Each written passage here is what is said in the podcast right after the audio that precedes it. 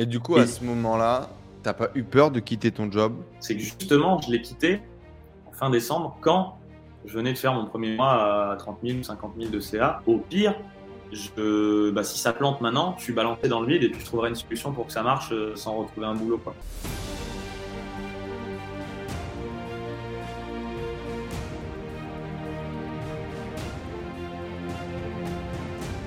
Et là, on se retrouve vraiment avec plus rien, même plus d'idées. Avec Nico, du coup, on se retrouve le samedi, séance de muscu, et on se regarde des vidéos de marketing, de finance, de vente, de tout un tas de trucs sur l'entrepreneuriat en mode, oh, on va faire un truc, on va faire un truc. Et on reste comme ça 5 ans, quoi. Le samedi, à passer toute la journée à fantasmer sur euh, créer un business. Et, euh, et ça dure, ça dure. Dingue, ça dure 5 ans.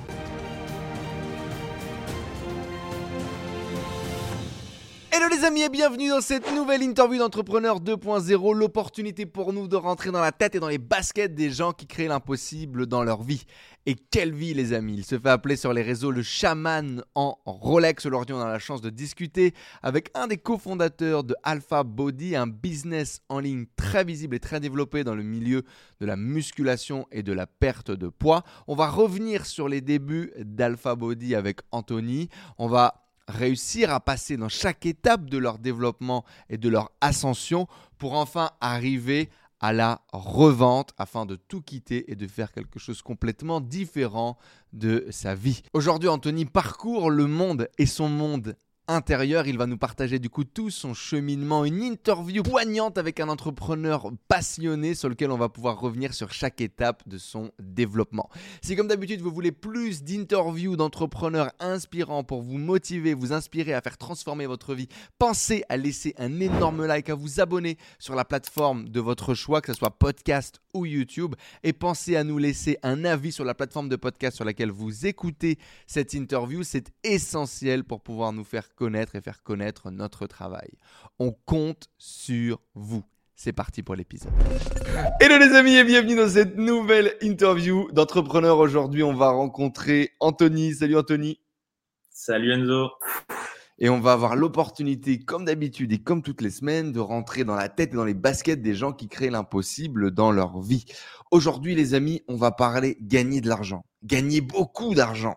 Et on va aussi parler de bienveillance, de développement personnel, de spiritualité, de dualité, voire même euh, de chamanisme. Je suis très content d'accueillir Anthony Morvan sur ce podcast. On pourrait le présenter en disant entrepreneur, youtubeur, cofondateur de Alpha Body. Euh, on pourrait certainement lui mettre plein d'autres étiquettes. Je pense qu'on aura l'occasion d'en reparler dans ce podcast. Et surtout, il a réalisé un des rêves de beaucoup d'entrepreneurs, de réussir à revendre son business pour pouvoir aller boire des cocktails à la plage et être retraité toute la vie. On aura l'occasion d'en parler également. Il se fait appeler le chaman en Rolex sur les réseaux. Eh bien, Anthony, c'est un plaisir de t'accueillir aujourd'hui euh, sur le podcast. Comment ça va? Bah, Merci. Ah, t'as tout dit, c'est bon, on peut arrêter là. c'est parfait. C'est parfait, ça te caractérise bien? Est-ce que tu penses que cette intro est juste? Euh, Non, mais on va y revenir. Enfin, elle donne envie, c'est bien. Elle donne envie, euh, je pense, aux gens de creuser et, et, de rester connecté avec nous. C'est eh ça, tous les sont vrais, mais on va voir euh, qu'est-ce qui, on va démêler euh, le vrai du faux. On va démêler le vrai du faux. Eh c'est avec grand plaisir. Euh, en tout cas, c'est très commun à la chaîne. Mais avant de, parler de, tous ces millions, de tout ce succès, de cet homme sexy et séduisant, euh, c'était quoi ton rêve de gosse à toi? Waouh, t'attaques fort. mon rêve de gosse, il y en a, a eu plusieurs, hein, évidemment. Mmh. Mais je pense qu'il y a cette idée de toujours de comprendre le monde. Tu vois, depuis assez petit, j'ai toujours eu beaucoup de questions existentielles. Mais c'est quoi la vie? Ça sert à quoi? Il y a quoi après la mort? Pourquoi, pourquoi on doit faire ce qu'on fait? C'est quoi ma place? Qu'est-ce que je suis censé faire là? Pourquoi les gens agissent euh, tels qu'ils agissent? Pourquoi est-ce que je ne comprends pas? Est-ce que c'est moi qui comprends trop ou qui ne comprends pas assez? Mais il y a des choses qui me semblent incohérentes et, d'essayer, avoir envie un peu de mettre euh, de l'ordre dans ce chaos. Tu vois, euh, l'entropie, c'est une des lois de la physique, que le monde va vers toujours plus d'entropie, et c'est une activité très humaine que d'essayer justement de ramener un peu d'ordre euh, dans ce chaos, et, l'univers tend vers, euh, tu vois, c'est un des modèles de la physique, mais l'univers tend vers une expansion, et à un moment, euh, une possibilité de, de, refroidissement qui fait qu'il n'y a plus de vie, il n'y a plus de mouvement, puis ça s'arrête. Bon, c'est une explication, je n'y crois pas forcément, mais je pense que l'activité humaine, c'est aussi de se dire, OK, donc ça part un peu dans tous les sens, et d'essayer temporairement de, de mettre de l'ordre et du sens dans tout ça pour construire. Et très tôt, ça? Ça se matérialise tôt? Quand tu es gosse, tu as, déjà des. En tout cas, c'est pas. Je pense pas que ce soit si, si conscient que ça. Mais oui, je me posais pas mal de questions sur comment ça marche, qu'est-ce que je fais là, pourquoi. Enfin, en vrai, hein, je suis en train de dire des banalités d'être humain, de qu'est-ce qu'on fout ici? Tu te retrouves projeté dans cet univers, t'es gamin, t'es es dans une famille, tu fais ah ok donc ah il y a ça, puis tu, fais des erreurs, puis tu dis non ça faut pas faire, ah ok ça faut pas faire, puis ça je peux faire, et puis après tu comprends que bah tu te construis sur des normes sociales ou des normes qu'on t'a dit pas faire, mais attends pourquoi pas faire ça? Oui ok sociétalement faut pas faire ça, mais en même temps c'est possible, la possibilité est offerte par la vie de faire euh, des choses quoi, et du coup euh, du coup, voilà, et je pense pour les autres rêves un peu plus, hein, il y a un moment je voulais être pompier, quand même, parce que je trouvais ça stylé, tu vois, des, des c'est un peu stylé. Et pense quand même le vrai plus, gros rêve qui a resté longtemps, c'était le pilote de rallye. J'aimais beaucoup les voitures, euh, beaucoup la vitesse, mais pas pilote de Formule 1 haute, vraiment rallye, tu vois, sur des routes. J'ai grandi en campagne, euh, en Bretagne, et il y avait vraiment ce côté euh, qui me fascinait de voir des, pilotes de rallye qui allaient à Donf, dans un côté un peu nature et, des voitures entre guillemets normales. Tu as, l'impression que c'est le même que tu vois dans la rue, sauf qu'évidemment, pas du tout. Mais ce côté aussi m'attirait est-ce que tu as essayé de réaliser ce rêve-là ou est-ce que c'est vite tombé à l'eau Pas de la bonne façon. Disons que je conduisais un peu trop vite quand, j'ai eu mon permis, tu vois, avec ma petite. Je conduisais trop vite dans les rues de, là où je vivais en Bretagne ah, C'était ma façon moi de faire du rallye euh, à ma sauce avec une ZX 1,9 euh, diesel de 71 chevaux pour 1200 euh, kg. Tu vois, le truc qui ne va jamais très vite et qui n'est pas du tout fait pour, de toute façon, qui n'a pas le châssis pour prendre des virages un peu vite. Du coup, tu arrives quand même à te faire plus peur qu'un vrai pilote de rallye, je pense. mais ça, j'en doute pas, ouais.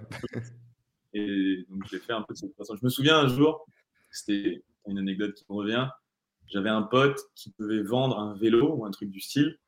J'avais déjà 18 ans au moins parce que j'avais le permis. Et le mec rejoint euh, mon pote et moi dans, au centre du village, tu vois, parce que c'était peut-être à, l'époque, il n'y avait pas Google Maps sur le téléphone, quoi. Mmh. L'église du village, après on t'emmène où est-ce qu'il habite, qui était à 3 minutes, 3, euh, 3, plus, euh, km plus loin. Et puis je monte et puis je roule comme un bourrin, comme je faisais quoi, pour aller jusqu'à chez mon pote. Et là, le mec qui était un peu plus âgé, un peu plus assertif sur que moi à l'époque, il me fait euh, T'es le cousin de Sébastien Loeb ou quoi? Tu vois, et on m'envoie en mode euh, T'es casse-couille, j'ai dû rouler comme un débile pour, juste te mhm. suivre. J'ai acheté un vélo, tu vois, je viens pas là pour. du coup, je l'avais revenu et je crois qu'à partir de ce moment-là, je me suis dit Ah ouais, en fait, c'est débile ce que je fais. Peut-être que je roule un peu vite, quoi. Voilà. Et surtout que limite, il représentait quelqu'un qui, avait une, je sais pas, une plus belle voiture ou qui était plus âgé. Et, je me suis dit, il va trouver ça stylé, tu vois. en fait, non, il trouve ça débile juste parce que c'était débile, tu vois. Et je me suis dit, ah merde, ah oui, il trouve ça débile. Ok, peut-être que je peux lâcher là-dessus. peut-être que c'est débile, en fait, du coup. c'est vraiment Peut-être qu'il y a une connexion. Et, et du coup, tu étais quel, quel quel genre de, de, gamin? Est-ce que tu étais plutôt le, gamin énergique, plutôt introspectif, plutôt celui qui, qui fait le bordel en cours, celui qui essaie de plaire aux nanas? C'était quoi euh, le rôle que tu prenais euh, quand tu étais gosse? Euh, C'est un mélange d'un peu, non pas de tout ça, mais ouais, plutôt introverti. introverti, je fais la différence aujourd'hui entre introverti et timide, mais il y a quand même une corrélation. Je pense que les introvertis sont un peu plus timides. du coup, j'étais et introverti et timide. Et, et en même temps, vu que je comprenais assez vite, tu vois, en cours, j'étais aussi même celui qui était au fond de la classe, qui foutait un peu le bordel, mais tout en étant premier de la classe. Donc ça saoulait et les profs et certaines personnes, tu vois. Et en même temps, parce que, parce que je pense que la majorité des entrepreneurs ont connu ça. Bah, même si aujourd'hui c'est à la mode de, drop out, j'ai quand même fini mes études, je suis allé jusqu'à un, diplôme d'ingé, mais pendant toutes mes études, j'étais là, bon, ok, euh, on se fait chier, on a le droit de discuter quand même, j'écoute quand même, mais en même temps donc voilà. Donc des, facilités de ouf, quoi. Ouais, voilà, des bonnes facilités, mais en même temps, à foutre un peu le bordel. gentiment, tu vois, j'ai jamais été un, méchant et tout, mais. un peu turbulent, quoi. Tu te faisais chier, quoi. Un petit peu turbulent. Et euh, quand même assez énergique, je pense qu'il y avait plein d'énergie pour faire plein de choses. Et hmm. après, à la fin, je me, je me, vu que j'étais fils unique, je me faisais des jeux vidéo, quoi, tu vois. J'étais dans un village où j'avais pas beaucoup de potes à côté. J'ai pu commencer vraiment à avoir des potes partir du moment où j'avais une mobilette. Et avant ça, le vélo, c'était possible. Même mon, mon, plus vieux pote d'enfance, qui est d'ailleurs toujours euh, un de mes meilleurs potes, euh, David, si tu m'entends, euh, il habitait voilà, à, je sais pas, 5-6 bornes. Et si je voulais aller le voir, c'était vélo, quoi. À 14 ans, vélo. C'était un peu une autre époque, tu vois. Il y avait pas de ouais, t'as vraiment grandi au village, quoi. Ah ouais, ouais, de ouf, dans un village de 1000 habitants, quoi, tu vois. Hmm. Et en même temps, coup... avec affection aujourd'hui. Et du coup, est-ce que tu devais bosser quand même pour avoir des résultats ou est-ce que jamais c'était toujours assez facile pour toi les études? Ouais, non, j'ai jamais eu, jamais eu à bosser. j'ai jamais, jamais eu à bosser. Mais j'aimais bien quand même, c'est-à-dire, c'est paradoxal, pour moi c'était, c'était intéressant d'aller en cours, j'aimais bien les moments où j'étais où j'étais malade et où je pouvais pas aller à l'école, c'était pas forcément un plaisir, tu vois, je faisais plutôt chier chez moi tout seul, je préférais aller voir les copains, justement discuter en classe.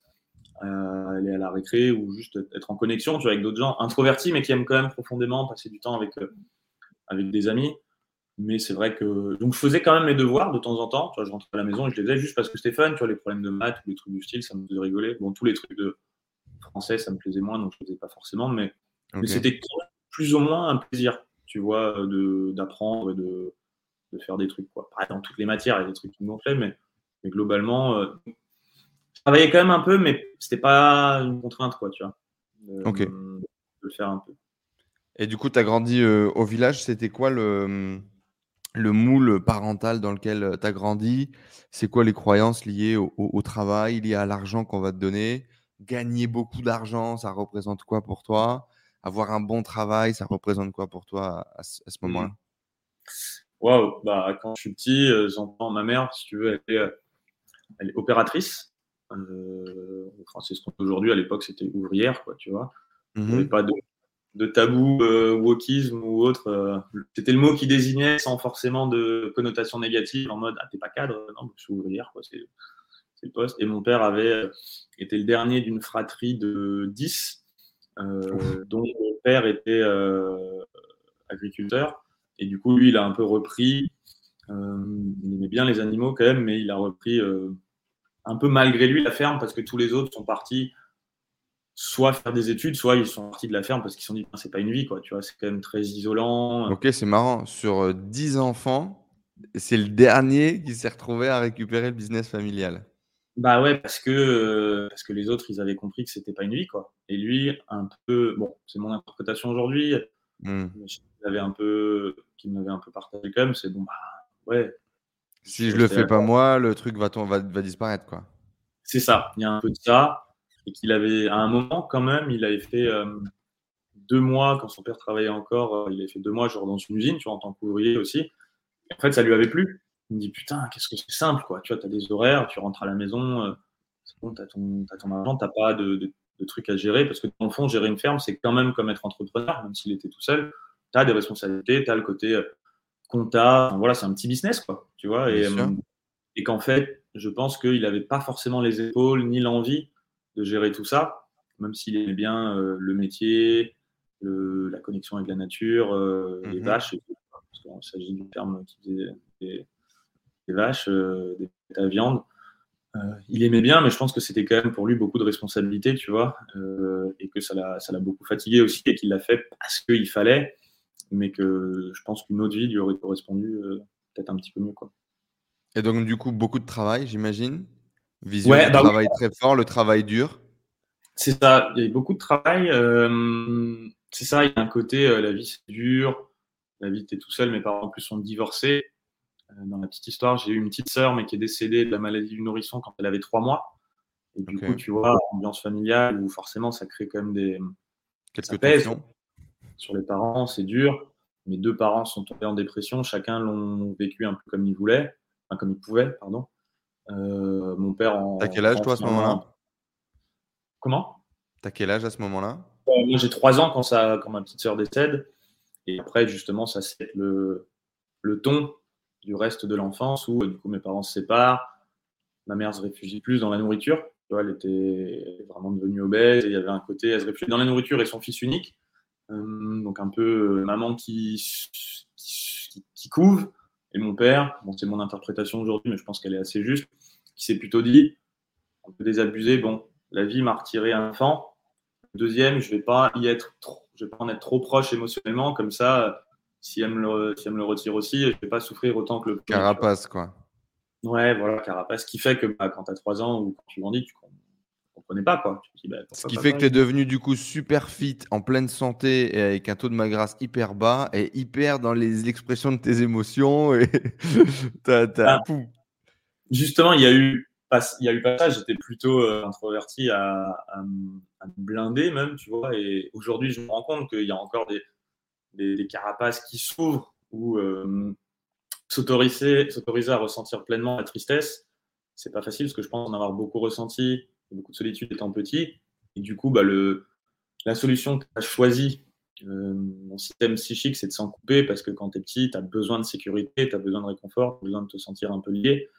Et enfin, j'avais besoin, je vais dire le jeu, euh, j'en avais besoin. Et je pense que mon système s'est dit bon, ça, on va mettre de côté, tu traiteras ça quand tu auras 30 balais. Pour l'instant, euh, fais comme si tout allait bien, c'est normal. Et euh, je me suis construit un peu en opposition à ça, justement. Bah, si tu ressens pas des émotions, je vais quand même faire des choses pour être accepté, pour prouver que, que, j'ai de la valeur. Et c'est vrai que ma mère avait une, grosse. Euh, justement, dans le côté, bah non, l'argent, entre guillemets, euh, les riches, il faut, faut, trahir, tu vois, pour être riche. l'argent, c'est dur. c'est dur à obtenir. Et mon père qui n'en gagnait pas non plus, mais qui, gagne, qui, tu vois, les, je sais pas, il est décédé il y a 10 ans, les 20 derniers, les, allez, les 10 dernières années de sa vie, il gagnait 600 euros par mois, tu vois, en tenant sa ferme. Euh, c'était vraiment. ça, c'est vraiment, je pense, une de. Un des trucs qu'on n'a pas, pas compris en France ou pas fait la transition, machin. On est une terre agricole incroyable, on est fiers de nos trucs, de nos produits, de nos machins, mais nos agriculteurs meurent tranquillement euh, en dessous du seuil de pauvreté et, et on fait rien, quoi. Bah, si on leur dit, si, si, mettez un peu de pesticides, de trucs, de machin, vous allez améliorer vos récoltes. Bah en plus, c'était le début de la politique agricole commune, tu vois, la PAC donnait quelques aides en fonction de ce que tu fais avec tes terres. Si tu mets du Roundup, je sais pas, tu as, as plus d'aides, euh, des trucs un peu bizarres qui, t'incitent à aller vers un côté productivité. Mais c'était aussi l'étape où je me souviens, dans les fermes environnantes, parce que c'est quand même un milieu assez agricole, bah, c'était la consolidation. Tu vois, avais ceux qui commençaient à racheter d'autres petites fermes, qui avaient plus de terrain, qui pouvaient scaler, tu vois, euh, leurs machines, qui achetaient des plus grosses machines et qui, du coup, derrière, les rentabilisaient en ayant plus de, de, de terre. D'espace à, hum, exploiter. Ah, ce qu'on voit un petit peu partout, quoi. C'était le début, enfin, c'est le capitalisme, mais agricole, avec quand même quelques règles de l'Europe et de la France qui essayent de préserver certains types de cultures, certains élevages je pense qu'avec ça, bah, mon père, il essayait de faire comme il pouvait et, et que c'était pas forcément facile. Quoi. Quand si tu voulais pas scaler une ferme à cette époque-là, tu, les restes un peu, quoi, tu vois. Mmh, Donc tu grandis dans, dans, dans ce monde-là. Euh, rapidement, euh, fais-le nous jusque le moment où, où tu arrives à, à, entreprendre, à commencer à créer. C'est quoi les deux, trois grandes étapes charnières euh, qui t'amène jusque-là? Tu disais tout à l'heure ingénieur, tu as fini tes études. Euh, ça a été quoi le, le, les grandes charnières jusqu'à ta découverte un peu de, de, ton toit entrepreneur? Mmh. bah, Il y a plein d'étapes. Est-ce que tu connais euh, le modèle de la spirale dynamique? Alors non, j'allais y venir après parce que j'ai vu que c'était un modèle que, que c'était le modèle. et, et, donc bah vas-y si tu veux nous en parler maintenant c'est un peu compliqué. Euh, on pourra peut-être mettre bien. J'ai fait un podcast qui est pas mal là-dessus, qui, qui exprime euh, déjà une première intro, parce que c'est un modèle très complexe. moi, je... Ouais, donc c'est un modèle, la c'est un modèle à la fois simple et complexe qui explique beaucoup de choses. Et euh, la carte n'est pas le territoire, donc tous les modèles sont faux par rapport au réel. Hum, et tous les modèles sont faux, mais certains sont utiles. Et celui-là, plus je le creuse, plus je trouve qu'il explique beaucoup de choses, l'évolution des sociétés, des individus.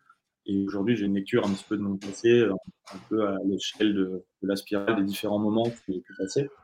Et, euh, et bon, pour quand même pas faire une dissertation là-dessus, bah, je me retrouve, tu vois, je travaillais à la ferme quand j'étais petit, du coup, euh, tous les vacances ou des trucs du style. Donc, à 8 ans, je conduisais le tracteur. Mon père, en plus, il n'était pas justement fan d'avoir trop de machines, donc il y avait plein de choses qu'on faisait encore à, la, à la main, remplir des caisses de maïs qu'on allait ensuite distribuer. Donc ça me faisait quand même couper du bois, tu vois, j'ai fait tous ces trucs euh, de, paysans quoi, étant petit. Euh, et c'était quand même un peu dur parce que tu le fais aussi quand il pleut, bon voilà. Et du coup, ça faisait aussi, je pense que dans le fond, j'aimais bien l'école parce qu'il y avait un côté reposant. Putain, juste, j'ai me poser mon on m'enseigne des trucs, j'ai pas à devoir gagner ma vie en, allant dehors quand il fait froid, quand il pleut, tout ça. Juste, je comprenais pas parfois pourquoi il y avait des, gens qui disaient, oh, c'est chiant l'école, j'aime bien les vacances. Moi, je disais, bah, en fait, les vacances, c'est plus dur que l'école, quoi, tu vois. Ici, on est entre potes, euh, et puis on écoute un prof qui te raconte parfois des trucs intéressants. C'est pas trop dur en plus, c'est rigolo. Euh, bon, donc voilà, je fais... ça se passe quand même où l'école, c'était pas forcément un refuge, mais bref, j'aimais bien.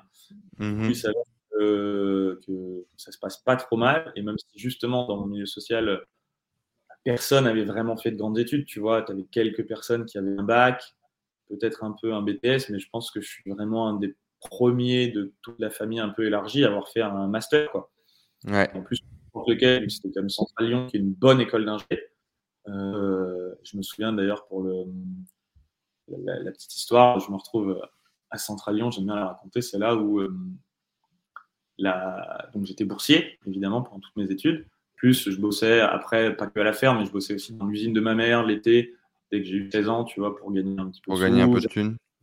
J'allais faire les inventaires parfois, dans les vacances de Noël aussi. J'avais trouvé un resto dans lequel je bossais au black, où je faisais la plonge le week-end de temps en temps pour me payer mes études. Euh, pour me payer aussi pour commencer un peu à épargner, pour m'acheter une mobilette, des trucs du style, euh, pour m'acheter de l'essence, euh, pour aller faire des tours de mobilette. Et pour m'acheter de l'alcool aussi, parce qu'à un moment, je buvais un, peu beaucoup à ce moment-là. Je me retrouve à Central Lyon, qui est quand même, tu vois, dans le paradigme études, école, c'est une belle réussite. Tu vois, c'est vraiment le, c'est même inespéré. Et la fille de l'accueil, quand j'arrive, elle me fait Ah, c'est vous c'est moi, tu vois, sur des promos de 360 personnes, ah, c'est vous, c'est moi, oui, bah, salut. Et qu'est-ce que vous voulez dire par vous? Bah, C'est vous, le boursier échelon 5. Et euh, je crois qu'on était 20 boursiers par promo euh, dans cette école. J'étais le seul à avoir l'échelon 5. En gros, c'est toi le plus pauvre, quoi. Tu vois, genre bravo. Et c'est vrai que sur le coup, d'ailleurs, chaque fois que je raconte cette histoire, un jour, j'ai un pote qui me dit Waouh, euh, la meuf, elle devait être impressionnée. Et sur le coup, moi, je l'ai plutôt ressenti. J'ai du mal à revoir. Tu vois, c'est tellement teinté de, de mes émotions futures. Aujourd'hui, je revis cette scène, euh, je sais plus ce qui est vrai, tu vois. Mais sur le coup, je l'ai vécu comme euh, qu'est-ce que tu fais là, quoi? Un côté, ouais, c'est incroyable, mais en même temps, bah, t'as rien à faire là, c'est trop bizarre, quoi. Tu vois, on n'en a pas vu. Et euh, du coup, je l'ai plutôt pris du côté, ah ouais, merde, en fait, je suis plus pauvre. Et là, je commençais à regarder plein de gens, je me dis, ah, c'est vrai. Eux, ils sont fils de médecins, fils d'ingénieurs, parents qui ont des boîtes, des trucs. Et moi, je suis le paysan. Ouais, c'est assez élitiste, quoi, là où tu te retrouves. Quand même, tu vois, c'est vrai, avec le recul, Napoléon, tout ça, les écoles d'ingé sont gratuites, donc j'ai jamais payé mes études, d'autant plus parce que j'avais la, bourse, donc les frais d'inscription étaient gratuits toute ma vie et tout. Donc en vrai, c'est faisable. Ce côté, euh, l'ascension sociale française est possible. Il n'y a rien qui m'en a empêché euh, dans les règles, dans l'argent et tout. Mais évidemment, ce qui fait que c'était une anomalie statistique, c'est que bah, statistiquement, mes parents, même si ma mère a quand même, elle m'a bien aidé là-dessus, c'est en mode non, mais toi, tu es trop intelligent elle voyait bien que j'avais des bonnes notes, ou les profs lui disaient putain, il est dissipé, mais bon, il capte vite le gamin, euh, il y a du potentiel, il faudrait qu'il le développe un peu plus. Et du coup, elle avait vraiment cette croyance qu'elle m'a passée pendant longtemps. Non, mais t'es plus intelligent, tu vois. T'es un surdoué. Du coup, positivement, quand même, cette croyance a fait que si je comprenais pas un truc que le prof disait, je me disais pas, je peux pas comprendre. Je me disais, bah, c'était ancré, bah, de toute façon, je suis intelligent, donc je peux comprendre. Du coup, ça amenait le côté positif de je vais poser les questions jusqu'à temps que je comprenne, puisque de toute façon, je suis en Tu avais, la croyance qui amenait du coup un comportement, qui amenait des actions, qui. Tu as tout compris. Et bon, après, il a fallu même un peu plus tard dans ma vie que je la transcende parce que ça amenait aussi sa limitation. Quand tu penses vraiment que tu es intelligent, tu penses aussi avoir plus raison que les autres. Et du coup, il a hmm. fallu transformer ça. Ça restait quand même un truc. Tu, tu connais le concept du fixed mindset versus growth mindset de, de Carol Dweck. Hmm. C'était quand même un fixed mindset c'est-à-dire que j'étais figé en mode euh, je suis intelligent, mais c'est un fixe mindset qui est quand même plus positif que celui de te dire je suis débile. Je suis une merde, bien sûr. ça m'a amené à avoir des comportements assez positifs. Bah, je pose des questions, je sais que je peux y arriver. Mais après, j'ai quand même dû déconstruire ça en me disant oui, mais attends, est-ce qu'il y a moyen de faire un petit peu mieux plutôt que de dire je suis intelligent Du coup, je peux poser des questions plutôt que j'apprends. J'ai envie d'apprendre, je suis capable d'apprendre et je reste ouvert d'esprit qui fait que au lieu de poser des questions pour comprendre et ensuite avec d'autres gens penser que j'ai toujours raison, plutôt me dire bah en fait si j'ai plus la que je dois être intelligent mais juste que j'apprends, je m'autorise aussi à être con parfois et, à, ne pas savoir. L'étudiant ne pas savoir, c'est là que tu peux continuer un peu. J'ai mmh. transformé à un moment ce fixe mindset de je suis intelligent à j'apprends. Et puis du coup, ça, ça, ça, faisait un petit peu, entre guillemets, que des trucs positifs. Les comportements qui font quand même, continues à apprendre, tu t'en sors. Et en même temps, tu n'es pas juste un petit con arrogant euh, qui, qui, prend les autres pour des cons, quoi. Tu vois. Qui a été un moment, je pense, quand même une façon de fonctionner euh, un peu pour moi. Tu vois. Ouais, qui, a, été, qui a été à un moment donné un peu euh, ton fonctionnement naturel, on va dire, suite à, à, ces croyances et à ce développement, quoi. Et du coup, euh, central, ça se passe bien, ah c'est assez facile, tu t'en sors. Ouais. Qu'est-ce qui se passe après? euh, bah, Il se passe comme le... pendant. Ouais, vas-y.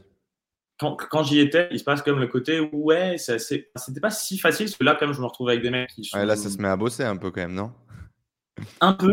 Euh, un peu, mais pas tant que ça. Euh, et là, je fais quand même le mini pour pour juste que ça passe, tu vois. Et je me retrouve dans moitié, premier tiers, première moitié de promo. Je me dis, bon, ça suffit. Je commence à pas se leurrer à avoir des trucs qui sont un peu vraiment plus challengeants à comprendre et des trucs où je me dis, mais je vois pas l'intérêt, quoi.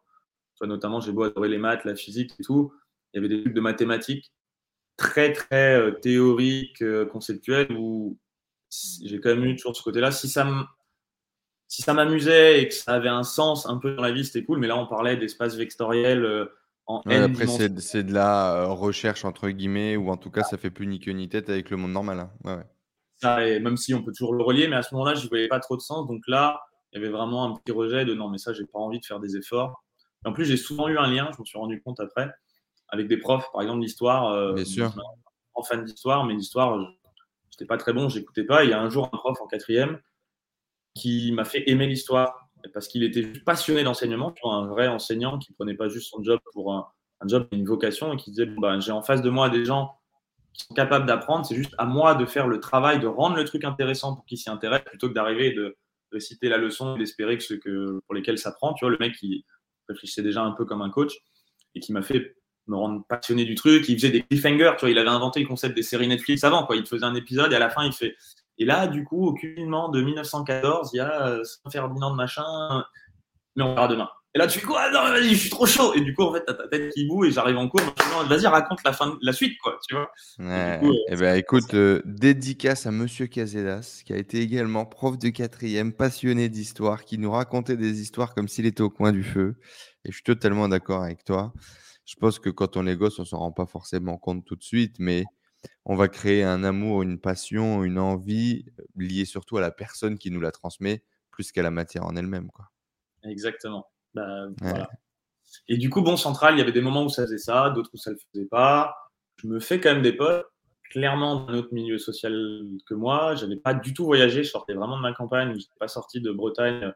Pendant, j'étais allé une fois à Paris pour passer mes concours et c'est tout, tu vois, j'étais vraiment le, mmh. de base. là, je vois des gens qui ont voyagé, qui parlent plein de langues et tout. Je waouh, c'est cool délire. Et du coup, complexe d'infériorité, parce que je me retrouve de je branle rien, je suis premier de la classe et je sais que je commence à comprendre que j'ai une vie enfance un peu bizarre, même s'il y en a plein d'autres, mais voilà, qui, comme, qui, avaient ses particularités. Je me retrouve à Centrale et je me dis, ah, mais ces mecs-là, ils sont aussi intelligents que moi, et en plus, ils sont cultivés, et en plus, ils ont un peu d'argent, et en plus, ceci. Du coup, petit complexe, mais qu'est-ce que je fais là, en fait euh, Merde, on m'avait promis que tu fais un, une grande école et en fait, tout allait bien se passer derrière. Tu es l'élite. D'ailleurs, ils me l'avaient sorti le premier jour bonjour, vous êtes l'élite de la nation. Et je voyais plein de gens qui étaient là en mode, ouais, ouais. Et moi, je fais, dans l'amphi, je fais, mais vous y croyez? Enfin, Parce que, je comprends, on est un peu meilleur en maths que des gens, on a fait un concours et tout, mais l'élite de la nation, c'est un peu fort, non, quand même Tu vois, il y a justement mon hmm. côté prolo qui ressortait et qui dit, mais vous avez pensé à tous ces gens qui galèrent un peu et qui, bah, c'est un peu méchant de dire ça, ou ça me semblait pas juste. Et euh, je me retrouve à Centrale aussi en voulant faire. Là où j'étais bon, c'est que je voyais des systèmes qui tournaient dans ma tête et je m'en rendais pas compte. Mais par exemple, tu me mettais un schéma en coupe d'une perceuse, tu vois, je voyais les gens qui galéraient un peu. Moi, ça tournait direct. J'avais le truc en mode 3D, la cinématique 3D, et puis je voyais, bah, tiens, telle pièce, le renvoi d'angle, il fait ça. Et que ça, c'était une force. Et je me dis, bah cool, moi, je vais designer des moteurs. Tu vois, j'étais fan de rallye, je vais faire des voitures. Je connaissais tous les modèles de voitures un peu en mode autisme quand j'étais petit, toutes les, les modèles, les, la puissance des moteurs, la cylindrée de toutes les voitures françaises que je pouvais voir autour de moi. Et je me dis, bah cool. Du coup, ingénieur mécanique, tu te tournes vers ça? Ouais, voilà, même si c'était une école généraliste, je me dis, je vais, moi, pour moi, je vais designer des moteurs. Et quand je me rends compte de c'est quoi la vie d'un ingénieur, c'est bah, tu es derrière AutoCAD, derrière Katia, et puis tu travailles pendant 5 ans. Donc, je caricature. mais tu travailles pendant 5 ans sur une soupape, puis après pendant 5 ans sur euh, l'intégration de la soupape dans le truc, et puis après, peut-être au bout de 20 ans, tu as le droit de, t'intéresser à une partie un peu plus grande, tu vois. En tout cas, c'est comme ça que je l'avais perçu, et je me dis, ah, mais ça m'intéresse pas, moi, je veux direct le système, point de vue un peu plus global, là, et puis l'ordi, dans le fond, euh, moi, avoir fait une école d'ingé, je suis pas. La technique, la programmation, c'est pas trop mon délire, tu vois. Mmh. je, me retrouve vraiment, bah, en fait, je suis nul à faire une école d'ingé, je pensais que j'allais faire ça, mais en fait, c'est pas tout ce que je pensais. Qui est cohérent parce que je connaissais personne qui était ingénieur, je savais pas ce que ça veut dire. Pour moi, un ingénieur, je dis souvent, c'était quelqu'un qui était bon en maths et qui avait euh, une blouse blanche. Une blouse blanche. Au lieu d'un bleu de travail, mais qui quand même allait travailler sur un moteur depuis un point de vue un peu plus global. pour moi, il y avait un, fort. Ouais, c'était le mec qui avait une meilleure place dans l'usine, quoi. Voilà, à la limite, tu vois. Et, ce qui est hmm. pas entièrement faux, mais je me dis, mais non, mais j'ai pas envie de faire ça. Et du coup, je me retrouve, bah, ok, euh, je vais. Pour... Et en plus, je vois, bon, bah, j'ai pas forcément de contact. Euh, pour trouver mon premier poste, comme un couillon, je postule en candidature spontanée sur des trucs là où mes potes, ils avaient des contacts et ils se faisaient placer par leurs parents ou par des gens qui connaissaient dans des endroits. Encore une fois, je caricature, c'est pas pareil pour tout le monde et c'était ma vision du truc à ce moment-là. J'aurais sûrement pu choisir de voir la vie différemment et de me dire, en fait, c'est facile, je peux faire ça. Du coup, un peu désabusé, je me dis, bon, bah, tu sais quoi, je vais me faire un troisième cycle. Et euh, je voulais faire genre HEC ou un truc du style, tu vois, en master spécialisé derrière pour me dire, c'est bon, là, avec un. Deuxième master. Hmm. Un master, j'aurais la double casquette, je serais au top de l'échelle sociale des. C'est moi le patron, quoi. Et en fait, j'avais besoin de sous. Et à ce moment-là, mes deux parents, pour une raison un peu compliquée, étaient à l'hôpital en même temps, tu vois, dans des états de santé. Ah oui, en fait, c'est chaud. Euh, et en plus, il gagnait pas beaucoup de sous. Donc, je me dis peut-être que je vais devoir quand même euh, gagner pour peut-être bosser. Et du coup, je me retrouve à faire de l'audit financier parce que euh, bah, je me dis c'est un peu comme un troisième cycle commerce, mais où tu es payé. Quoi. de l'audit chez Ernst Young. Donc en gros, tu signes quoi chez un gros cabinet de, de, de, recrutement ou truc comme ça qui, qui, place les gens en mission quand tu as des ingénieurs qui sortent de grosses écoles et tu, tu, tu, prends ton chèque pour faire la mission euh, vers laquelle on t'envoie, quoi. Peu importe, quasiment, non?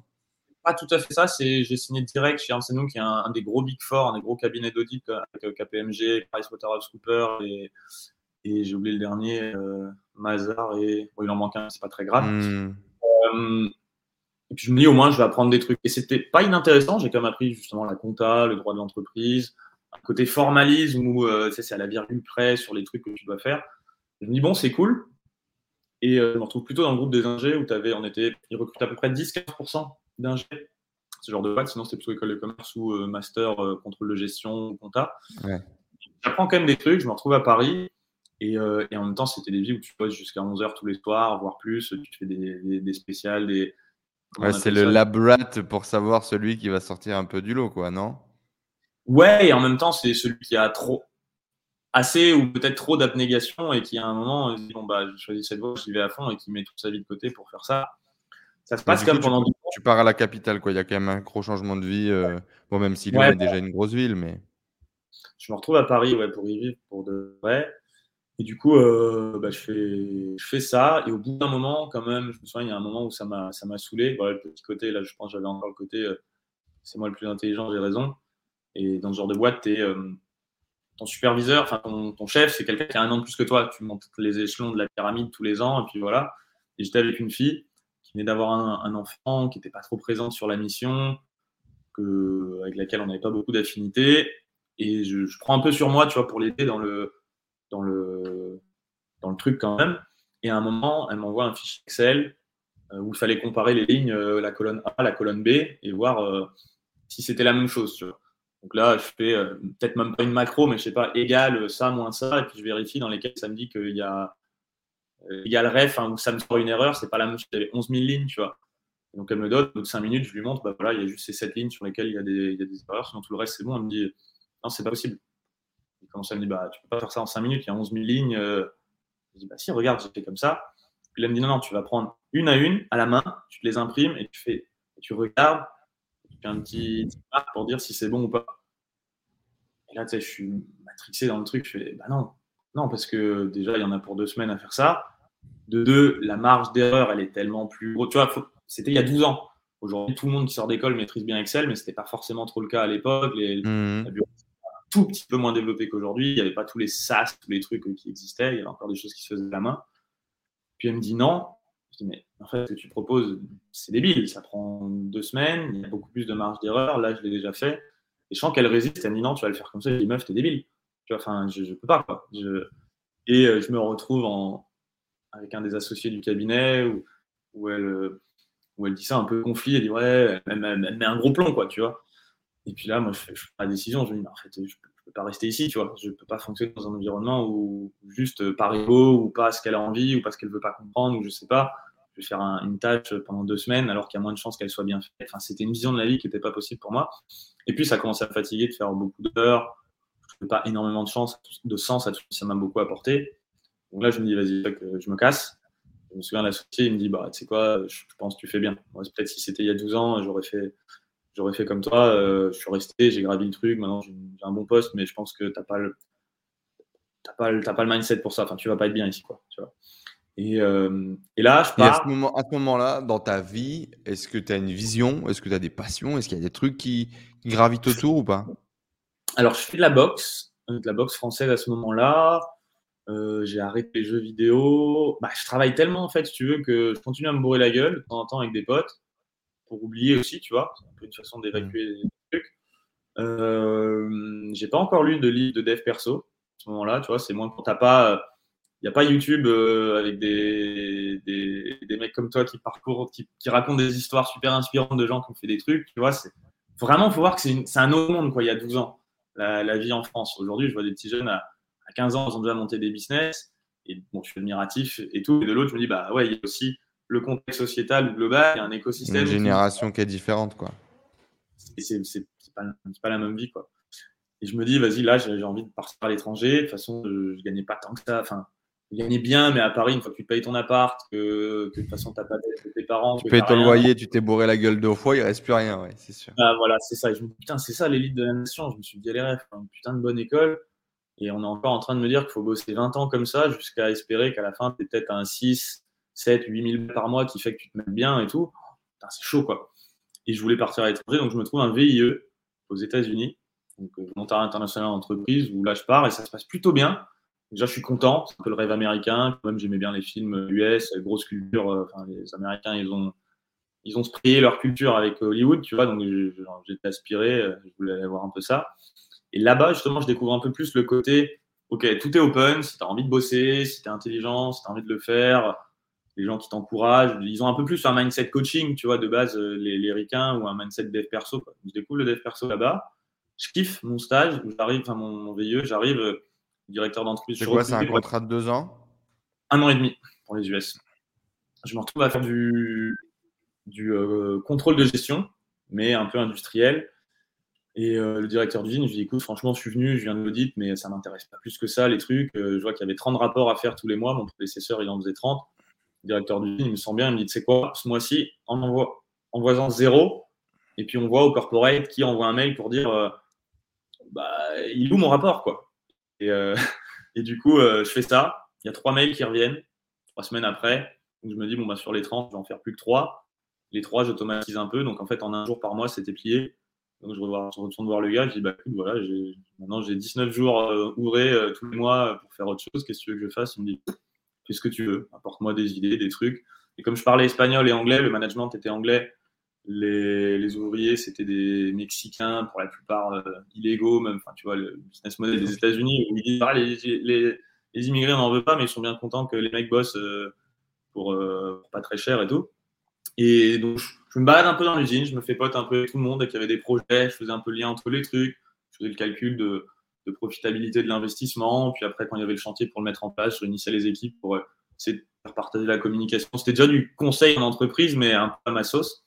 Je fais ça, je rencontre une boîte de conseil française, euh, enfin suisse, mais qui bossait pas mal en France. Je rencontre aussi une fille avec laquelle je me mets en couple là-bas, qui elle était en, doctorat, enfin, en stage chez Total, mais bon bref, elle rentrait en France derrière. Du coup, je finis mon VIE et je me dis, bon, j'avais une proposition d'aller taffer en Australie. Je me dis, j'ai envie d'être avec cette fille. Je rentre en France. Je voulais quand même continuer à être en usine, un truc un peu plus concret. Euh, mais je voulais habiter à Paris pour être avec elle. du coup, bon, là, je me dis, les conseils. Je voulais plus remettre 10 balles dans la machine du conseil, mais je me fais du conseil. C'était une boîte un peu concurrente de boîtes comme McKinsey, tout ça. Je fais ça pendant 5 ans. Et en fait, j'étais pas méga bien ah payé. Quand même. ouais, j'ai énormément appris. Je voulais déjà monter une boîte. J'avais lu les livres Think and Grow Rich, euh, Rich Dad Poor Dad. J'avais déjà la vision que je veux créer un business qui rapporte du cash flow, m'acheter des achètes et à 40 ans, j'arrête de bosser. quoi. Euh, c'est ça la vision du coup, quand tu lis les premiers bouquins, à ce moment-là Là, il y a la vision de je me construis une vie, je profite un peu des, avantages fiscaux d'avoir une boîte où tu peux investir de l'argent avant taxe dans des assets qui t'apportent des trucs. Je me construis ça, je sais que j'ai les capacités de, comprendre le système et de le mettre en œuvre. Ça prend quand même le temps parce qu'arriver en France, j'étais ah ouais, mais j'ai pas d'idée. Encore une fois, il n'y avait pas tant que ça de chaîne YouTube qui t'explique comment monter un business, où il n'y avait pas tous les coachs de coachs sur Internet qui te montrent euh, une méthode. Euh, voilà, génération de leads, closing, livraison de produits, et ça n'existait pas. Et, euh, et, je rencontre euh, mon associé sur Alpha Body, euh, on créera après ensemble, Nico, qui lui sortait d'école de commerce, qui avait fait un stage en banque et qui, pareil, putain, mais moi je veux monter un business, ça me saoule de bosser en banque, c'est pas possible et tout. Et là, on continue à être consultant et en même temps, j'apprends énormément parce que le, le boss de ce cabinet de conseil, c'était un des anciens du Kaizen Institute en France qui avait vraiment importé la practice lean, qui était un mec brillant, qui, comprenait plein de trucs, qui m'a un peu pris sous son aile, qui m'a qui m'a vraiment, euh, enfin, j'ai énormément appris. J'étais le plus jeune de la boîte, mais je lui ai dit, écoute, moi, je viens dans cette boîte pour bosser avec toi, quoi. Tu vois, euh, pour apprendre de toi. Mentor un peu, quoi. Ouais, voilà. Et, euh, et en même temps, mentor qui m'a bien, bien essoré quand même, parce que je travaillais quand même beaucoup, tu vois. Et, euh, et, voilà, et avec Nico, on se retrouve. Le, là, je commence aussi la muscu. J'avais commencé aux États-Unis. Et je comprends rien à la nutrition, je comprends rien à comment ça marche de, de se faire euh, des. Comment dire Des. Voilà, de, diète, des choses comme ça Voilà, tu vois. Et à l'époque, pareil, il n'y avait pas beaucoup d'infos là-dessus. Tout était mêlé. Je me souviens, ça te disait si tu veux prendre du muscle, manger le plus possible, tout ce que tu vois. Donc, je fais ça. Je prends du muscle, mais je prends aussi beaucoup de gras. Elle disait qu'au pire, si tu galères, tu, tu prends euh, un one, c'était Gomad, gallon of milk a day. Donc je me buvais 4 litres, un gallon c'est 3,71 un 4 litres quasiment de lait entier. de lait Ouais, il y a déjà 2000 calories en plus d'un repas normal. je me fais des journées peut-être à 5000 calories, euh, qui était trop, donc je prends du muscle, mais je prends du gras aussi. Et en même temps, je me transforme un peu, je me mets vraiment dans ce mood. Voilà, je, je crée ça, c'était déjà les États-Unis. Euh, voilà, donc je, me transforme. Donc j'arrive en France, mais bon, j'ai envie de continuer la muscu. Donc la vision, c'était, bah, je fais de la muscu, prends soin de moi. J'avais du coup rencontré cette fille. Il y avait un côté, tiens, il y a des choses bien qui se produisent quand j'ai une voie, un chemin, une vision, que j'agis dessus. Il y a plus de gens qui s'intéressent à moi, qui viennent me poser des questions, qui ont envie de faire partie de ma vie, d'être pote et tout. Ah, génial. Je fais 50 conseils avec Nico, du coup, on se retrouve le samedi, séance de muscu, après, on bouffe. Euh, moi, je me bouffais encore pour avoir plein de calories, des grosses boîtes de cassoulet, tu vois, après la séance pour avoir des protéines. Je faisais juste un petit shaker en plus en me disant c'est bon, euh, pareil que les protes, ça fait prendre du, muscle, donc je rajoutais un petit shaker de protes. Genre rien qui était contrôlé ni, ni compris de comment ça marchait vraiment. Et on se regarde des vidéos de marketing, de finance, de vente, de tout un tas de trucs sur l'entrepreneuriat en mode oh, on va faire un truc, on va faire un truc. Et on reste comme ça 5 ans. Quoi. Le samedi, à passer toute la journée à fantasmer sur euh, créer un business. Euh, et, ça dure, ça dure. C'est dingue, ça dure 5 ans, le fantasme. Et à un moment, lui. Et, à ce moment-là, qu'est-ce qu'on se dit? On se dit, j'ai pas l'idée. On se dit, on verra plus tard. On est trop dans un confort. On n'est pas assez peut-être euh, partenaire avec son partenaire. Qu'est-ce qui se passe? Je me dis, j'ai pas l'idée. Euh, et quand même, putain, je, gagne à peu près ma vie, j'économise un peu tous les mois, je commence à acheter tu vois, des actions, des parkings, des trucs du style. Je me dis, bon, Ok, tu commences à investir quand même déjà. Ouais, ouais, ouais. J'avais déjà même acheté mes premières actions à 18 ans, je pense, dès que j'ai pu. Euh, j'avais acheté des actions euh, Natixis ou un truc du style sur lequel je me suis bien fait défoncer. Mais il y avait déjà ce mindset quand même de j'économise, je gagne quand je travaillais à, l'usine ou autre, j'économise. Et puis après, je m'achète une petite mobilette, mais, mais beaucoup de côté pour me créer un petit coussin. Et puis j'investis. Même si j'avais pas lu de livre à l'époque, il y avait quand même ce mindset de bah, je vais pas dépenser tous mes sous. Le but, c'est de s'en construire un peu. Euh, et, ouais, pendant cinq ans, on se dit, moi je me dis, bah, j'ai pas l'idée, j'ai pas les épaules, euh, j'ai quand même un certain confort. Puis créer une boîte, c'est dur, c'est risqué, euh, je sais pas comment faire. Et Nico, lui, à un moment, il arrête un de ses stages et du coup, il a plus de temps. Moi, je bossais quand même beaucoup. Encore à ce moment-là, du coup, il y avait mon samedi qui était un peu dédié à réfléchir à ça et c'est tout quoi. lui, il se lance dans, je sais plus exactement quelle aventure, mais il se lance dans un parcours entrepreneurial, ça marche pas trop. Et il me dit, putain, Anto, j'ai besoin d'un mec comme toi avec moi, quoi, tu vois, pour monter le business. Je pense que on se complète très bien et tout, vas-y. Moi, je suis là, attends, j'ai mon petit truc, je vais plutôt faire un MBA. Et là, je postule pour le MBA d'Harvard ou, euh, ou l'INSEAD. Pendant un an, je fais tout le dossier, je me fais un putain de GMAT. Euh, pour ceux à qui ça parle, j'ai une putain de bonne note, le dossier. Je me dis en plus, avec mon histoire de petit pauvre qui sort de sa campagne, qui a déjà fait une expérience aux États-Unis, il y avait un côté où je savais. C'est un beau storytelling, quoi. Franchement, j'avais une assez bonne confiance que ça pouvait passer pour Harvard ou l'INSEAD. Et là, je me dis, ça y est, là, avec un putain d'NBA Harvard, je suis au sommet. Là, vraiment, c'est le. Tu vois, c'est encore mieux qu'HEC.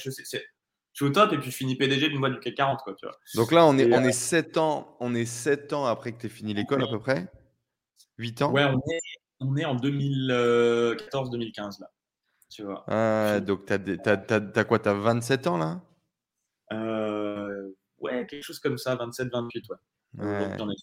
Et tu te dis, allez, je vais retourner. Aller... Donc, tu as encore quand même, malgré tes bouquins, malgré tes trucs, tu as encore quand même ce mindset très euh, académique, très dans le système de dire, je vais avoir un MBA et là, je vais pouvoir arriver au top du cabinet de conseil et puis euh, devenir ah. un king dans ce monde-là, quoi, finalement. Exactement. J'ai encore envie, il y a une partie de moi qui a envie d'en sortir, mais il y a une autre partie qui se dit, au point où j'en suis, autant continuer à gagner dans ce système-là. C'est un jeu Autant être le meilleur là-dedans, quoi.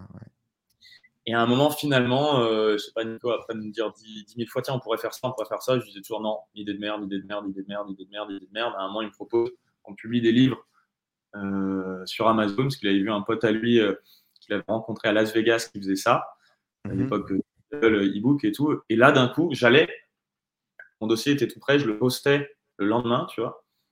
Et je dis, putain, cette idée, elle tient la route. Et puis il me fait, ouais, comme d'hab, c'est de la. T'as dit quoi? Ouais, je pense que cette idée, elle tient la route. Et là, on s'associe plus ou moins pour commencer à monter ça. Et je me dis, c'est quoi? Il y a deux sessions par an.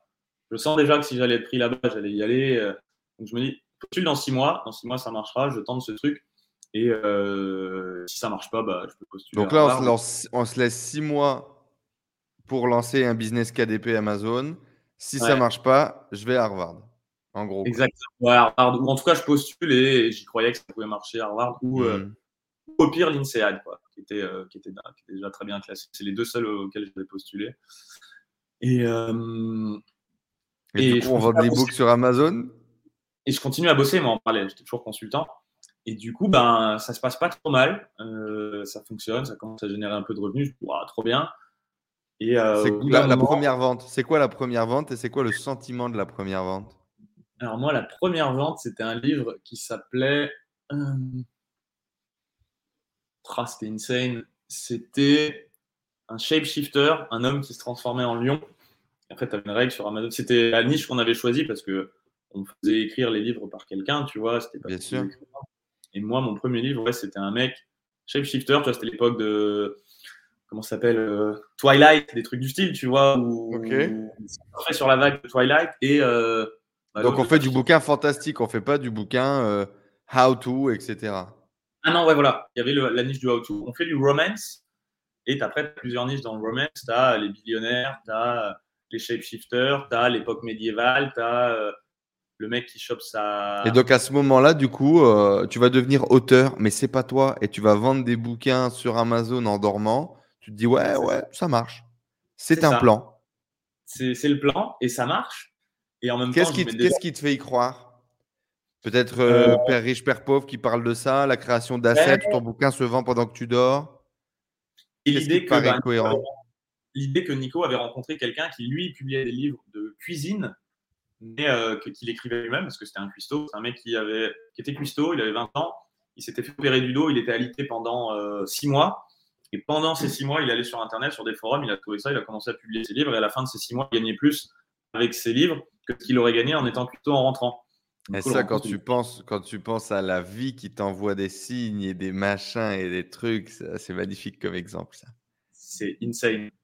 Et du coup, bah là, je fais, ah ouais, ok, ça marche, j'y crois parce que c'est lui, de base, mon pote, qui l'a rencontré en vrai, ce mec qui est son pote, qui dit ça marche. Je me dis, ok, bah, le mec, il a 20 ans, il publie des livres sur un sujet qu'il connaît. Moi, je, suis ingénieur, mais je vais pas faire un livre sur l'ingénierie, tu vois. Donc, ça peut pas être cette niche. Et puis, on cherche un peu, on se dit, ok, romance, ça a l'air bien avec l'avènement de la plateforme Kindle justement et des liseuses, tu avais beaucoup de femmes qui lisaient des harlequins, mais tu, si quand tu reçois ta belle famille, tu n'as pas ta, n'as pas 10 000 bouquins Harlequin sur, ton, sur ta table basse, tu vois. En revanche, mhm. dans ton œil, tu peux te les enchaîner, personne voit, les femmes se sentaient pas jugées. Et tu as une explosion. Et pendant le début de Kindle, 90% des livres vendus sur Kindle, c'était des livres de romance pour femmes. C'était un peu l'équivalent du porno pour hommes. Nous, on est un peu plus cru quand même. Euh, tu as besoin de voir euh, de la chair, euh, de voir du truc. Pour les femmes, il y a un peu plus d'émotion, une histoire romancée. Même s'il y a des moments, même s'il y a des crus dans ces livres-là, ben, c'est un peu du porno soft, sentimental et, ça cartonnait. Quoi. Et, avec le fait qu'on achetait plein et le cachait, ça se développait. On dit, OK, on va faire ça. Et euh, donc voilà, le plan, c'était de publier ça. Et au bout d'un moment, ça marche, plus entraînant sur des forums avec d'autres gens. Moi, je recoupe trois techniques un peu scammy. Euh, il y a des gens qui font un petit scam ici, un autre petit scam là, un autre scam là. Je prends les trois scams en même temps, je les applique et ça fait genre 50 euh, 000. Un méga scam. c'est un méga scam. Et ça fait, enfin, méga scam. Non, plus que ça respectait quand même les règles. C'était des, des, techniques marketing pour, pour booster ta visibilité sur Kindle ou des choses comme ça? Ouais, voilà, c'était ça, mais c'était surtout des martingales quand même, tu vois, c'était pas. C'est des trucs qui. C'était des loopholes, quoi, qui profitaient de choses qui étaient encore autorisées à ce moment-là. Les avis, acheter toi-même tes bouquins pour faire propulser ton truc, ce genre de ah, choses? C'est même plus que ça. C'est marrant, ça intéresse toujours vachement les gens, alors qu'en fait, c'est une partie où je me dis, c'est franchement pas si intéressant, c'était d'avoir des gens qui, euh, qui, achètent... ton bouquin et qui te mettent des avis. Et le livre en gratuit, tu avais des comptes qui téléchargeait 1000 euh, livres gratuits. Suite après, tu le passais en payant. Sur une période de 24 heures données, un téléchargement payant et un téléchargement gratuit. Donc, ça faisait comme si le livre avait fait 100 ventes en une heure. Et là, il est placé au sommet de la, en best-seller. Hmm. C'est une des techniques. Il y en avait une autre. Ouais, c'était les growth hacks du moment sur Amazon. c'était les growth hacks du moment et il y en a deux autres. Euh, et quand tu cumules, quand tu cumules Mais c'est hyper important parce que ça veut dire que tu as un mindset de growth hacker quand même, tu vois. Et donc, par la suite, il y a plein de décisions que tu vas prendre, à mon avis, qui découlent un peu de ça aussi. Pas con. Putain, c'est très bien. Euh, J'avais même pas vu que c'est vrai que c'était du growth hacking sans mettre le nom dessus. Euh, scam hacking, du scam growth hacking, tu vois. ouais, c'est ça et deux autres techniques qui se combinant, ça fait juste pas plus, ça fait c'est multiplicateur et c'était euh, c'était insane. Ça fait qu'au bout d'un moment, en, un mois, je passe de 2000 euros de TA à 80 000, tu vois. Wow. Euh, et, ouais, et du coup, là, je me dis, bon, bah, ok, je quitte mon taf. Je fais le premier mois à 80 000, je me dis, c'est bon, c'est nickel. Je réinvestis beaucoup quand même. 80 000 euros de CA, tu payes les écrivains qui écrivent les bouquins et c'est tout? Peut-être un peu de pub? Euh, non, il n'y avait pas de pub, mais je payais les gens qui téléchargeaient le livre, euh, je payais. Ouais, oui, du coup, tu pouvais aller payer les gros facs, quoi. il y avait les gros facs, et puis du coup, là, surtout, je réinvestis de ouf. Je me dis, bah, je vais en faire encore plus des livres. Je pose 30 000 balles euh, d'auteurs. C'est des chiffres qui sont quand même incroyables, que tu n'avais certainement jamais vu de ta vie. Qu'est-ce qui se passe à ce moment-là? Tu as, as, un shift au niveau de l'argent? Tu as un shift au niveau des ventes ou... Ouais, il y a quand pas du tout, tu étais très froid et, c'est OK. Il y avait un vrai shift et il y avait quand même une croyance limitante, enfin, de dire limitante, une croyance de hm, ça peut pas durer. en même temps, c'était pas faux parce que je savais qu'il y avait un côté un peu scammy, même si encore une fois, ça respecte les règles. Mais je me dis, c'est bizarre, ça ne peut pas marcher. Bon, je continue quand même le temps que ça marche. Et à un Toi qui as été élevé avec justement peut-être beaucoup d'éthique, euh, de la nature, de, de, de, l'élevage, tu vois, je pense beaucoup à, tout ce qui est ferme avec euh, tout ce qui peut aller avec. Utiliser des techniques un peu scammy, tu étais comment euh, par rapport à ça? Est-ce que tu te dis ah, c'est ok, c'est pas ok? Est-ce que tu te poses pas la question à ce moment-là? Bah, Non, clairement, je suis pas très bien, mais en même temps, je lis euh, les livres qui te disent non, mais c'est des croyances limitantes, il faut retirer le plus que tu peux. Tu vois, le bon côté de apprendre à vendre et d'apprendre à oser, mais euh, il y avait comme une intuition qui te dit en gros, c'est pas génial, quoi, tu vois. Ouais, ok. Bon, je le fais quand même, et à un moment, ça se répand façon de faire, euh, je partage un peu deux potes et puis tout le monde commence à le faire aussi un peu derrière. Et là, du coup, Amazon se rend compte du truc. Rétrospectivement, ils changent les règles. Enfin, ils changent les règles au 1er mars et nous avertissent le 8 mars. Vous ne respectez pas les règles depuis le 1er mars. Du coup, on vous bloque votre compte et tout ce qu'on vous doit depuis euh, février, par exemple, on ne vous le paye pas. Et là, je fais ah. bien joué. Et en même temps, sur le coup, ça me fait chier, mais là, je fais merci, tonton Bezos. Tu m'as appris une vraie leçon de business parce que je dépendais de ta plateforme. J'étais payé 60 jours fin de mois euh, derrière. Tu m'apprends vraiment, euh, tu m'apprends la vie, quoi. Et en même temps, tu on fais la on, a, on a, le temps quand même de sortir combien de chiffre d'affaires de cette activité avant que ça s'arrête? Euh, en tout, en tout, en marge, j'ai dû sortir 30 000 euros. Ok. A dû me faire 30 000 euros quand même. Mais ce qui était déjà insane, tu vois, assez pour me dire. ce qui est bien, mais effectivement, euh, si tu avais, je sais pas, si étais tenu 6 mois à 80 000, tu aurais gagné plus, tu vois. C'est ça, euh, Bah, ça n'a a- pas duré autant, quoi. il y avait, euh, me de- enfin, je devais recevoir 120 000. Après, au moment où ils m'ont coupé, ils m'ont dit bon, bah, on te les paiera pas parce que tu respectes pas les règles et tout et tout. Et en même temps, une vraie leçon, Fuck. une vraie leçon de business parce que je me dis putain, fait chier, mais il y a quand même une partie de moi qui se dit putain, c'est beau parce que c'est la bonne chose pour les clients, comme je faisais comme un petit scam. Le mec prend la décision qui va bien. Toi, quand ils disent customer first, et tu vois, Amazon, on peut lui reprocher plein de trucs, mais c'est comme une boîte centrée sur les besoins des clients.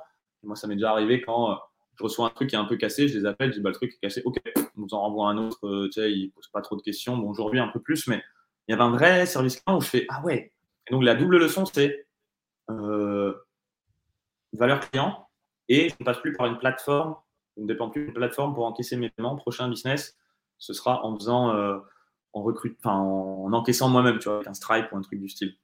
Et du coup, Et- à ce moment-là, t'as pas eu peur de quitter ton job?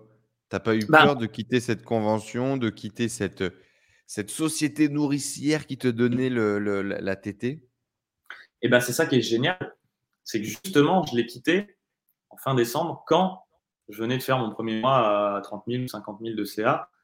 Et du coup, j'étais en mode au pire du pire, même si ça plante maintenant, c'est génial, ça m'aura fait prendre la décision. Et je sentais qu'il y avait un côté, j'avais besoin de ça pour oser quitter. Et au pire, je, bah, si ça plante maintenant, je suis balancé dans le vide et puis je trouverai une solution pour que ça marche euh, sans retrouver un boulot. Quoi. Et c'est ce qui s'est passé, parce que deux mois après, le truc plante. Et là, je regalère à essayer de le refaire de façon propre, mais ça marche un peu moins bien. Et même si ça marche un peu, je me dis, putain, comparé au chiffre que je faisais avant, euh, refaire 2000 ou 3000 balles par mois, ça pique, quoi, tu vois. Mmh. Euh, bah, tu passes en mode, ça y est, j'ai un autre palier de chiffre d'affaires où le business que je fais, il doit rapporter plus que, il doit au moins faire 30 000 par mois, sinon euh, je ne le fais pas. Putain, dé- démarrer avec ce genre d'expectation, euh, il va falloir que ça démarre très vite le prochain business. hein. T'as tout compris. Et, euh, et on essaye quand même, avec Nico, on le refait de façon propre et on se dit, bon, on va faire un business. Ah oui, et Nico avait à peu près gagné la même somme que moi. Et lui, il les met. Ah oui, vous aviez deux comptes différents du coup. Vous n'étiez Ouais. pas ensemble, vous étiez ensemble, mais euh, chacun son truc. Comme on a... Ouais, exactement. Merci de préciser ça, euh, c'est bien. Et lui, il pose euh, les 25 000 balles dans le mastermind de Russell Brunson à l'époque. Ouf, direct. En Parce qu'il mode. a- euh, Un autre de ses potes a rencontré quelqu'un qui l'avait fait et qui, est- qui était à, la rue, mais qui s'était démerdé pour mettre ses derniers sous là-dedans. Enfin, il y a toute une histoire aussi qui est trop longue, je peux pas raconter, mais le mec le fait. Un an après, il se retrouve à avoir fait 250 000 de chiffre d'affaires et puis sa vie a changé. C'était une putain d'histoire que Russell mettait sur les réseaux. Il n'était pas connu encore à l'époque, Russell en France. Mais du coup, je lis le témoignage de ce mec-là et, Nico me fait bah, c'est le meilleur pote d'un mec que je connais aussi. euh, en fait, c'est vrai. Quoi. Et on dit putain, t'es sûr? Et lui, il dit bon, vas-y, moi j'y vais, je mets 25 000 balles. Je crois que c'était avant. Russell, Russell Branson, pour tous ceux qui nous écoutent, qui ne sont pas forcément familiers de tout cet univers, un peu des, des- des gourous du web marketing américain, fondateur de ClickFunnels, et qui euh, littéralement y, a- y amène ce mouvement de la vente de connaissances sur Internet et euh, de, de- un réseau énorme. Russell Branson, c'est euh, partenaire avec Tony Robbins, c'est partenaire avec Dean Grazi aussi, c'est partenaire avec tous les plus gros marketeurs, infopreneurs, etc. euh, du monde. Voilà, parenthèse fermée. Non, mais c'est bien, merci. De... Franchement, t'es fort pour euh, préciser les trous que je laisse dans le, le truc. Merci. Ça te C'est fait parfait, t'inquiète. On, on est là. Sur les clients ou les gens qui regardent la, la chaîne et c'est bien. T'as t'as le bon mindset d'empathie pour que tout le monde suive. Parfois, je fais des liens un peu rapides. Et euh, voilà, on se retrouve quand même dans le mastermind. Enfin, non, Nico, il va, mastermind. Et en fait, euh, le truc plante. Du coup, il a limite pas les sous pour se payer les billets pour aller aux réunions. Et en fait, même Russell, donc moi, je lui dis, écoute, il me reste 30 000, c'est quoi Vas-y, on s'associe, rejoins-moi et on va utiliser ces sous-là pour. euh, pour, euh, comme ça, moi, je m'associe avec toi, je bénéficie du, du mastermind et euh, on, ben, on y va. Et puis après, ben, je mets un petit peu de ces sous-là pour payer les billets. Et puis, le business model, j'avais compris que ça allait être avec de la pub Facebook. Donc, ben, on, mettra ça. Et Russell propose qu'on fasse un cours, c'était vraiment sa méthode, webinar avec un produit à 997 euros où tu enseignes aux gens comment gagner leur vie en publiant sur Amazon. C'est très bien déjà avec 2-3 000 par mois. Donc, on commence à faire ça. On prépare le webinar met les pubs, je fais le système. Moi, je m'occupe plus du back-end à ce moment-là. Euh, et Nico, plus bah, de l'image, euh, marketing et tout. Et, euh, et en même temps, on se fait Ah oui, non, c'est pas encore là. Et on. On, est en quelle année là? Là, on est en 2016, ouais, début 2016. Et, euh, ouais, donc c'est early de business en ligne. C'est beau. Ah ouais, ouais, ouais. C'était, c'était, justement, il y avait, je connaissais personne en France, j'avais pas de réseau, et je me retrouve catapulté chez Russell, où à l'époque, dans le mastermind, il y avait Alex Hormozy qui depuis est en train d'exploser, qui débutait aussi, et c'était, c'était vraiment devenu un pote. D'ailleurs, il m'a gratitude infinie pour ce mec qui m'a tellement coaché gratuitement pour que je lance mon premier business, des scripts de vente pour Alpha Body, c'est lui qui nous les a donnés. Enfin, je reviendrai peut-être dessus, mais il était au début, mais c'était déjà, euh, même Russell avait dit à l'époque, parmi tous les gens qui sont là, là, sur les 100 du mastermind, il y en a un jour qui va me défoncer en termes de business et d'impact, c'est Alex Hormozy, tu vois. Et le mec, il débutait, tu vois, mais euh, Russell, il avait senti et depuis, c'est devenu, euh, c'est devenu qui sait, quoi. Il a fait un ah, il est énorme. Il a fait un exit à, il a dit, je crois qu'il a vendu 66% de sa boîte pour 40 millions. Là, une boîte qu'il a créée en 3 ans et demi. j'ai vraiment vu la genèse, je le voyais, tout ce qu'il dit, et en plus, c'est vrai, quoi, tu vois.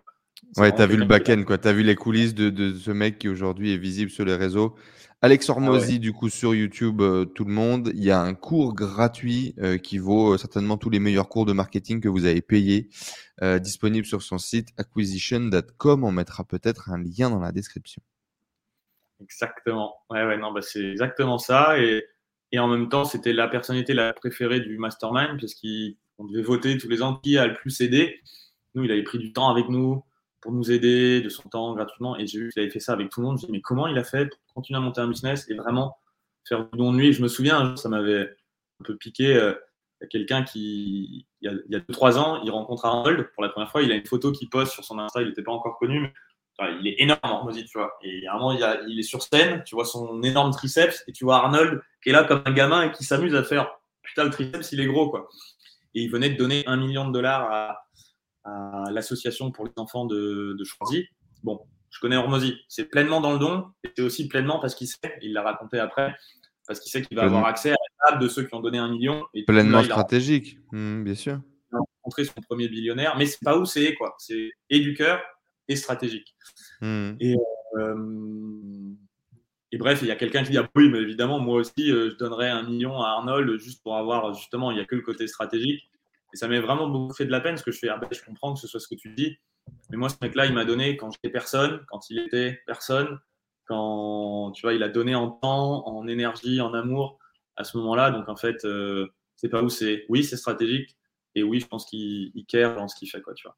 je le mmh. dirige pas en gourou ni en héros, mais je tiens à rétablir. Il m'a beaucoup aidé et lui témoigner vraiment une belle gratitude. C'est quelqu'un, un des mecs les plus brillants, les plus déter que j'ai rencontré toute ma vie. Quoi. Euh, et euh, bref, donc on fait ça, et si tu veux, on doit. C'est une histoire longue, hein. j'espère qu'on a le temps. Et donc on, se dit, on va publier euh, un, on, va, on, va, faire ce programme. Et un le business de, de vendre KDP pour vendre de la formation en ligne pour les gens qui veulent se lancer en KDP, quoi. C'est ça. Et, un pour, moment, pour information, donc là on est en 2016, six ans plus tard, euh, il y a encore des gens qui lancent des formations là-dessus. Pour information. Et on se retrouve euh, à, à, réavoir notre compte Amazon coupé, le nouveau qu'on avait fait. Là, on respectait toutes les règles, mais parce qu'ils ont capté que c'était, ils ont fait le lien avec l'adresse IP. Pourtant, j'avais fait en sorte avec un VPN, un autre nom de boîte, enfin la totale, tu vois. Ils ont capté que c'est nous, ils nous recoupent le truc, tu vois. Et là, je fais putain, les gars, abusé, quoi. J'envoie un mail au service support euh, KDP, je leur dis non, mais là, les gars, ce que vous avez fait, vous n'avez pas le droit, quoi. Enfin, et puis limite, j'ai eu un message que j'ai toujours retenu qui dit So what? Tu vas faire quoi, gamin? Fuck yourself, quoi. À l'époque, Amazon, c'était pas encore ce que c'est aujourd'hui, mais c'était déjà une boîte de plusieurs milliards, tu vois. C'était l'action valait 300 euros peut-être. Aujourd'hui, elle en vaut 3000, bon, même si elle a baissé, tout, tu vois, mais c'était, c'était déjà le, mastodonte que c'est. Et tu fais, ah ok, je vais me démerder tout seul parce que là, je, vais pas prendre un. Non, c'est mort, t'as as gagné. Ok, j'arrête. Et du coup, avec Nico, je lui dis, écoute, moi, je suis pas ok qu'on publie un truc, même si on sait que la méthode marche. Il y a un truc qui n'était pas aligné de faire. Euh, de faire quelque chose. De vendre un truc qu'on fait plus, quoi. Et Nico était un peu d'accord quand même. Oh merde, euh, ouais, ok. Et donc là, ça, ça plante. Et là, on se retrouve vraiment épuré, à même plus d'idées. Et on avait déjà payé quelques billets pour aller voir Russell. Et là, il commençait à y avoir un peu moins de sous sur le, sur le, sur le compte. Et à ce moment-là, moi, je me fais larguer par mon ex. Ça fait 5 ans qu'on était ensemble. Et Nico, ça fait 6 ans qu'il était avec son ex. Pareil, il se fait quitter. Dans les deux semaines, on se fait quitter. Et entre ces deux semaines-là, justement, KDP qui nous recoupe le truc. Il y a une corrélation ou pas? Vous bossiez trop, vous étiez trop focus sur le business, ah. rien à voir? ça a culminé quand même là-dessus. Après, elle m'a dit, je me souviens, ça m'a beaucoup aidé dans mon développement. je suis resté très proche, enfin, ami avec cette fille. Elle m'a dit, mais non, je t'aime toujours, ouais, j'admire ton ambition, plein de trucs, mais j'ai besoin de quelqu'un qui soit plus présent ou qui soit plus focus sur la relation. Et elle m'a dit, le truc, c'est quand je suis avec toi et qu'on regarde le coucher de soleil, je ressens que tu as envie qu'on regarde le coucher de soleil plus vite. Tu vois, cette notion toujours de productivité, et justement qui est paradigme très orange dans la spirale dynamique. Et je pense que ça, ça m'a fait un peu cette rupture. Ce truc-là, ça m'a fait transcender orange en me disant, bon, ok, euh, oui, faire du bis, faire du truc, mais de la bonne façon. Et il y avait quand même une grosse partie de moi euh, qui avait envie d'apporter quelque chose d'utile aux gens. Je voyais que je pouvais être un peu inspirant et je me dis, putain, en fait, je sais que je peux faire quelque chose de cool. Et j'avais aidé, backward, j'avais aidé un petit gars qui s'appelle Ilias à perdre du poids. Il était venu me voir donc deux ans avant encore. J'ai fait un petit, La salle de sport, il vient me voir. J'avais une énorme barbe de hipster. Je faisais 8 euh, kilos de plus que maintenant. Tu vois, j'étais un peu stock à la salle. Puis il vient me voir, il me dit Bonjour monsieur, je vous... tu regardes par terre, je voudrais être comme vous. Je dis Ça, veut dire quoi bah, J'ai le même corps que vous. Mec, il était, euh, il obèse, tu vois, et tout. Je fais ah, Ok, frère, mais il y a du boulot, quoi, tu vois. En fait, je discute un peu avec lui. Je pensais qu'il avait 18 ans parce qu'il était limite plus grand que moi. Puis il me dit qu'il a 14 ans, qu'il a été déscolarisé pendant deux ans euh, parce qu'il a eu des problèmes psychiatriques. Et du coup, voilà, le mec était complètement perdu. Et je lui dis, OK, bah vas-y. Je, ressens justement que, euh, bah, que, je peux lui apporter des trucs en changeant un peu sa vie. Et je dis, OK. L'appel du mentor. L'appel du mentor, ouais. ouais c'était vraiment du mentorat. Mentorat slash grand frère. Je dis, bah, demain, tu viens à la salle, telle heure. Euh, tu retires les chaussettes par-dessus le pantalon. Tu vois, les requins avec les chaussettes par-dessus le pantalon sur le ring, tu retires ça. Tu préviens ta mère où tu vas. Euh, tu fais pas un exo de plus que ce que je te dis. Tu fais pas un de moins. Euh, je vais te dire comment manger aussi. Tu n'essayes surtout pas de faire plus tu que ce que je te dis. Je vais te donner peu de choses à faire, mais tu les fais bien. Et niveau. Euh, niveau comment dire Niveau autre, oublie pour l'école et tout, ça y est, entre guillemets, c'est mort, déscolarisé, il y a déjà un coup dans ton CV, c'est un peu perdu pour le système éducatif. Par contre, tu vas apprendre l'anglais, parce qu'il y a beaucoup de connaissances qui sont en anglais. Tu vas apprendre la psychologie, le dev perso, euh, le business et des bases de statistiques et de probabilité. Parce que c'est quand même super utile dans les maths. Le truc le plus utile, c'est juste quand tu dois faire un deal pour réfléchir à quelque chose, combien tu payes, d'avoir un peu une idée de proba quand tu vas prendre des décisions ou, euh, ou de stats. Tu vois. Il fait OK, il apprend tout ça, il perd grave du poids, il se transforme, il prend confiance en lui, on devient assez proche, il commence à tâter un petit peu, à essayer de lancer un business de, t-shirt sur, euh, sur Facebook, tu vois. Et là, je suis waouh, et du coup, fast forward de nouveau, quand c'est la période de merde, j'ai plus de boulot, j'ai plus de business, j'ai plus de, j'ai plus de meufs. La veille de mes 30 ans, je dors sur le canapé d'un pote. JB, euh, pardon, JP, si tu regardes cette vidéo, merci de m'avoir accueilli chez toi pendant, pendant trois mois sur, euh, non, même pas sur le canapé, dans une chambre chez toi, qui est un ami que j'avais. quand même, ouais. À la veille de tes 30 piges. Ah, ah, j'étais mal. Toi, là, je le dis en plus avec le sourire, ou peut-être j'exprime pas mes émotions, mais j'étais au fond du trou. J'étais vraiment triste de cette relation dans laquelle j'avais investi 5 ans je pensais être amoureux. Dans le fond, j'étais déjà vraiment amoureux, j'étais sur d'autres choses, mais en tout cas, j'étais attaché, tu vois, et cette fille, comme je tenais à elle. Euh, et puis je me dis, putain, mais je suis un loser, quoi. J'ai 30 ans, je sais pas ce que je fais dans ma vie, je voyais commencer à avoir mes potes. Dans ton ego de victime à fond, là. Ouais, de ouf. je suis dans l'ego de victime, euh, mais à donc. Et en même temps, c'est bien, tu vois, il faut, faut, y aller aussi pour voir ce qui se passe. Il y a une chanson chamanique que j'aime beaucoup qui dit Je me suis promené dans les tréfonds, j'y ai trouvé l'âme humaine. Je suis allé visiter des tréfonds de, de plein de choses que je voulais pas voir en moi, tu vois. Hmm. Et, ça me renvoie aussi, ce, rejet de, cette fille, ça me renvoie une, phrase qui m'est revenue de mon père quand j'avais 14 ans.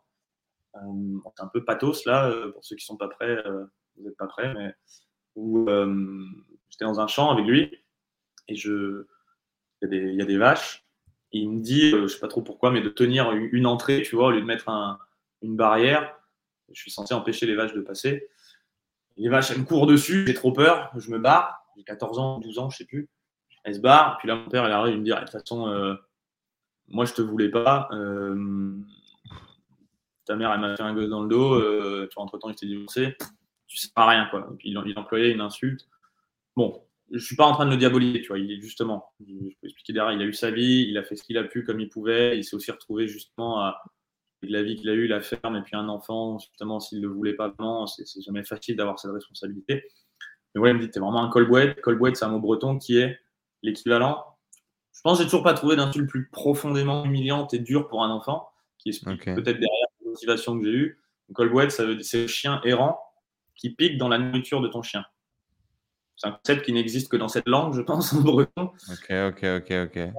moi, je grandis avec ça, je fais ok, d'accord. ouais, donc un, un, daron dur aussi, quoi. Qui, qui... Ouais, qui était très sensible et qui, dans le fond, bah, il savait pas comment l'exprimer et ça t'arrivait en pleine gueule à toi, quoi. C'est ça. Et je ressentais quand même qu'il y avait beaucoup d'amour. Et en même temps, toujours cette notion de bah, je veux pas en être trop proche parce que s'il meurt aussi ou si la vie me retire, c'est bon, j'ai déjà perdu une enfant, ça m'a dévasté. Il, a vraiment fait ce qu'il a pu. Tu vois, aujourd'hui, j'ai. Oui, aujourd'hui, tu as beaucoup d'amour et de recul par rapport à tout ça, mais quand tu es gosse, comment tu le vis, ça? Ah bah, Beaucoup de haine, beaucoup de. Ah, non, justement, et ça où. Encore une fois, c'est une histoire que je me raconte, tu vois, mais ça m'est revenu quand mon ex m'a quitté. Je me suis vu dans ce champ, ce moment où il me dit ça et où il part. Il se met à pleuvoir, je vais sortir du corps, vraiment, tu vois, mon âme, enfin, pareil, l'âme, c'est un un moduel, mais bon, il y a quelque chose, un bout de conscience qui sort, je sais pas, à 50 mètres d'altitude, qui me voit un peu de trois quarts derrière, et puis tu vois, je vois le petit euh, avec les, bras blancs et la tête par terre, il se met à pleuvoir, et je vois ce petit tout triste, donc je m'en déconnecte aussi, tu vois. C'est une autre vision qui voit un peu le monde euh, comme n'étant pas la réalité, mais comme un jeu vidéo que tu regardes ou quelque chose. et là, la seule pensée qui me vient, c'est tiens, ça fait un peu comme dans les films, avec le héros torturé qui a une vie trop stylée et puis qui raconte un beau jour euh, sur l'oreiller avec sa copine, euh, bah tu sais, je suis un bad boy, mais en fait, dans le fond, il s'est passé ça et, tout ça. Et je vois vraiment ça, je me dis, tiens, ça fait comme un, putain de scénario de film euh, du, héros du truc, tu vois. Et après, bon, je rentre dedans et puis je pense que je m'en coupe et puis je me dis, bon, c'est pas grave, je suis triste et machin, mais bon, je vais survivre, quoi. Tu vois, je me blinde et puis, et puis on avance, quoi. Et, et du coup, quand mon ex me quitte, ça me fait ça. Tu vois, le rejet de nouveau, je revis cette expérience, je, revois le truc que j'avais un peu mis de côté.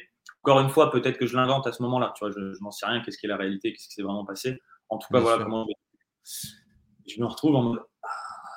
La réalité, c'est quand même qu'à 30 piges, tu te retrouves sur le canapé de ton pote, alors quelques années avant, où tu partais pour, euh, entre guillemets, une carrière parfaite académicien, euh, MBA, euh, hyper advanced en cabinet de conseil quelques mois plus tard, on se retrouve à, lancer un truc, on fait des, dizaines de milliers d'euros par mois. On va rencontrer le gratin des Américains avec tout le standing, le machin. Là, on se retrouve sur un putain de canapé à 30 piges, plus d'idées de business, la meuf qui se quitte. Et tous les deux, en plus, il n'y en a pas un pour relever l'autre, les deux sont à plat en même temps. Et là, Nico m'a beaucoup soutenu quand même. Il avait un peu plus plus peut-être le drive business et il sentait que c'était il a quand même vraiment été là pour moi. En mode, bah, putain, il m'a écouté pleurer plusieurs fois au téléphone. Puis là, il a l'idée, il dit, vas-y, on va voir Tony Robbins. J'étais à faire changer la flemme et tout. On se retrouve quand même à faire Tony Robbins. Et, euh, Donc UPW à Londres euh, UPW à Dallas, ouais. À Dallas, aux States, du coup, vous allez States, ouais. J'avais déjà, ouais, ouais. Et là, je me retrouve à, bon, je vois quand même un petit peu l'univers. Tu vois, pour moi, c'est justement un peu assez orange aussi. Genre faut être la meilleure version de soi-même. Et j'étais déjà là en mode putain, mais on y croit, les gars. Franchement, ça... j'avais pas envie de jouer le jeu des exercices. en même temps, je, savais que oui, ça pouvait être une croyance limitante, mais il y avait un côté, c'est bon, j'ai déjà donné, j'ai déjà fait un peu ce genre de truc euh, où tu vois, ça, ça m'amuse plus. Mais à un moment, il sort cette phrase.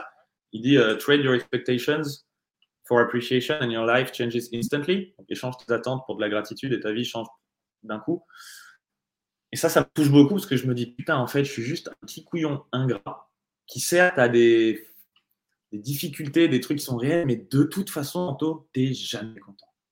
Il y a toujours un truc qui va pas, tu vois. C'est jamais bien, c'est ceci, c'est dur, t'es la petite victime, ou alors t'es es le héros qui se bat contre les trucs un peu durs. Il y a toujours un truc qui va pas. Et là, je capte un peu que je suis juste dans un mode d'ingratitude de tout ce qui m'arrive. Et qu'en fait, de toute façon, c'est moi qui me crée un peu à un niveau cette réalité aussi, tu vois, en, le vivant en, le cherchant. Et là, je me dis, je vais faire ce tatouage. Et je me souviens, premier tatouage, d'ailleurs, depuis, j'en ai toujours qu'un. Je me le fais, je vais voir quelqu'un, je vais vers cette phrase, je que ce soit en écriture un peu euh, italique, comme ça, stylé. Et là, le mec, il me fait, tu le premier tatouage, vaut mieux le faire dans un endroit où tu le vois pas trop, sinon ça pourrait être saoulé. Je dis, non, t'as pas capté. Justement, je veux que ce message il soit gravé là. je veux le... Tous les jours, je veux le revoir. Trade your life for expectations, quoi. Euh, trade your expectations for appreciation. Et là, je le vis pas encore complètement, mais c'était une pensée intellectuelle de en fait, ce dont j'ai besoin, c'est ça. Au-delà de tout le reste de, la vie, j'ai juste besoin de plus de gratitude dans ma vie. Quoi qu'il arrive, en France, ça va bien se passer. Et je commence un peu à travailler un peu plus à partir de cette gratitude. Ça fait quoi de marcher sur le feu, juste à partir? Euh, C'était flingué pour moi parce que, et en plus, j'ai prévenu les organisateurs. une fois, on peut dire que c'est du mindset et tout, mais pour moi, c'est juste, c'est un truc, c'est basique en fait. N'importe qui, tu même pas besoin de préparation. Tu marches feu quand tu as les pieds secs et tu restes pas longtemps. Il y a tout un tas d'explications qui font pourquoi c'est pas chaud. Euh, mais c'est vrai que ça peut mettre dans le mindset de j'ai fait ça, donc je suis capable de tout faire. C'est pas un, un, truc que tout le monde peut faire, mais qui semble extraordinaire à ton mindset. Et du coup, donc je vois tout à fait dans sa stratégie la place que ça mais j'avais déjà déconstruit ça. Du coup, je me dis bon, ok. Et je remarque qu'il y a un Quand tu le déconstruis, c'est beaucoup moins sympa là, effectivement.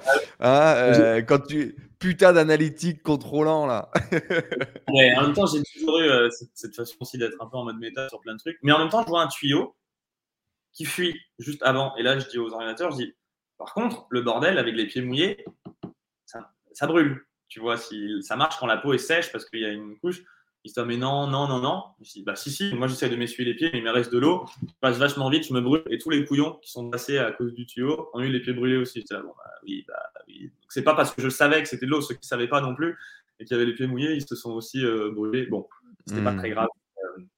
Euh, Donc tu t'es brûlé les pieds Je me suis brûlé. Voilà. Bah, ça fait quoi de marcher sur le Grèce Ça brûle.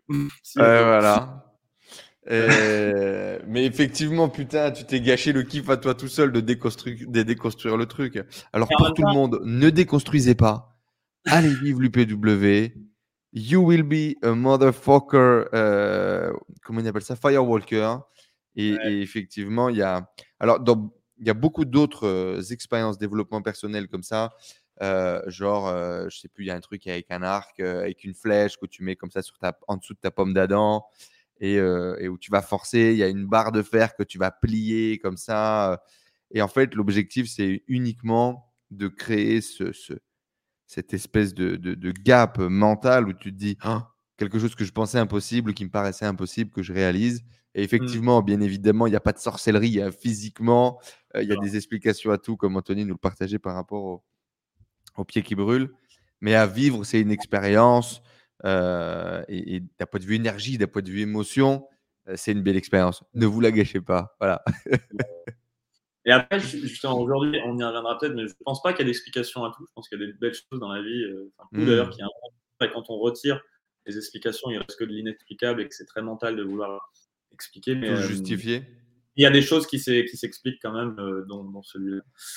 Et, euh, et d'ailleurs, moi, ce qui m'a fait faire ça, c'est plus le parcours en général. Par exemple, c'est le jour où j'ai eu les abdos, parce que ça, je les ai vus un an avant, tu vois.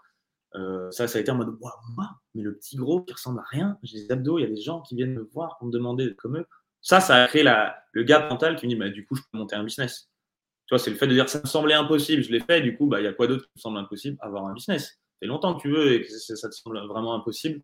Et j'avais déjà, avant même de lancer Kindle, j'avais déjà réussi euh, trois mois auparavant à avoir euh, un physique avec des abdos et où tous mes potes qui étaient là en mode ouais, tu fais comment et tout. Et ça, ça m'a créé le, le, mindset. Parce que justement, autant intellectuellement, j'étais assez bon et tout à l'école, autant physiquement, je pensais le dernier des, des nuls, quoi. Tu vois, des mohicans. ouais, aucune génétique pour ça. Et quand ça, je me dis, ah merde, je pensais vraiment que c'était impossible. Et ça, c'est possible et ça m'a brillé une case, ça m'a ouvert la case de, il y a plein d'autres choses en fait qui sont possibles. Moi, ça a été ça, mon, ma marque sur le feu, ça a été d'avoir des abdos. Mmh. Euh, bon, bref, je sais plus où j'en suis. Voilà, Tony Robbins, on fait ça. J'ai quand même Tony Robbins, la marque, ça, ça, ça, ça, te frappe. Comment est-ce que tu en sors de ce Tony Robbins et, est-ce que euh, ça fait une bulle d'air pour repartir sur quelque chose? Euh, Est-ce que pas du tout? Et qu'est-ce qui va se passer ensuite? Jusqu'à, j'imagine, la création d'Alpha Body C'est ça, on va, on, va, on va y arriver enfin ça fait une bulle d'air, ça fait un côté waouh, putain, ou même, tu vois, même pas business, juste, juste, en fait, ta qualité elle sera juste émotionnelle. C'est Paul Pironnet qui dit ça d'ailleurs. Salut Paul. Euh, Salut Polo. De, Polo. Euh, ouais, je me rends compte, bah, en fait, je suis juste un, gras et il va falloir travailler là-dessus ou apprendre à avoir, juste ouvrir tes yeux sur le fait que. Tu prends ta claque pendant l'atelier ou après l'atelier? Pendant. Au moment où il dit la phrase, je reste sidéré, je fais OK as capté pourquoi tu es venu là. C'était ça que tu avais besoin d'entendre. Tout le reste, le feu, tout ça, c'est mignon, mais le insight, il est là. Je rentre en France. Et, là, et quand même, après, je suis toujours un peu déprimé. Et c'est là où je vois, je continue à. je fais un peu plus de sport, histoire de me fatiguer pour pouvoir dormir, tu vois, parce que j'étais toujours déprimé, ma meuf, machin, au fond du trou, c'est la merde. Je passe vraiment trois mois de galère, tu vois, de dépression forte, euh, quelques envies suicidaires. tu vois, vraiment, vraiment, je suis perdu, quoi. Et, euh, et un moment, je vais m'entraîner. Souvent, le, petit gars que j'avais aidé à perdre du poids, là, qui vient avec moi, et puis il avait 16 ans à ce moment-là, il me dit Mais pourquoi tu es triste? Parce qu'il m'avait plutôt vu tout le temps en mode super-héros, tu vois. Et là, c'était Anto qui Mhm. découvre les émotions, quoi. Qui découvre, justement, c'était une transition un peu verte, un super dynamique. Tu vois, c'est après avoir arrêté mindset de je suis un putain de gagneur. euh, j'avais arrêté pendant quand j'étais petit, j'écoutais des chansons tristes naturellement pour processer mes émotions. Mais là, toute la période des perso, c'est non, non, je me focus positif, je fais que des trucs positifs, je, je me crée un monde où il y a que du positif, sauf qu'en même temps, tu es en train de réprimer toutes les émotions, tout ce qui va pas, et puis ça boue à l'intérieur. Et là, et je fais, ah ouais, en fait, c'est dur. Et en même temps, putain, apprendre à avoir de la gratitude pour le dur aussi, tu vois. Je suis un peu perdu avec ça. C'est dur. Dans toutes les phases de grosse transition sur la spirale dynamique, il y a une phase où tu perds tous tes repères, en fait. Tu as une vision du monde que tu perds. Et j'aime bien le dire dans le podcast, je crois que je l'ai dit il n'y a pas longtemps, là, le, la chose la plus dure à perdre dans ce monde, c'est nos illusions. Tu vois, quand tu as une vision Mhm. fixe, une façon de comprendre le monde, elle s'écroule et il y a quelque chose d'autre qui émerge. En fait, tu arrives dans un nouveau monde et tu es 100% perdu. Quoi. Là, je suis perdu avec ça. Je me dis, merde, qu'est-ce que, qu'est-ce que je vais pouvoir euh, en faire quoi. Et un beau jour, il bon, pourquoi tu es triste? Je lui dis, bah, tu sais, Elias, euh, parfois dans la vie d'un homme, une femme, euh, ça peut être important. Et puis quand ça s'arrête, c'est un peu dur. Et puis tu vois, j'avais un bon boulot, j'ai voulu lancer cette boîte. Puis ça s'arrête, c'est un peu dur, je sais pas ce que je vais devenir. Et puis là, j'ai 30 ans, bientôt 30 ans, je dors sur le canapé d'un pote, tu vois, c'est pas, pas facile quoi. Et j'essayais quand même d'être un petit peu en De mode. euh, positiver, euh, de tempérer le truc. en même, temps, en même temps, à travers moi, comme c'est un grand sensible aussi, il captait bien, tu vois, il fait Ah ouais, t'es en galère quoi. C'est la merde. C'est la merde, c'est vraiment la merde. Tu vois. Enfin, en tout cas, je le vis comme ça. Quoi. Dans le fond, tout va bien. Je suis pas, je suis pas dans un pays en guerre et tout. tu vois. On peut toujours relativiser, mais à ce moment-là, pour moi, c'est Et il me sort, euh, il me sort. Je dis ça parce que j'ai fait une date il y a pas longtemps euh, avec une fille euh, qui vient de Syrie et qui a connu la guerre en Syrie et qui est venue en France pour faire ses études en pleine guerre, qui me disait qu'elle postait son dossier à la poste euh, sous les bombes, qu'elle n'avait pas d'internet pendant, elle devait aller dans d'autres quartiers sous les bombes pour aller faire son dossier pour s'inscrire dans un lycée français. Dis, ah ouais, en fait. euh, Ouais, on n'a pas vécu la même vie, bien sûr. ouais.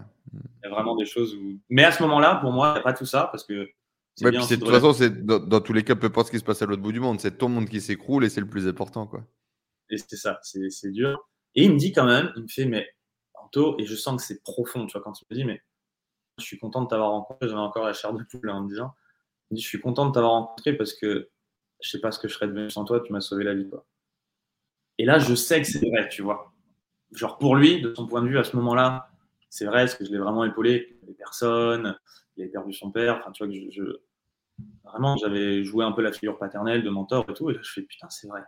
Et là, un insight, je vois la lumière, un instant un peu d'éveil, un peu tout qui s'arrête.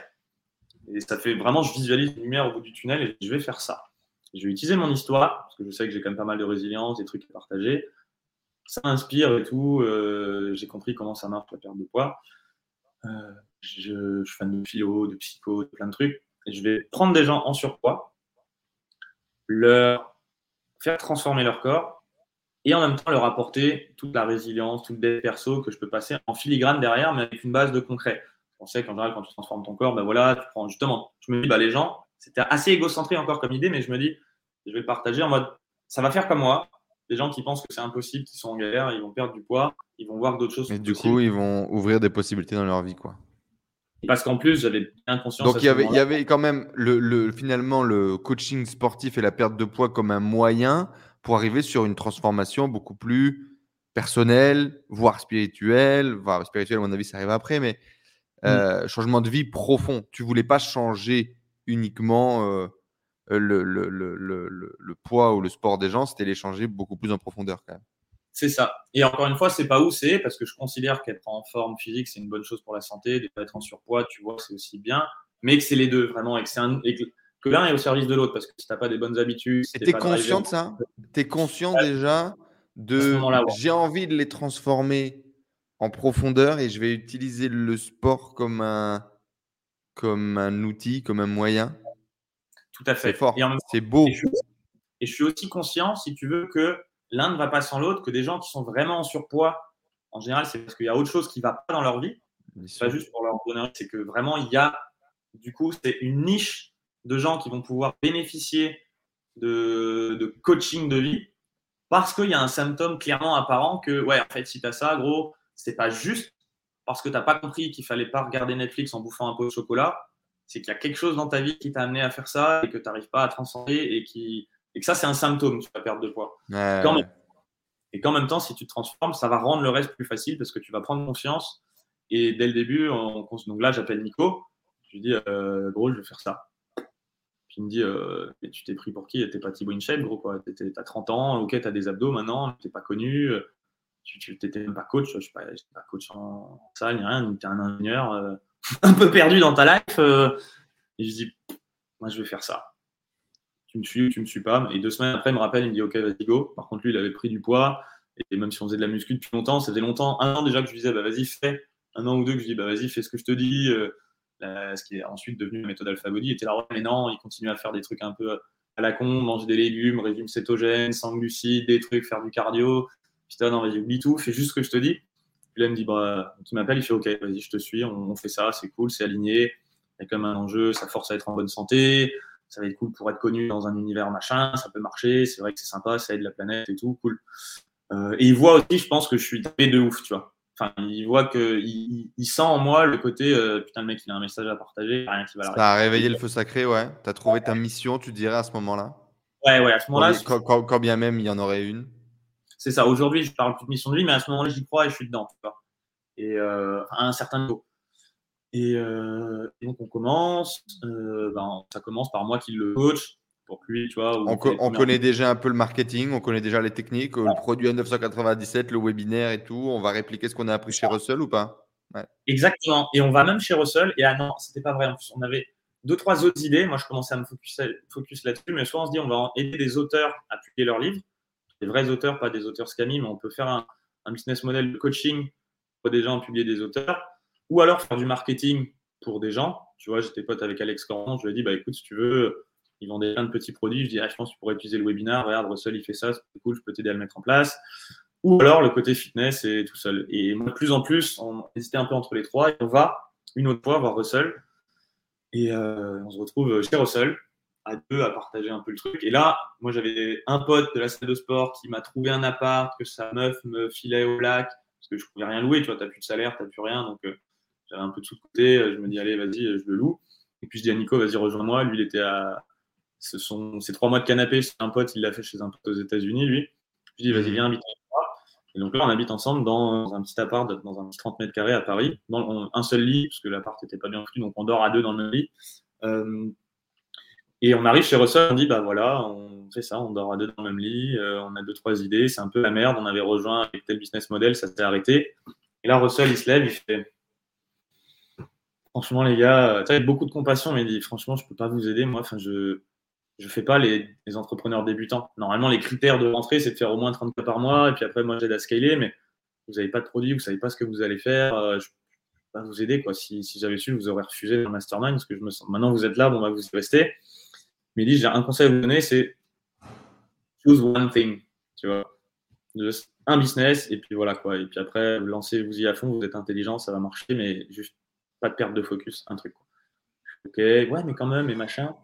Puis je fais, après le, soir à, table, je continue à discuter. Il y a un mec du mastermind aussi, Bart. Bon, il ne pas parce qu'il est américain, mais Bart, merci aussi, a contribué à ça. Il se pose à côté, alors, qu'est-ce que tu en as pensé de ce que dit Russell? Je dis ouais, bah, je sais pas, mais quand même, moi je pense que je devrais pouvoir faire les trois, peut-être, le fitness, c'est plus le côté passion, mais les autres, là, c'est déjà bien lancé, ça pourrait apporter. Il dit ok, donc euh, tu n'as pas de business, tu n'as rien fait, tu es face à Russell Brunson, as payé 25 000 balles, il t'a dit un truc qui est choisi un truc, tu n'as rien écouté. Quoi. Et là, tu sais, je suis entouré de entrepreneurs qui avaient tous des business, dont Alex Hormody qui commençait à se lancer. Je fais, Nico, on fait, ah ouais, ok, d'accord, message reçu, tu vois. Ça, ça, pénètre un peu en entrepreneur en mode putain, c'est chaud. Et en même temps, truc qui me dégoûte un peu, il y a une autre fille qui était là au mastermind, une sud-africaine, qui arrive avec sa Rolex, belle Rolex, et puis qui dit Ouais, c'est compliqué, bon, je pas envie de trop bitcher, mais voilà, mon mari a perdu son boulot, euh, il était dans la finance, euh, et comme il y avait des, des, des, malfaçons qui se faisaient dans sa boîte, il les a dénoncées, du coup, maintenant il est blacklisté en mode il fait il peut plus être pris dans ce poste-là, il avait un putain de poste euh, dans une grosse boîte, il des DAF, et du coup, moi, je me dis, ouais, bon, ça, c'est l'histoire. Peut-être qu'en fait, c'est lui qui a fait de la merde, il s'est fait virer, il est blacklisté parce que c'est lui qui est dans la caisse. J'en sais rien, tu vois. Mais en même temps, cette fille, je l'aime bien. Mais tout le monde qui est en transe dans le mastermind, avec cette... elle fait pleurer tout le monde, tu vois. Et moi, je ressens rien dans son histoire. Mais rien. Juste c'est vide, que c'est faux. Plein de détails comme la Rolex, elle dit, ça fait trois mois qu'on est en food stamps. Il y a des jours, mes enfants, ils ont même pas à manger. On n'a même pas de quoi s'acheter des pâtes. Et j'étais là, avant ta montre, tu vois. Enfin, genre. Euh, mmh Bien sûr, il y avait une incohérence, quoi. Il y avait vraiment un truc. Moi, j'étais là en mode. Euh, bon, peut-être que l'histoire, c'était que cette montre, c'était une fausse, ou peut-être que c'était un, cadeau de sa grand-mère qui avait plus de valeur euh, sentimentale que de donner à manger à ses enfants. Mais en tout cas, sur les trucs que je me fais confiance, je, ne ressens pas d'émotion, c'est louche, tu vois. Et quand même, Russell, il prend le rôle, il dit Ah, ok, je vais t'aider. Il lui fait son funnel pour elle. Elle faisait des applications pour des visas en Australie, en Sud, il dit, tu vas facturer tel Il lui fait tout son funnel, il dit, tu as juste à closer le téléphone, fais tout, je te mets les 10 000 premiers euros de pub, enfin dollars de pub pour ton funnel et ah, tout. Il fait ça, tout le monde est galvanisé et tout. Ouais, donc Russell, euh, il s'implique quoi. En tout cas, dans les mecs du mastermind et tout, euh, il n'a pas peur de donner et tout ça. C'était impliqué de ouf, mais moi, en même temps, on était, selon moi, plus en galère, tu vois. Euh, certes, on n'avait pas d'enfants, mais on dormait vraiment dans le même lit. Elle, moi, je doute toujours un petit peu de ce qu'elle faisait. Et là-dessus, il a un peu donné raison parce que après, elle avait juste à faire des appels et on était un peu resté en contact. Elle me dit Oh non, mais c'est un peu chiant. Je lui ai demandé s'il connaissait pas quelqu'un qui pourrait closer pour moi. J'étais là Ah ouais, meuf, tes, enfants, ils sont en Elle veut pas bosser, quoi. Tu fais, elle même pas envie de prendre les appels. J'ai un doute, tu vois, j'ai vraiment un doute. Et moi, j'ai écrit quand même un message, parce qu'à cette époque-là, Russell, dans le mastermind, on était tous en contact direct avec lui. Je lui ai écrit Écoute, Russell, je rentre à Paris. Je lui ai dit Russell, c'était cool, j'ai appris beaucoup de choses, euh, mais je suis quand même vraiment déçu. Tu vois, moi, j'ai trouvé méga fake ce qu'elle a fait. Je comprends tout à fait, tu vois, je déconstruis tout. Je comprends ce que tu as voulu faire pour montrer les autres Unima, ça va te faire un beau case study. Elle parle anglais, si tu le faisais avec des Français, on était les seuls Français dans le truc, ça parlerait moins à ta cible, à tes clients. Je comprends pourquoi tu as fait ça, c'est du marketing. Mais franchement, c'est quoi Je suis un peu deg. Je suis un peu deg parce que je sais que je suis plus profondément en galère qu'elle. Et tu as dit, just speak one thing. Quoi. Et là, il m'écrit un message, il dit, franchement, je comprends. Et tu as, à peu près vu juste sur tout. Tu vois. Mais il y a un truc que tu n'as pas vu, c'est que toi, tu en es capable et elle non. Et que toi, là, tu as besoin de traverser pleinement ce truc, tu as besoin d'aller toucher le fond et que je sais très bien ce qui va se passer derrière. Et si je t'aide maintenant, je te, je te vole un peu ton pouvoir de, de t'en sortir et d'aller le chercher. Tu vois, si je te fais ton funnel, machin, je suis sûr que ça va marcher. Je t'ai donné le conseil. Choisis un truc. C'est entre guillemets facile et ça fait un peu chier à entendre, mais c'est beau. Mais c'est beau. C'est beau. Il y a quand même fucking Brunson qui te sort ça, tu vois, en direct, en message. Tu vois, là, je fais. Je sais qu'il a raison. Ça, te donne de la force Ça te donne de la force je me dis, le mec voit quand même euh, voit quelque chose, tu vois.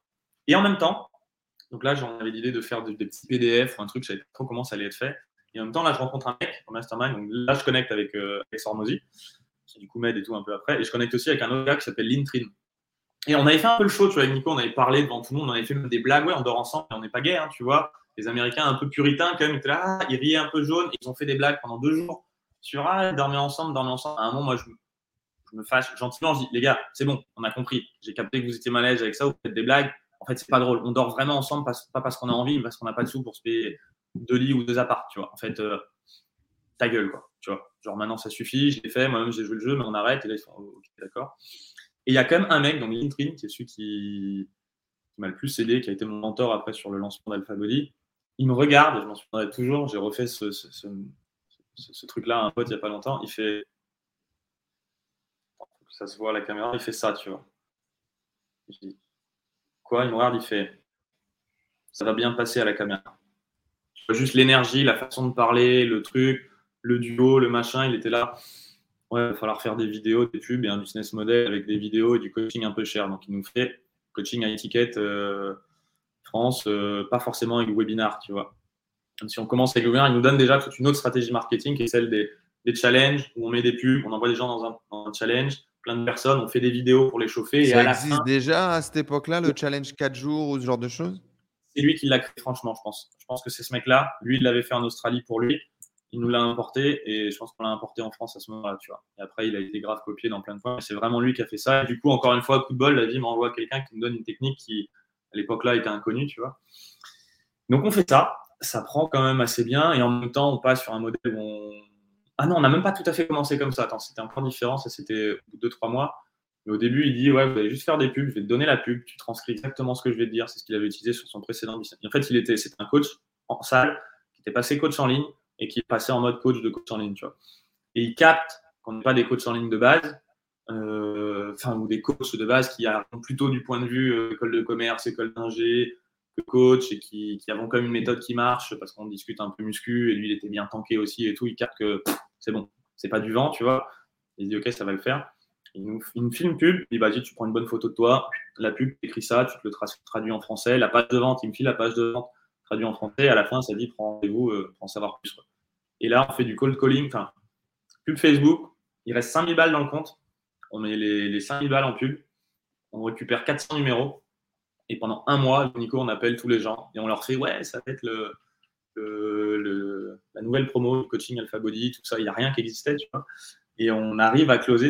Vous avez déjà le nom dès le début? Euh, Non, je crois que ça s'appelait Fitness Lifestyle, mais il y a un moment, on, on a pivoté. Ouais, peut-être qu'on avait déjà Alpha Body. Je ne sais, plus à quel moment exactement. Alpha Body, ça m'était venu parce que je suivais un peu Kino Body, Greg Gallagher aux États-Unis. Je me disais, ah, c'est stylé parce que Kino, c'était le mot Kino Escalation de la séduction, tu vois. Donc ça représente pour des mecs qui sont dans cette niche, qui sont sa niche. Le côté de go kino avec une fille, tu la touches et il y a un rapport au corps et puis body, donc le corps de la séduction et tout. Je me dis, ouais, c'est pas mal, putain. Alpha body, c'est encore plus stylé, tu vois, le côté alpha. Alpha, c'est la surperformance par rapport à la moyenne en finance et tout. Le début d'une nouvelle vie. Je ok. Je sais plus exactement la genèse du truc, mais euh, je sais plus trop quand on l'appelle Alpha Body, mais déjà dans l'énergie, je me dis, ah, il y, a un truc comme, tu vois. Euh, alpha Body, le nom, déjà, y a, ça pose un truc. Ça pose aussi pour certains qui le comprennent comme euh, oh, c'est un peu trop bourrin alpha male. Ouais, tu peux le voir comme ça, mais ça peut aussi être le début d'une nouvelle vie, qui fait un peu autre chose. Et un alpha, c'est pas forcément quelqu'un qui méprise les autres, mais qui grandit pour aider les autres à grandir. Tu vois, vous pouvez déconstruire un peu ce qu'il y avait derrière le mot. Et euh, on se retrouve, ouais, du coup, à faire les appels. On fait une première vente. On fait 35 ventes. jusqu'à, on fait tout le mois de décembre de vente. Et jusqu'au 25 décembre 2016, à, à 9h, on, 24 décembre, tu vois, avant le repas de Noël du soir, on est encore en train de closer et j'ai closé un mec qui est devenu mon comptable après, à ce moment-là. Et le mec, il me dit, je me considère pas comme un très bon vendeur au téléphone ou un vendeur tout court, mais quand j'ai de l'énergie, tu vois, il y a un moment, euh, je partage le truc et le mec en face, il est matrixé, quoi. Tu vois, et à un moment-là, il, ça faisait trois fois que j'avais au téléphone et il me dit, tu sais quoi, euh, je sais même pas si je le veux ton truc, mais juste pour que tu arrêtes, euh, je vais te payer, quoi. tu vois et, du coup, c'était quoi? C'était ton histoire? C'était ta perte de poids? C'était de réussir à avoir les abdos? C'était qu'est-ce que vous vendiez? C'était un peu à l'arrache. Ouais, c'était juste des gens, euh, tu vas perdre du poids, tu vas te transformer. C'était à l'époque un programme de coaching en 12 semaines pour avoir des abdos, euh, prendre du muscle et se transformer tout en continuant à manger un peu ce que tu veux, des burgers, en cassant tous les codes. Tu, tu pourras me boire du vin de temps en temps, vu que moi j'aimais bien le vin à ce moment-là. Je t'inquiète, moi je bois du vin tous les jours et tout ça, c'était vrai, tu vois euh, pour manger des desserts de temps en temps, c'est pas du tout la vie que t'imagines. Tu vas pas t'entraîner, tu vas pas faire cardio, tu vas faire trois séances de muscu par semaine d'une heure max. Et, mais c'était vrai, tout était vrai. Du coup, quand je le disais, même si ça semblait trop pour être vrai, euh, les gens sentaient l'énergie. Lee Hormozy, il a raison, sales is a transfer of enthusiasm. C'est ça, la vente, transfert d'enthousiasme. Et aussi, si tu as plus de certitude que ton produit va fonctionner que, euh, et que ça, que ça vaut pour ton client plus que ce que tu vas lui faire payer, bah, c'est toi qui gagnes, tu vois. et à ce moment-là, sentir comme tel, ouais. Mm, mm. Et à ce moment-là, c'était 100% vrai pour moi. On verra un petit peu au fur et à combien, Combien, combien vous le vendez?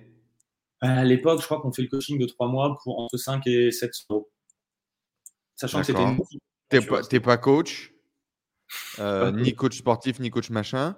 Est-ce qu'il y a un peu de ça, vaut ce prix-là euh, Les gens ne dépensent pas autant d'argent Est-ce qu'il y a un peu de syndrome de l'imposteur? Comment est-ce qu'on vit ça?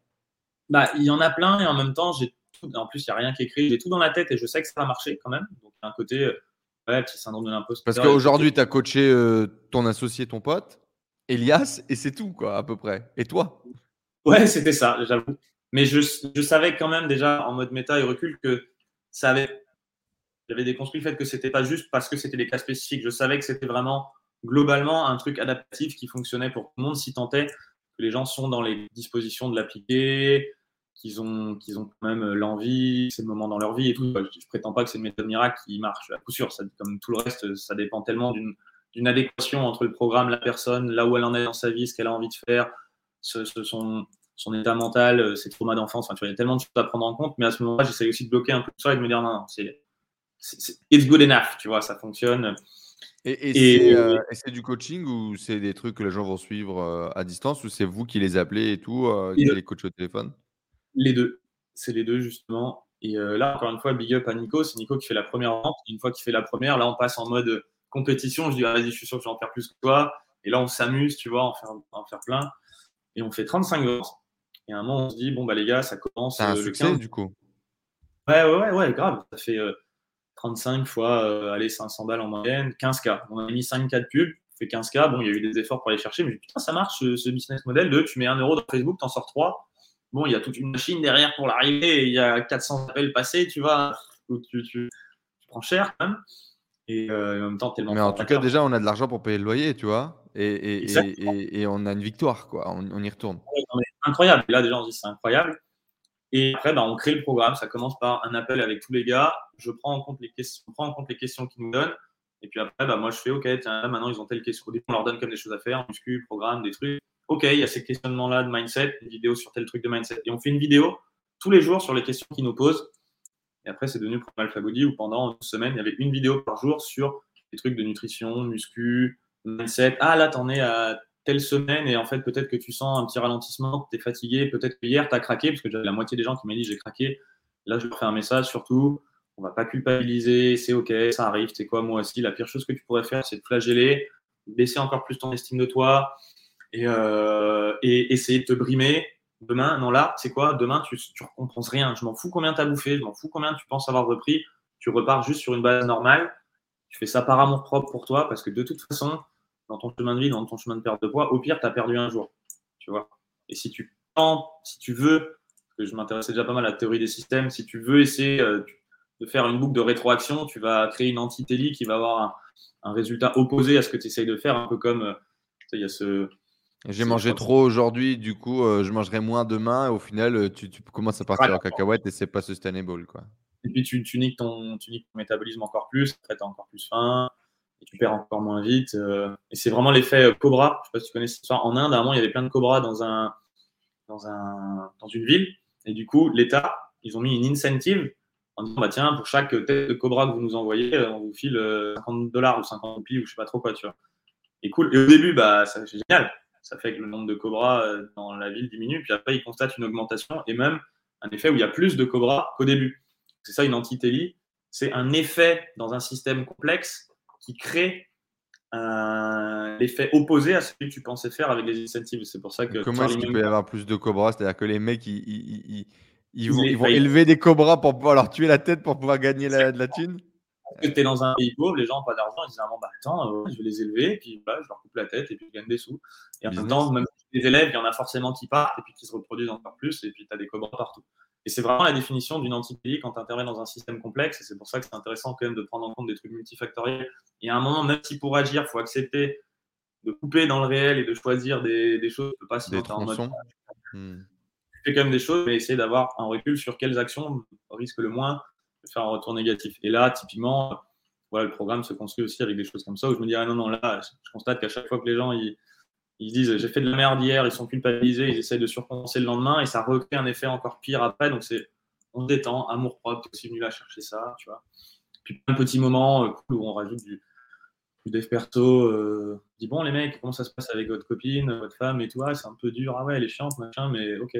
Est-ce que toi, tu es le mari que ta femme a envie d'avoir tu vois des, petits, des petites gouttes comme ça. De... Cette question-là, elle est tellement. Euh, tellement dur à encaisser, tellement dur à accepter.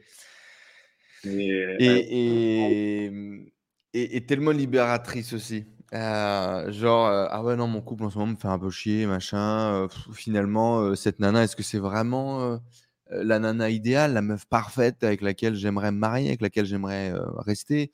Beaucoup de mes potes qui me parlent de ça, parce que je me suis marié il y a, il y a quelques temps. Tu vois, ah, putain, mais le mariage est-ce qu'on est vraiment sûr, tu vois? Est-ce que c'est vraiment la meuf pour moi? Est-ce que toi, tu es vraiment l'homme pour elle? Mmh.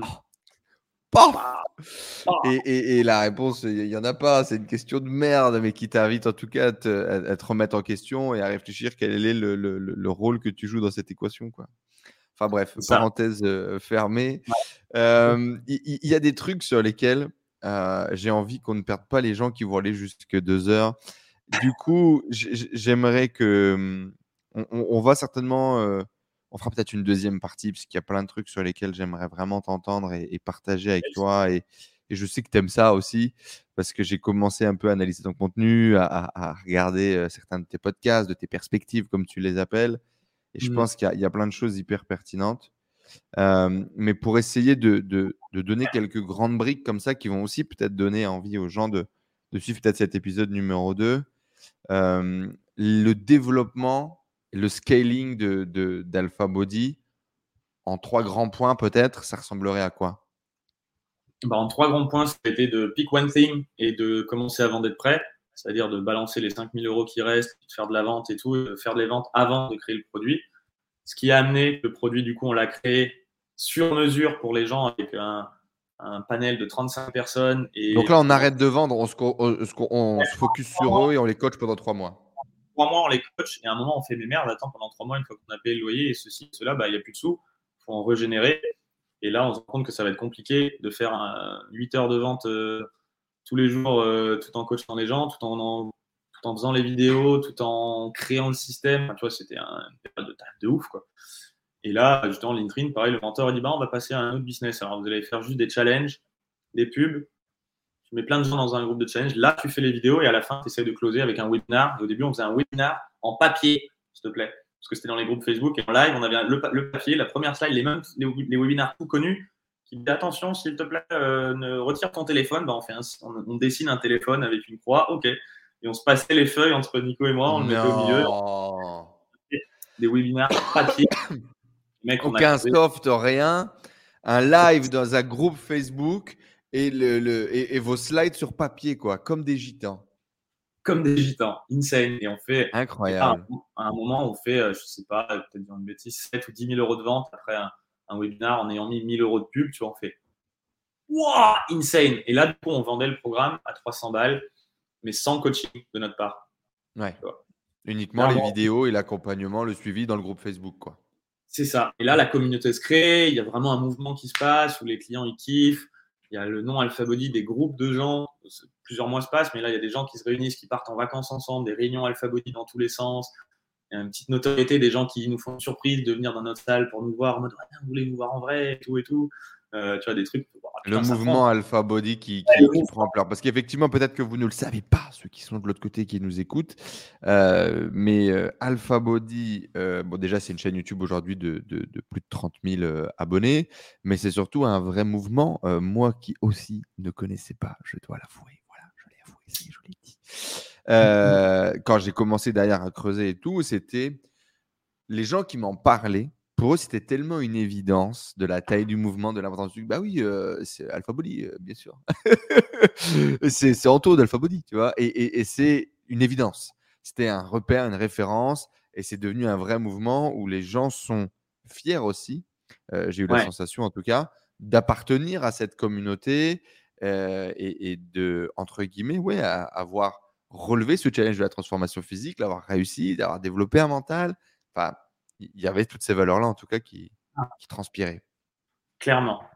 Et après, dans l'étape de scaling, bah, on se dit, ouais, mais tout ça, c'est bien. Et on fait un an quand même avant que en webinar. Après, on passe en webinar automatisé sur Webinar Jam. On sort de une stratégie un peu plus pub, quelques vidéos pour chauffer le webinar et on fait des ventes et on met en place tout le système. Et la première année, on fait 300 000, je pense, de ventes. Donc, ça fait 1000 ventes à 300 euros. Donc là, le mouvement grossit bien. C'est encore les débuts. On est très, très présent à faire des lives tout le temps on incarne vraiment le mouvement, euh, le truc, les gens kiffent. Et l'année après, on se dit, bon, bah, on pourrait un peu scaler. Enfin, comment, qu'est-ce que c'est quoi la suite? Ça commençait à devenir un peu dur. Là, déjà, au bout d'un an, j'étais à 1000 euros par jour à, la fin de l'année euh, en pub. Quoi. Et je me dis, merde, je commence à avoir du mal. Je me heurte à des problématiques de scaling de pub Facebook. C'est toi qui faisais le, media buying, ouais Ouais, il y a plein de choses hein, que je continue à faire. Euh, bah, la première année, on n'est que deux. On scale comme ça à deux et on prend le premier vendeur justement à la fin de l'année parce que je me rends compte que il y a de la TVA en retard, il reste 20 000 balles sur le compte et on doit 50 000 balles de TVA euh, au 27 décembre. Tu vois, je fais oh, merde. Et là, on trouve, on en discute avec notre mentor, il dit bah là, les gars, il va falloir vendre du. Enfin, la même chose, mais avec un vendeur. Et on embauche un de nos premiers clients qui, euh, qui fait du vendeur et on vend le même truc à 300. Et on fait le webinar et après, on dit bah, si vous avez des questions, on renvoie vers un messenger. Peut-être c'était l'époque de ManyChat à l'époque, peut-être pas encore, mais on renvoie bah, quoi ici et là, on a un vendeur qui les rappelle et qui, nous double le CA en closant. Un premier mois, peut-être à 60 000, à la fin d'année, et on a juste de quoi payer la TVA. Et après, ça repart, mais il n'y a plus de sous. Bon, comment on fait? Ben, On embauche un deuxième vendeur, et puis un troisième, et puis là, je commence à saturer en mode de faire la partie IT.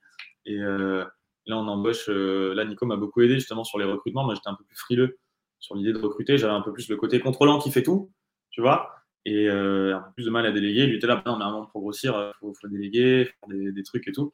Et, euh, et, là, on recrute euh, une première personne, une deuxième. On lance du coaching, plus cher du coup, où ça, ça revient un peu au prix du début, voire un peu plus, mais où je forme des anciens clients à être coach, à la méthode, à les accompagner.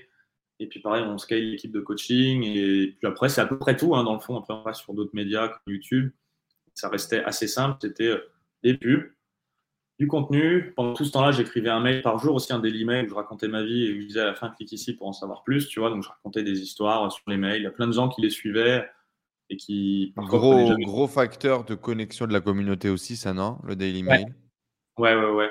Ouais, et puis, comme je disais beaucoup, je racontais, bah, c'était un peu la même chose que je fais aujourd'hui avec Perspective, sauf que Perspective sont un peu plus profondes peut-être, mais et puis un mail, c'est un peu plus compliqué de partager certains messages, mais j'avais un petit insight. Le jour où j'ai lu Gross Mindset euh, Fix Mindset, ben, je raconte ça. Je fais le lien avec ce que les gens peuvent vivre dans la perte de poids, tu vois, et toujours raconter un petit peu des petites histoires. Et on scale, ouais, comme ça, progressivement. Euh, on scaler l'équipe de vente, scaler euh, l'équipe IT, scaler euh, l'équipe de coaching, et puis, puis voilà, puis avoir des gens qui, qui aident pour faire des meilleures vidéos, un petit peu de marketing. Tu racontes ça, on a l'impression que c'est une balade de santé et que c'est tout facile, alors qu'il y en a qui n'arrivent pas à faire les 300 000 premiers euros. Ça a été quoi les, les, les, grosses galères, les gros challenges dans tout ça? On a eu tellement bah, du management, quoi. Hein. Franchement, tu vois, manager une équipe de vente. Ah oui, et du coup, je pense qu'on était les premiers aussi en France à avoir importé ce qui s'appelle aujourd'hui closing, même si c'est un mot que j'aime pas trop. Euh, mais avoir importé l'idée, bah, webinar plus derrière euh, webinar. Et puis ensuite, de la vente au téléphone où tu parles à un commercial, dérouler le script de vente. Là encore, LinkedIn m'a beaucoup aidé. Alex Hormozy nous a aidé à créer le, le script à l'époque, tu vois. Je me souviens, même déjà, on l'avait déjà parce que les premières ventes qu'on avait faites, c'était au téléphone. Et je me souviens, c'est là où dit Alex Hormozy, tous les jours, il m'envoyait un texto. Combien d'appels? Combien de closes? Comment ça va? Tous les jours, il m'envoyait ça, tu vois, et je lui répondais. De temps en temps, il prenait un zoom. OK, quand tu as telle objection, tu dis ça. Quand tu vois le master salesman que c'est aujourd'hui euh, sur ses vidéos Insta, euh, quand tu as lui en direct qui te dit Ok, le mec, il t'a dit trop cher, il faut que tu parles à ma femme, tu dis ça. Tu, testes le truc, tu dis Oh putain, ça marche. tu vois, euh, et tout en le faisant avec cœur et tout. Mais... Et ouais, après, bah, les, les vrais problèmes pour en arriver un peu plus loin, c'est euh, qu'il y avait un côté rôle confondu. Tu vois, on était tous les deux à l'écran avec Nico. Euh, tous les deux à faire un peu tout. Moi, je peux avoir un côté un peu contrôlant, je lui laissais pas beaucoup de place de, de faire les trucs et de repasser un peu partout sur tout. Euh, lui, il avait vraiment l'envie. Moi, je pense qu'il avait plus la passion, vision, produit, l'importance de la mission. Lui, il trouvait ça aussi cool, mais il était quand même plus là dès le départ pour faire un, un gros business. Quoi, Une grosse machine, ouais. Grosse machine. Alors, je vais pas faire genre, je la voulais pas, mais j'avais peut-être un peu moins ce drive-là. Et en même temps, quand on grossissait, bah, s'il voyait des trucs qu'il fallait améliorer, J'étais en mode OK, on va le faire, on peut recruter ça. On discutait. C'était un peu plus lui qui voulait recruter, qui aimait bien manager, enfin, qui aimait bien être au contact des gens. Moi, j'étais plutôt introverti en mode bah, le mec, soit il est bon et je veux bien lui parler, dire des trucs, mais j'ai pas envie de m'amuser à motiver des employés, tu vois. C'était un, peu, mmh. un peu compliqué. Et au final, je me prends au jeu, je grandis énormément au contact de, de mes employés ou des gens qui bossent avec nous. Tu vois, les, les mecs m'apportent tellement, je me rends compte que tu as des mecs. J'ai un peu le syndrome de euh, je suis ingénieur, je comprends vite, donc je peux tout faire mieux que tout le monde. Puis quand tu vois un vendeur qui fait mieux que moi à la vente, mon responsable IT qui vient, qui était meilleur que moi en IT, mon responsable coaching qui était meilleur pour recruter, former euh, les vendeurs, je commence à capter Ah, mais en fait, euh, en fait je, suis juste, le meilleur nulle part. Quoi. En fait, enfin, tu vois, c'est trop bien recruter des gens qui sont meilleurs que moi. Sauf qu'en fait, euh, ça se passe pas toujours si bien et on a recruté des centaines de. Ouais, si, peut-être des centaines de personnes. On faisait des tests et ça le faisait pas. On n'avait pas de système forcément très précis pour recruter. Puis à un moment, quand tu grossis, bah, tu as besoin de managers pour manager les, les, équipes. Au début, tu les drives en direct, tu as besoin de managers. Après, il faut manager les managers. Après, tu passes dans une mmh. étape de construction d'un comité de pilotage, d'une leadership team qui se parle entre elles, où tu essaies de transférer la vision, le chemin pour que le déploie derrière et en même temps créer des choses qui fassent remonter l'information. Enfin, voilà, quoi, des trucs euh, chauds de construction d'entreprise. Coup de bol, j'ai quand même, tu vois, je suis pote avec des gens comme Romain Collignon de, de Base qui avait fait le coaching au tout début, qui est un bon coach business en France, qui est très structuré, très structurant. Euh, la chance aussi, enfin, la vie m'a toujours envoyé des amis incroyables, tu vois. Euh, Benoît de Bonne Gueule, qui lui avait déjà sa boîte où il doit, faire pas loin de 10 millions cette année. il avait déjà passé ces, ces étapes-là et du coup, j'ai gagné beaucoup d'années même si j'ai fait plein d'erreurs qui m'avaient dit d'éviter, mais bon, tant que t'es pas confronté au mur, tu dis non, t'inquiète, c'est bon. Et puis en fait, ah, il avait raison. T'inquiète, je gère. Créer une marque employeur, il était là, tiens, ça c'est important. Tout le monde il me disait les process, tantôt les process. il y a trois ans, ça manque un peu de process là. Vous, vous voulez scaler vite, mais il n'y a pas de process de recrutement, il n'y a rien qui est écrit. Tu vas avoir des gens, quand ils vont partir, plus personne ne saura comment se fait. Oh, ça me saoule. Hmm. Même si j'étais ingénieur process ou quand j'étais consultant, je mettais des process dans les boîtes ça m'a tellement saoulé au bout d'un moment. Je fais non, mais c'est bon, moi, je suis plus là pour faire des process, c'est bon, je, crée un petit univers génial où on est tous, euh, pas tous potes, tu vois, mais ouais, où, ouais, je comprends. avec l'individualité. Ça sera différent pour nous, quoi. C'était un peu l'idée. Et du coup, bah, voilà, tous ces trucs où quand même j'ai eu beaucoup de chance d'avoir des, des, amis qui m'ont mentoré sur divers points, euh, par échange de bons procédés aussi, tu vois. Hein, mais, mais euh, ça s'est construit comme ça, jusqu'à temps que quand même les graines de la Discord étaient déjà un peu là. Justement, avec Nico, tu vois, qu'on soit tous les deux à l'image, qu'on fasse tous les deux un peu tout, les partitions des rôles pas très claires, et où on n'arrivait pas vraiment à choisir la, structure pour, euh, pour faire. Lui, il voulait plus euh, faire marketing, vente, et il voulait que je fasse un peu tout le reste. Moi, ça commençait à fatiguer, tu vois, de manager de l'IT, de la compta, des trucs. Je mettais beaucoup mon nez dans le marketing quand même, parce que c'était beaucoup de mon énergie qui allait dedans. Euh, l'image des vidéos qui performaient, c'était un peu plus les miennes. Je sentais que Nico, ça le saoulait un petit peu. Enfin, il y avait un côté où il voulait aussi être plus à l'image, mais peut-être parce que j'étais un peu plus musclé ou juste parce que je suis français, j'ai plus de rêves de français, tu vois, dans les petites blagues que parce que Nico, il a grandi euh, en Amérique latine jusqu'à ses 20 ans. Peut-être des petites rêves qu'il n'a pas, tu vois. Et, du coup, ça crée un petit peu des déséquilibres, des déséquilibres et on n'arrivait plus vraiment à fonctionner, à amener la, boîte à un autre niveau. Et moi, je commençais justement à me désengager, à me lancer un peu plus sur un chemin spirituel déjà depuis 2019. Je pense que c'était aussi sortir progressivement du mode vert où c'est bon, j'ai écouté mes émotions, je veux aider les autres. Mais il y a un moment, je, je commence à capter que la vie, c'est juste être. Tu vois, que tout ça, c'est des histoires qu'on se raconte et même payer un business, en sortir, c'est important. Gagner de l'argent, mais qu'en fait, c'est pas la finalité. Et je commence à kiffer juste me poser dans un parc et, et, regarder un oiseau, tu vois, et voir la beauté du monde qui s'offre devant moi avec un oiseau. Je caricature, tu vois, mais. Ouais, ouais bien sûr. En tout cas, tu commences à vivre un chiffre, de sortir un peu de ce, mode-là. Mais avant d'arriver à vivre ce chiffre, du coup, quand est-ce que tu te dis. Alors, déjà, quand est-ce que tu comprends que ça y est, c'est bon financièrement, on vivra plus à deux dans un lit et ça va marcher? Ah Ça, ça s'est fait déjà. Euh, on a quand même vécu un an. Première année? Non, un an et demi, ça a été la, la, moitié de la deuxième année. Quand on a lancé le coaching euh, un peu plus high ticket, tu vois, la compagnie, enfin, un ticket, ça restait ça restait pas 700, ouais, 500, 700, ça va encore. Ouais, 700 par mois, tu vois, qui je trouve, euh, qui peut paraître cher parce que justement notre marketing pouvait être un peu, peu agressif ou un peu range. Les trois quarts des clients qui le font sont là, mais en fait, ça les, ça les vaut vraiment. Tu vois, il y a vraiment des coachs formés qui sont à l'écoute. C'est pas juste tu reçois un mail toutes les semaines, tu as, vraiment quelqu'un H24 qui peut te répondre. Enfin voilà, c'était aligné. Mais là, quand même, ça fait, on peut scaler un peu plus. Ça commence à marcher. Mais, euh, mais en même temps, on était aussi rattrapé. Ça a été une boîte, même si on avait des beaux chiffres, où c'était pas non plus la boîte la plus rentable du monde parce qu'on était, on a joué vraiment le jeu de la France, tu vois. On payait la TVA, du B2C, tu avais la TVA, les salaires des gens, le fait qu'on dépendait de Facebook. Il y a des moments, si Facebook il coupe ton compte, euh, dernier moment, tu es un peu ric Donc on a quand même bien vécu, tu vois. Je vais pas me plaindre, j'ai gagné plus d'argent que je n'aurais jamais imaginé dans ma vie. Mais, euh, mais ça n'a jamais, j'ai jamais atteint du tout, et je suis pas du tout dedans encore dans mes objectifs euh, complètement financiers. C'est juste que je me suis un peu plus détaché. Et cette vie de bosser comme un ouf, d'être exposé, de devoir vraiment, je sentais que je devais charbonner, charbonner, montrer l'exemple tout le temps, un petit peu être, euh, être un peu le driver. Et que moi, j'avais des gros moments de mou où je me dis, mais les gars, pourquoi on fait tout ça dans le fond? Si les gens ils sont un peu, ça m'arrivait de faire des vidéos ah, c'est quoi, les gars, je vous aime, même si vous avez du beat, quoi. Et en fait, dans le fond, j'en sais rien si vous avez besoin de vous transformer ou de changer ou d'être la meilleure ah, Quand tu commences à faire ça, là, il commence à y avoir. Euh, il y a Nico, Nico, il me dit, mais Anto, tu peux pas dire ça, t'as vrillé. Tu ressens profondément. Et ça devenait de plus en plus. C'était pas non plus un rejet du truc, mais je trouvais de, plus, de moins en moins ma place toi, dans cette boîte. J'étais un peu, à un moment, as Nico, il me dit, bah, vas-y, c'est moi le CEO tu vois, au début, on était co-CEO et moi CEO, et puis je dis, bah, tu sais quoi, je te laisse la place de CEO et moi, je vais être CSO, Chief Spiritual Officer, tu vois, là pour les équipes et amener une énergie un peu chelou. Il me dit, il me regarde, il me fait putain, bâtard, en mode rigolo, euh, et en même temps, je vois qu'en disant ça, tu fais genre, bon, si tu veux ton rôle CEO, je te le laisse, moi, je fais un truc encore plus stylé qui me correspond plus.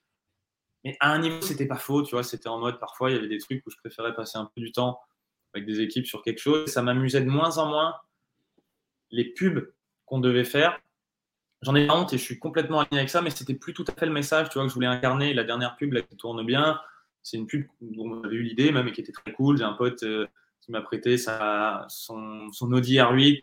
J'avais notre social media manager qui est, qui est, une petite nénette super belle, qui est à côté de moi et je m'étais teint les cheveux en blond en plus pour le fun, mais en mode blond patine. Et j'arrive, je sors de la voiture, torse nu.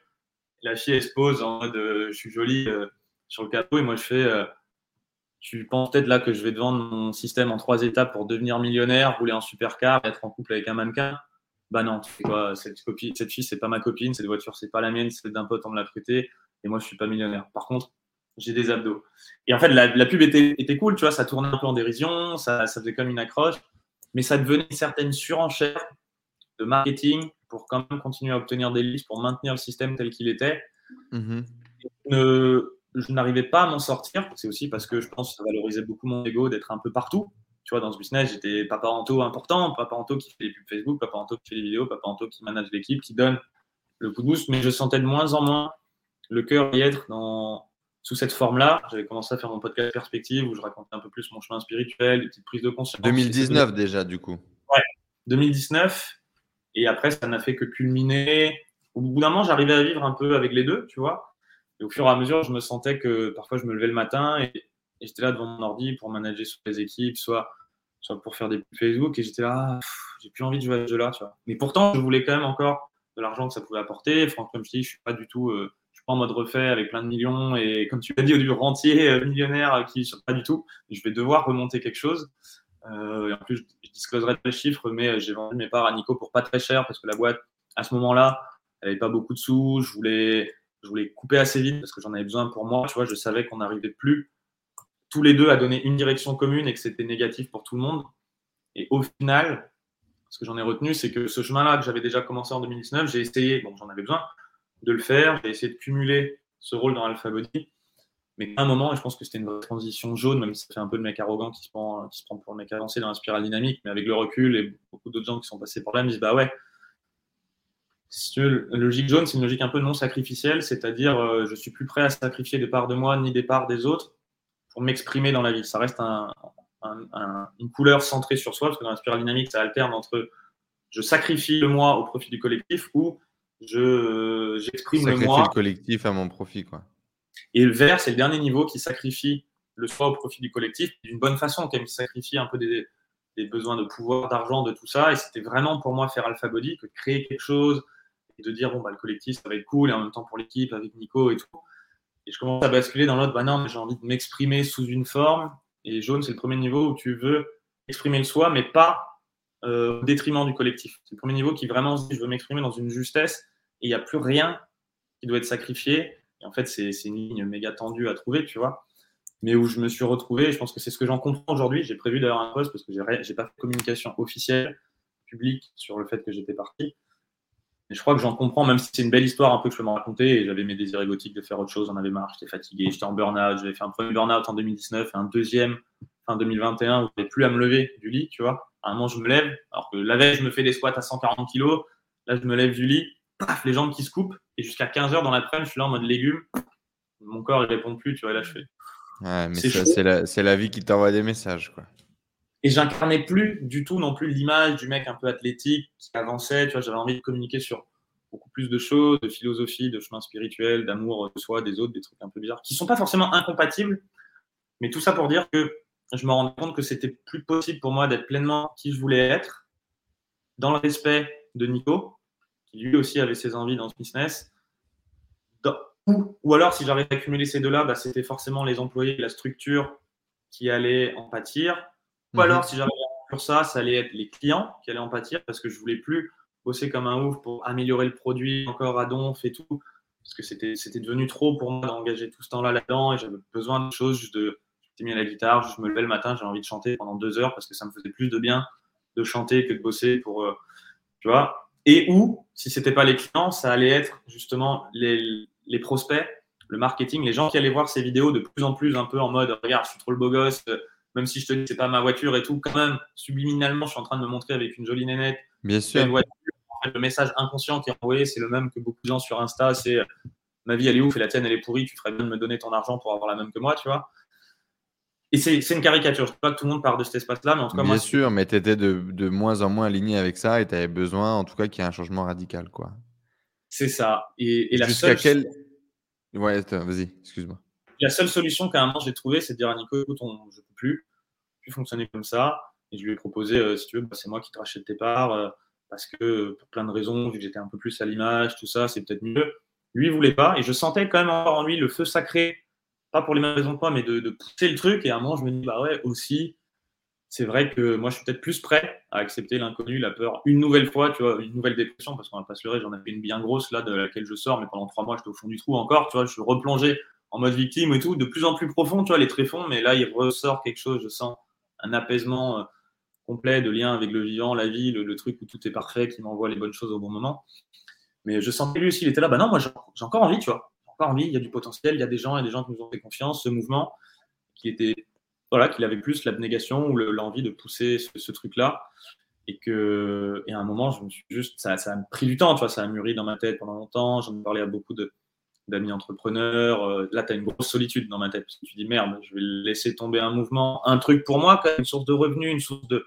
des gens qui me reconnaissaient dans la rue. C'est comme un truc qui avait un niveau du sens, qui me rapportait de l'argent, qui me prenait du temps, qui était un terrain de jeu intellectuel. Toi, j'ai quand même un petit côté euh, hyperactif ou un peu euh, qui comprend vite, qui aime bien avoir des challenges intéressants dans la vie. Sinon, je Et puis c'est euh, ton identité aussi. Exactement. Mais c'est mon identité justement à plein de niveaux. Et c'est ça, tu vois, c'est l'identité du pote de Nico, mon associé, où on partageait, tu vois, c'était mon couple. Tu vois, on avait tellement de trucs en commun, on s'envoyait des mimes avec des blagues, des niveaux méta de blagues de ce qui se passe dans le business, de trucs que les gens, les employés, des blagues, des trucs. Et tout ça aussi, le couper, c'est perdre ça, c'est perdre cette complicité, au moins temporairement avec lui. Je sais qu'on va la retrouver donc, sous une autre forme un beau jour peut-être, si c'est ce que la vie veut, mais perdre la complicité avec des, employés clés que j'aime profondément, euh, qui écouteront peut-être cette interview. Et voilà, Gougou, euh, Georgie, vous savez tout bien que je pense de vous et comment ça peut être dur pour moi de plus être à leur contact, tu vois, au quotidien. Je les ai vus grandir, ils m'ont fait grandir. Le fait de, voilà, d'avoir une identité, un statut, d'être un peu le mec muté sur Internet, euh, enfin plein de trucs et, en même temps, voilà, je sentais la vie qui poussait, tu vois, il s'agissait plus de moi, comme le dit mon chaman. Parfois, il ne s'agit pas de toi, la vie te dit lâche, c'est pas toi. Juste, la vie à travers toi, elle t'invite là à aller sur la sortie, à quitter euh, en faisant le, les choses le plus proprement possible. Et même si aujourd'hui, euh, comme le dit Steve Jobs, uh, you cannot connect the dots looking forward, you can only connect them looking backwards, and you have to trust that the dots will connect in the future when you look back. Donc en gros, tu peux pas connecter les points quand tu es devant, quand tu es dedans. Juste un moment, tu te retournes et tu fais Waouh, c'était bien fait cette histoire. Euh, tu vois ça faisait du sens, mais ça, on le voit qu'après coup. Ouais. Et, et, là, il y avait quand même cette partie en mode je suis au fond du trou, je suis en mode victime. C'est pas aussi simple que ça, mais quand même en mode waouh, c'est dur, j'en chie, putain, qu'est-ce que je fais que je quoi Mais une profonde, quand même, couche qui se dit trust, tu vois, confiance en la vie, gratitude, ouais, c'est dur, la vie, c'est pas toujours facile, mais en même temps, tu sais que ça, se coule et apprends à go with the flow un peu plus et euh, lâcher d'une belle façon, justement d'une logique un peu plus jaune dans la dynamique, c'est-à-dire bah, non sacrificielle. Je peux faire la chose qui est juste pour moi, juste pour la boîte, juste pour le machin, en laissant euh, le mouvement une possibilité d'exister avec des belles des belles conditions de sortie où mon image est utilisable pendant quelques mois, tu vois, c'est pour ça qu'on voit encore des pubs de moi et tout. Mhm. Euh, et moi, quand même, voilà, même si je pars avec un énorme chèque, je suis pas à la rue, quoi, tu vois, pas déconner. Euh, j'ai de, quoi, de quoi réfléchir, me poser, je suis parti un peu en vacances, je vais voir des amis à droite à gauche, je me ressource, je crée l'espace mental, l'espace dans ma vie pour que de nouvelles choses émergent. Et c'est un espèce d'acceptation avec une croyance profonde que c'est quand même la bonne chose, ou qu'en tout cas, je quitte quelque chose qui n'est plus juste pour moi, où je trouve plus ma place, en, essayant de faire confiance en la vie qu'il y a quelque chose qui va apparaître, mais sans chercher à le contrôler. Ça, il y a vraiment eu un moment, je dis, il faut que je monte un business, il faut que je fasse, attends, il faut que j'investisse, il faut que j'ai une source, tu vois, il y a tous les besoins primaires qui, justement, reviennent. Est-ce que demain je vais être à la rue? Comment est-ce que je vais avoir du statut social? Mais ça se trouve, même j'ai trop flippé, mes potes, Benoît de Bonne Gueule, ou, Romain Collignon, Julien Musique, un de mes meilleurs amis, parfois je me dis, mais tous ces mecs-là, ils sont dans le business, c'est des potes Demain, si je quitte ce monde-là et je reviens pas. Si moi je suis plus dans le business, comment est-ce que vont me voir? Tu vois, on a moins de choses, mais pas dans le sens que ça va se faire de façon consciente, mais tout comme avec ces, employés clés dans la boîte, bah, évidemment, si je les vois tous les jours, tu as un prétexte pour te parler. Et si tu n'es plus dans la boîte, bah, tu leur parles plus. et forcément, il y a une distance qui se crée, des chemins qui sont, bah, bref, la vie, quoi, tu vois. Hein. Et, euh, en préparant cette interview, justement, je pensais à Julien et, euh, et je ne savais pas euh, que, vous étiez, que, vous étiez connecté. Et ça ne m'étonne pas du tout, en fait, le niveau de, de, de, réflexion, de connexion, de, de rayonnement. je connecte les dots pour le coup. Avant de creuser un petit peu plus dans, dans tout ça, et j'aimerais qu'on revienne après sur justement ce. Ça peut paraître fou, tu as commencé à lâcher des mots un peu comme chamanisme, etc., beaucoup de spiritualité. Euh, j'aimerais qu'on creuse dedans et, que les gens comprennent un peu ce pont euh, qui peut se faire dans ta tête, dans nos têtes, dans tous les gens qui à un moment donné décident d'aller vivre d'autres expériences, de lâcher prise, de quitter un peu ce pourquoi on a travaillé toute notre vie, c'est-à-dire gagner de l'argent, avoir du statut, euh, sentiment de succès, machin, et d'aller chercher ailleurs autre chose. Mmh. avant ça, j'aimerais te poser des questions liées au business, comme par exemple un truc qui, moi, est encore aujourd'hui quelque chose de vraiment important et j'ai du mal à accompagner les gens ou à coacher les gens par rapport à ça parce que je pense que je ne l'ai pas complètement intégré, qui est de, en tant qu'entrepreneur, comment est-ce qu'on fait pour ne pas définir sa valeur personnelle en corrélation avec les résultats de son business? Est-ce que c'est un sujet qui, qui te parle? Est-ce que c'est quelque chose que tu as vécu? Et quelle est ton appréciation, ton retour d'expérience là-dessus? Yes. En gros, le problème, c'est quand tout va bien, quand ton business va bien, tu es un surhomme et tu es capable de tout casser, de tout réussir dans ta vie. Quand les résultats sont moins bons, qu'on performe moins bien, et encore tout est relatif. C'est-à-dire que parfois, bah, tu avais prévu de faire un million cinq, un million six. Tu te retrouves à faire un million et puis tu as l'impression d'être une grosse merde et de savoir rien faire de ta vie, alors que c'est déjà incroyable ce que tu construis. Et, mmh, du coup, il y, a cette corrélation. Et puis, quand le business va pas bien, bah, es une grosse merde, quoi. Et du coup, quand tu es comme une grosse merde, c'est encore plus dur de faire remonter le truc. Bref, il y a vraiment cette corrélation entre l'amour que tu as pour toi ou la vision que tu as de toi-même et les résultats de ton business. Est-ce que tu as vécu ça et, quelles sont les expériences que tu as vécues par rapport à ça, quoi?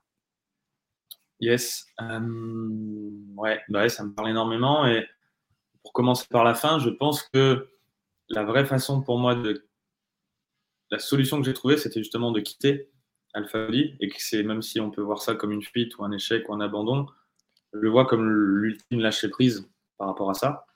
Euh, et avant ça, j'ai eu pas mal d'étapes. Pour moi, c'est un, c'est un niveau qui est lié justement à l'estime de soi, la comparaison et la différence entre se valoriser dans le monde absolu comme étant juste un être humain. En fait, on est tous des pauvres êtres humains. Euh, j'ai fait un podcast là-dessus qui dit tes parents aussi, c'est des frères et sœurs de l'univers. On arrive tous dans ce monde euh, concret, on essaie de comprendre comment gérer notre vie. Quand on est petit, on a des, des traumas qui nous impactent à certaines façons, qui vont faire qu'on va voir le monde d'une façon, qu'on va agir pour aller chercher de la reconnaissance, euh, que certains traumas qu'on a vécu comme des traumas où on s'est senti pas valorisé, on va aller le chercher d'une façon ou d'une autre et ça crée des tempéraments. Et je pense que justement, même si les entrepreneurs, on a tendance à voir comme étant ouais, on est sorti du système comparé à tous les gens qui sont salariés, qui en veulent pas plus dans leur vie, pour moi, j'ai beaucoup de compassion aujourd'hui. Et derrière les entrepreneurs, je vois plutôt des plus grands blessés.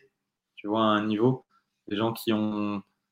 Moi, il y a les, entrepreneurs avec un trou d'estime d'eux à 500 000 euros par an, à 1 million, à 3 millions, à 100 millions.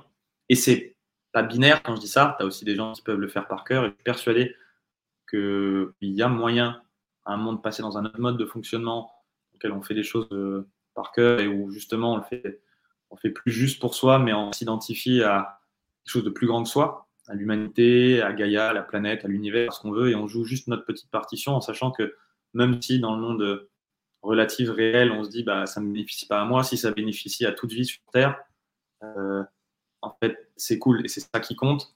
Et je sais que ça peut être un peu théorique si on ne vit pas, et moi-même je le touche que du doigt de temps en temps, euh, mais c'est un peu, euh, ça dépend où est l'identification et qui est-ce qu'on pense être. Si on pense être un individu séparé, là on rentre vraiment dans la spiritualité pure ou dans un chemin de vie.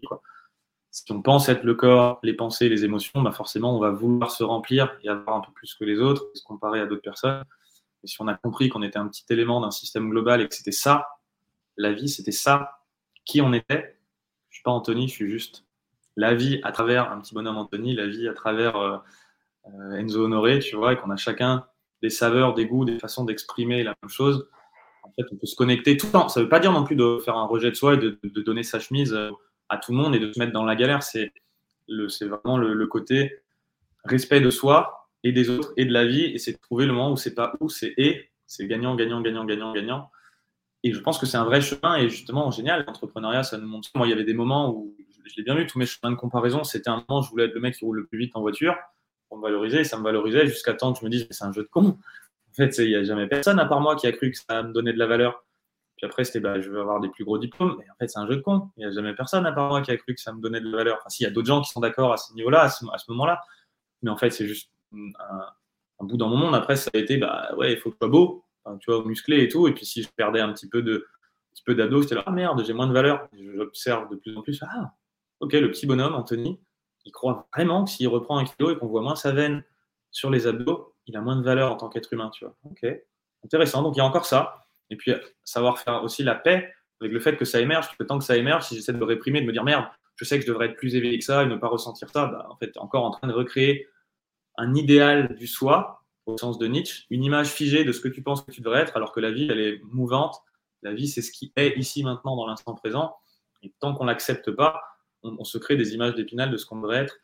Je pense que l'entrepreneuriat, même si ça remplit plein de fonctions, comme créer des choses, se mettre à l'abri du besoin, se valoriser, c'est des, des, étapes. Je suis pas en train de dire, comme dit Jim Carrey, j'adore cette citation que je cite aussi tout le temps dans le podcast, c'est I wish everyone would be rich and famous and realize all their dreams so that they can realize that it's not the answer.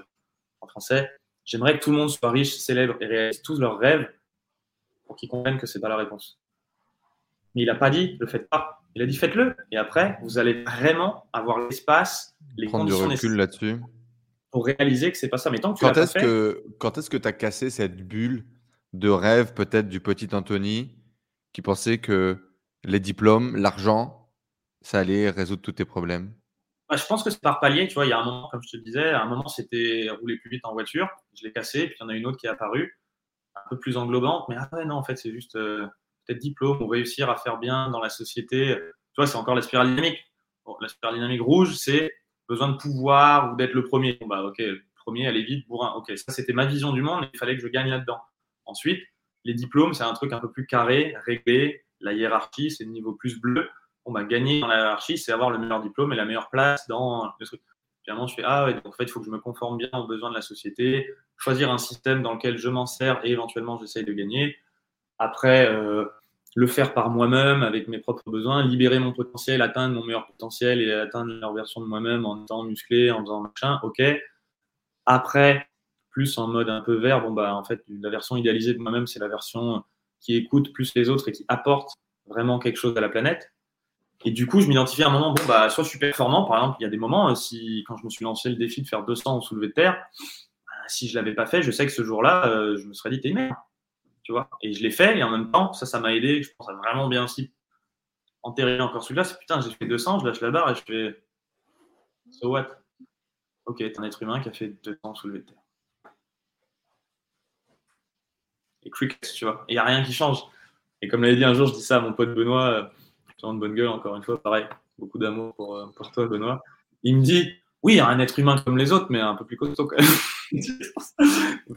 Rajouter une petite d'humour. Et en même temps, c'est à chaque fois, tu vois, des visions du monde, de ce que tu vas chercher, c'est comparer. Et c'est OK, c'est des étapes. Encore une fois, je suis en train de dire que ça doit se transcender et s'inclure, ça doit se faire. Je ne pense pas qu'on puisse, dès le début du chemin, décider c'est bon, je suis parfait tel que je suis, sans chercher un moment à intégrer la discipline, sans chercher à intégrer la performance, sans chercher à intégrer euh, le côté humanitaire, prise en compte des autres. Tu vois, pour moi, ça doit être des valeurs qui évoluent. Et c'est vraiment mon modèle la spirale, mais qui montre que bah, on passe tous par ces étapes. Quand on remplit un besoin, il y en a un autre qui émerge naturellement en, réaction à celui d'avant parce qu'on se dit putain, j'ai fait tout pour euh, moi, mais maintenant, ok, les autres. Et puis après, ah, ok, là, je faisais juste, je peux prouver que je peux être le plus fort. Maintenant, il faut apprendre à se discipliner. Tu vois, et à chaque fois, ça monte. Et à un moment, c'était aussi, voilà, je vais être le plus musclé. Ensuite, c'était, je voulais être le meilleur coach. C'est-à-dire que si mes clients n'avaient pas autant de résultats que je voulais, j'en voyais un qui dit, ah, ben, j'ai craqué, j'ai machin, j'étais là, merde, j'ai foiré, tu vois. Puis à un moment, je dis, mais lâche prise aussi, en fait. Tu fais ce que tu peux, tu joues tes notes là-dedans, mais tu peux pas contrôler. C'est, une attitude contrôlante que de vouloir que la vie soit comme tu as décidé qu'elle était. C'est se mm. placer à un niveau au-dessus de la vie ou à l'écart de la vie, c'est-à-dire délié de Dieu. Mon Dieu, c'est un gros mot, j'en parle beaucoup, enfin un gros mot non, mais j'en parle beaucoup dans le podcast. Il y a un moment de ma vie où ce mot m'aurait choqué. Aujourd'hui, ça représente euh, quelque chose pour moi ou un ressenti qui n'a rien à voir avec son te. Euh, c'est pas un grand bonhomme avec un spectre qui dit toi ce que tu fais c'est bien, toi c'est pas bien, qui t'ouvre les portes du paradis ou quoi. C'est justement le mystère de la vie. Il n'y a pas quelqu'un qui te dit voilà ça c'est une façon d'être un bel être humain ou, pas. Et en même temps, bah, faire ces apprentissages et d'observer, ah, il y a encore un besoin de comparaison, un besoin de valorisation. Il y a quelque chose en moi qui est blessé et qui cherche à être entendu. Et bien souvent, l'écoute du besoin est plus importante que la satisfaction du besoin. Au bout d'un moment, des besoins physiques, le corps, on aura toujours. Parfois, je vois une fille dans la rue, je dis, j'ai envie de la baiser, tu vois, ou il y a des trucs comme ça, et tu n'es pas obligé d'agir dessus, et pas non plus de se dire, c'est pas bien, juste faire, ah, il y a ça. Et là, moi, je, me visualise un petit peu un petit tantôt, le petit tantôt qui ne se sentait pas assez comblé par ses parents, et qui, qui regarde ça, et je, me vois métaphoriquement, le grand taux d'aujourd'hui, l'homme que je suis devenu, intégrer la figure parentale et la figure maternelle, enfin paternelle et maternelle, et prendre cette partie de moi qui ressent le besoin de se comparer parce que j'ai pas autant d'argent qu'un tel, parce que moi j'ai eu un, long chemin sur ma taille, tu vois, je suis 1m73 et ça a tellement fait galérer. Tous mes potes, ils faisaient tous plus d'un mètre 85, j'étais là, oh, fait chier et tout. Je me dis, tu as comme ce truc dans la société, les filles préfèrent les grands, les machins, la séduction, c'est une attitude de dominance. Les trois quarts des CEO du, du S&P 500, ils font justement plus d'un mètre 85, je crois 85% des gens, alors que la taille moyenne, c'est de moins. Quand même des corrélations logiques qui font que, bah oui, si t'es grand, t'as plus confiance en toi, t'es un peu dominant, on te met dans des rôles hiérarchiques. J'étais, putain, mais fais chier, moi je suis top là-dessus, de base, j'ai rien demandé. Et du coup, je me comparais. Maintenant, il y a encore des moments où ça agit, de moins en moins. Mais euh, j'ai un de mes meilleurs amis qui s'appelle Pierre Godard aujourd'hui, il fait 1m96, tu vois le bordel. Donc quand je suis avec lui, je peux t'assurer que je le regarde comme ça, quoi, tu vois. Et vraiment, c'est génial parce que la vie m'envoie justement des amis plus grands, sûrement, pour que, et en même temps, c'est un filtre de l'arrêté, parce que j'en ai aussi qui sont plus petits ou machin, mais euh, pour, euh, pour faire émerger cette partie de moi qui demande à être entendue. Et au lieu d'aller chercher forcément à, le faire ou à, la, l'atteindre, ce qui n'est pas non plus une option infaisable, ça peut être tout à fait OK si je ressens merde, j'aimerais bien, lui, je le vois comme étant riche, putain, merde, ça ne veut pas dire qu'il ne faut pas que j'écoute le signal de Baranto, peut-être sors-toi les doigts et puis va bosser un peu. Mais cette partie qui, qui fait exprimer ça, qui se compare en se disant merde, j'aimerais, ce, sera bien quand, tu vois, tout serait parfait si seulement j'avais tant d'argent, bah juste l'entendre et agir plus en empathie, en soutien et lui dire ok merci, merci de me faire partager. En tout cas, sortir d'une réaction un peu automatique et et, plus en acceptation quoi. Hmm. Et faire un câlin métaphorique à cette partie de moi et lui dire waouh, je t'accueille, je t'accueille vraiment, je, comprends, c'est dur, ça vient d'un moment de ma vie où j'étais pas bien, je me suis pas senti soutenu et je me suis dit qu'il fallait s'accrocher à des choses pour être plus, pour être mieux, tu vois, et en fait, tu es déjà parfait tel que tu es, et s'il y a encore des bouts qui, émergent comme ça, bah, j'essaye moi-même de donner l'amour que, je vais chercher dans le regard des autres, parce qu'en général, quand on veut se valoriser en gagnant beaucoup d'argent ou autre, c'est parce que soi-même, on ne se le donne pas. Il ne s'agit pas du regard des autres. On utilise l'autre comme un prétexte pour pas oser regarder qu'il y a des parties de nous qui crient et qu'on est les seuls, en fait, à pouvoir euh, leur donner cet amour. En quelques mots, euh, la définition de sa valeur personnelle et la décorrélation avec les résultats du business, ta réponse, ça a été la spiritualité Ça a été ton travail sur toi et ouais. travail d'introspection en tout cas, ça s'est fait, si tu veux, ça s'est fait naturellement. De toute façon, euh, quand ça émergeait, ça émergeait. Et soit je bossais dessus, soit à un moment, je me dis, euh, bah, merde, c'est là, j'écoute. Mais il y a un tout, c'est une, histoire que je raconte, mais un autre narratif, ce serait de dire, et je l'ai dit à Julien, justement, de musique, on avait une discussion l'autre jour. Je dis, mais tu sais quoi, en fait, peut-être ça se trouve, le fait que j'arrête le business et que je parle de spiritualité, c'est juste parce que j'ai pas envie de reconnaître que je suis un nul en business et que c'est un jeu auquel je peux pas gagner. Et il y a une partie de moi qui a envie d'être le meilleur, mais qui sait qu'il n'y arrive pas. Du coup, je choisis un autre jeu où il y a moins de gens qui jouent, et là, je peux devenir le meilleur dans ce jeu il y a une partie de moi peut-être qui. Il y a peut-être cette vérité qui existe? Je l'ai entendu aussi. Je me dis, ouais, ok, c'est peut-être de ça. C'est pas la seule vérité, mais c'est pas non plus Du pour, pour donner une idée aux gens, ça représente combien de clients euh, Alpha Body euh, avant d'arrêter? C'est combien de, de, d'affaires à peu près Si on peut partager ces chiffres? C'est 10 000 clients, ouais, je sais même pas trop si je peux en vrai. C'est une bonne question, je sais pas ce que dirait Nico. C'est plusieurs millions de chiffres d'affaires sur, sur 5 ans. Euh, oui, ok. Et l'année dernière, même en, en CA annuel, c'est plusieurs. Euh, et 10 000, personnes en tout cas. Donc une boîte qui fait plusieurs millions par an, quoi. Donc c'est quand même euh, dans la perte de poids en France, vous étiez parmi des, gros acteurs, quoi. Mmh, tout à fait. Donc on a quand même déjà eu un peu le temps de combler pas mal de, ces petits besoins de l'enfant. C'est ça que je voulais donner comme, comme parallèle. Ou en tout cas de se rendre compte justement de faire le chemin de Jim Carrey et de dire je l'ai fait. C'est peut-être pas la réponse à pas la réponse.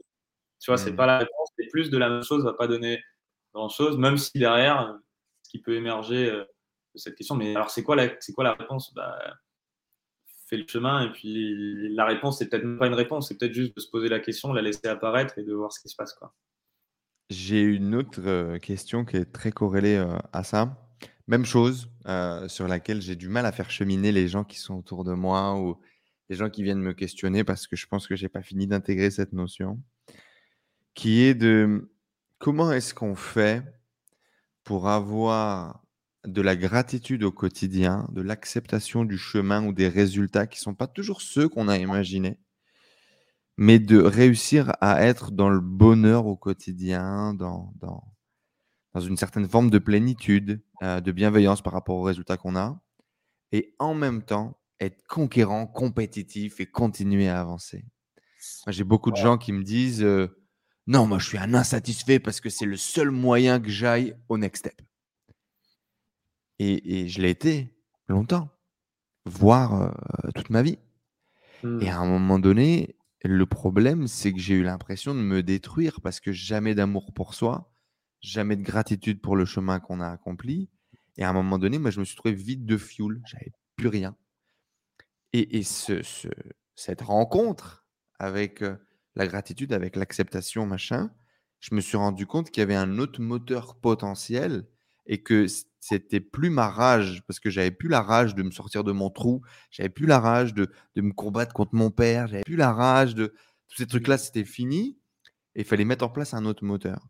Mais si tu veux, quand je leur raconte ça, c'est peut-être un peu trop perché ou spirituel ou machin, et donc j'arrive pas à partager toujours forcément ce que je ressens ou ce qu'on pourrait mettre en place. Du coup, toi, ben, est-ce qu'à un moment donné, tu es sorti de cette énergie peut-être négative qui était moteur pour la remplacer par quelque chose d'autre? Comment est-ce que tu fais pour marier gratitude, amour, bienveillance et en même temps conquête, énergie et, création?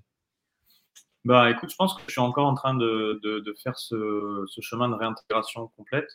Euh, je retrouve un drive là pour faire des choses, j'ai envie de partager, euh, de, créer quelque chose, de reprendre des bonnes habitudes. Je pense pas en avoir trop trop perdu, mais tu vois là ces derniers mois où quand même encore une fois, tu redescends un peu dans des périodes de crise, euh, dans des besoins primaires, et dis, ah ouais, ok, ça, ah non, dormir à la bonne heure pour être en forme le lendemain, t'en bats les couilles, Anto. Bon, bah, s'en bat les couilles, ce sera plus dur demain. Que, ah, t'as envie de boire un peu plus ce soir. Ah, bon, bah, ok, tu sais que ce sera la merde demain.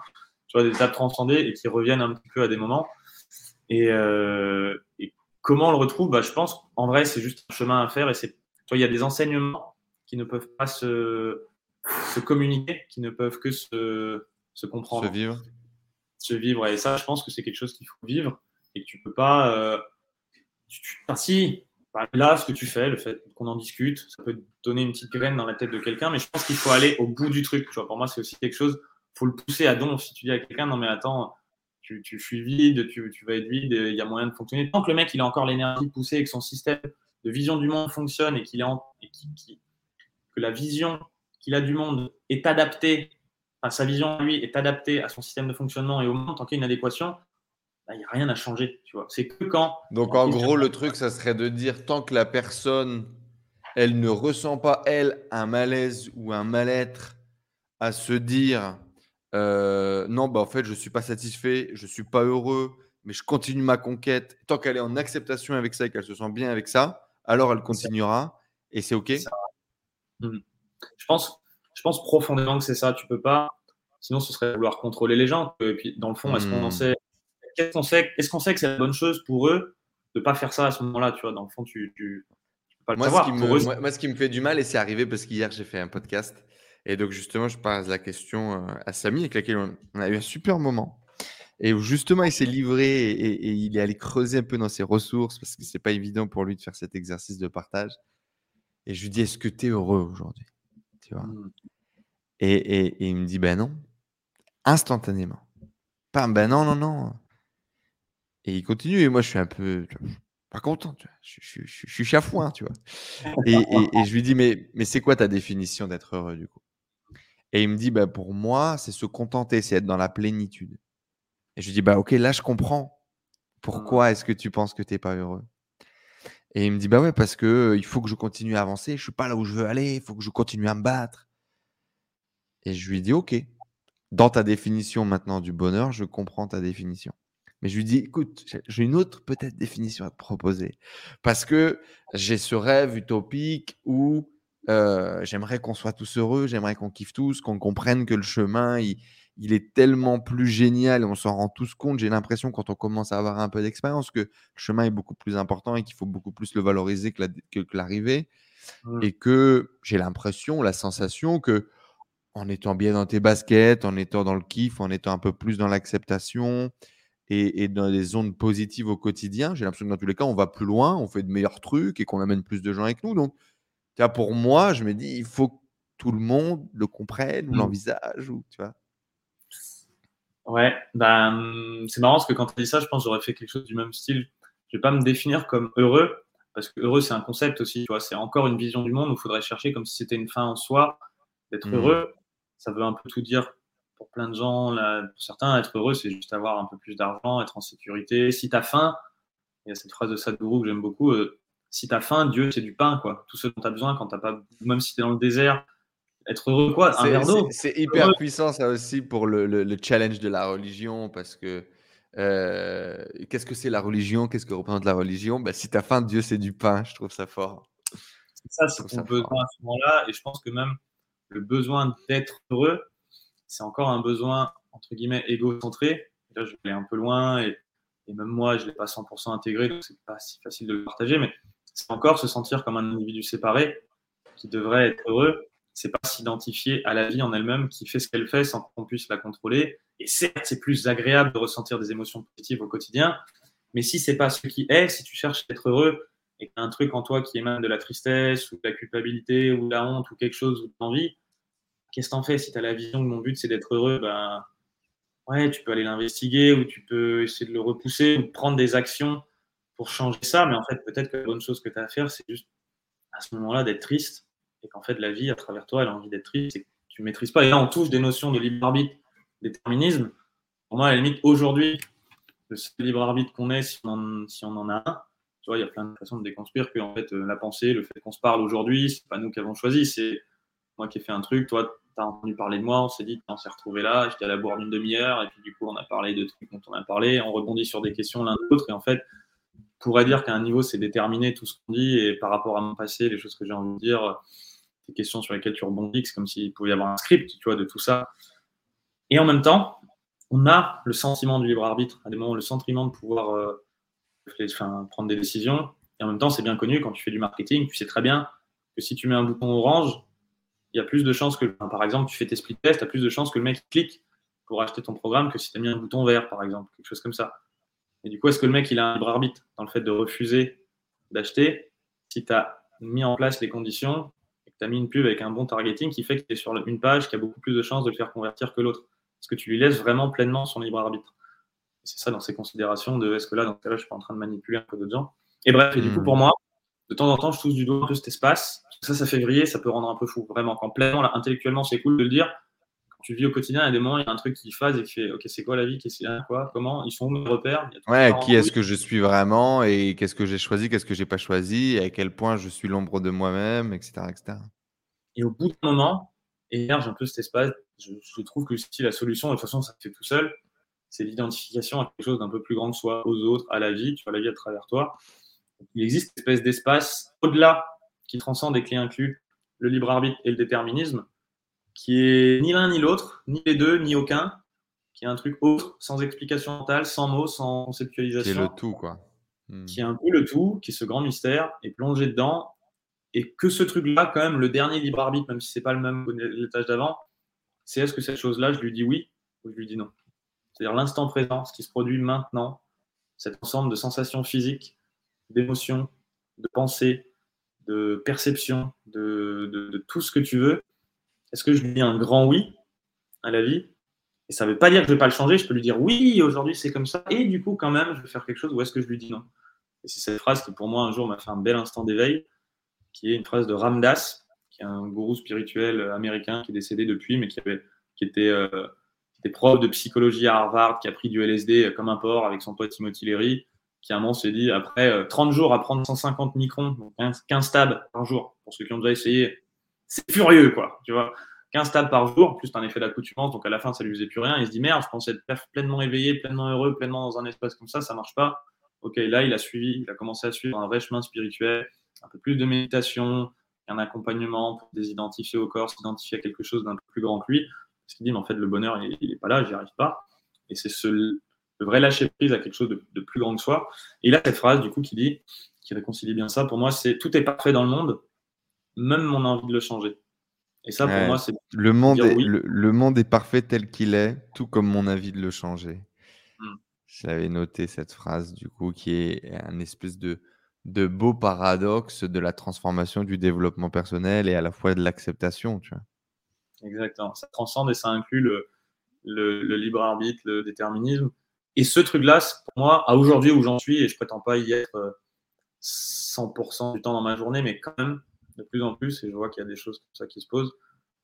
Pour moi, c'est dire oui, quoi. Oui à l'instant présent, agréable ou pas agréable, bonheur ou pas bonheur, oui. Est-ce que c'est pas ça le bonheur? Je sais pas. sais pas comment, trouver du drive là-dedans? Bah, S'il y a du drive, il y a du drive.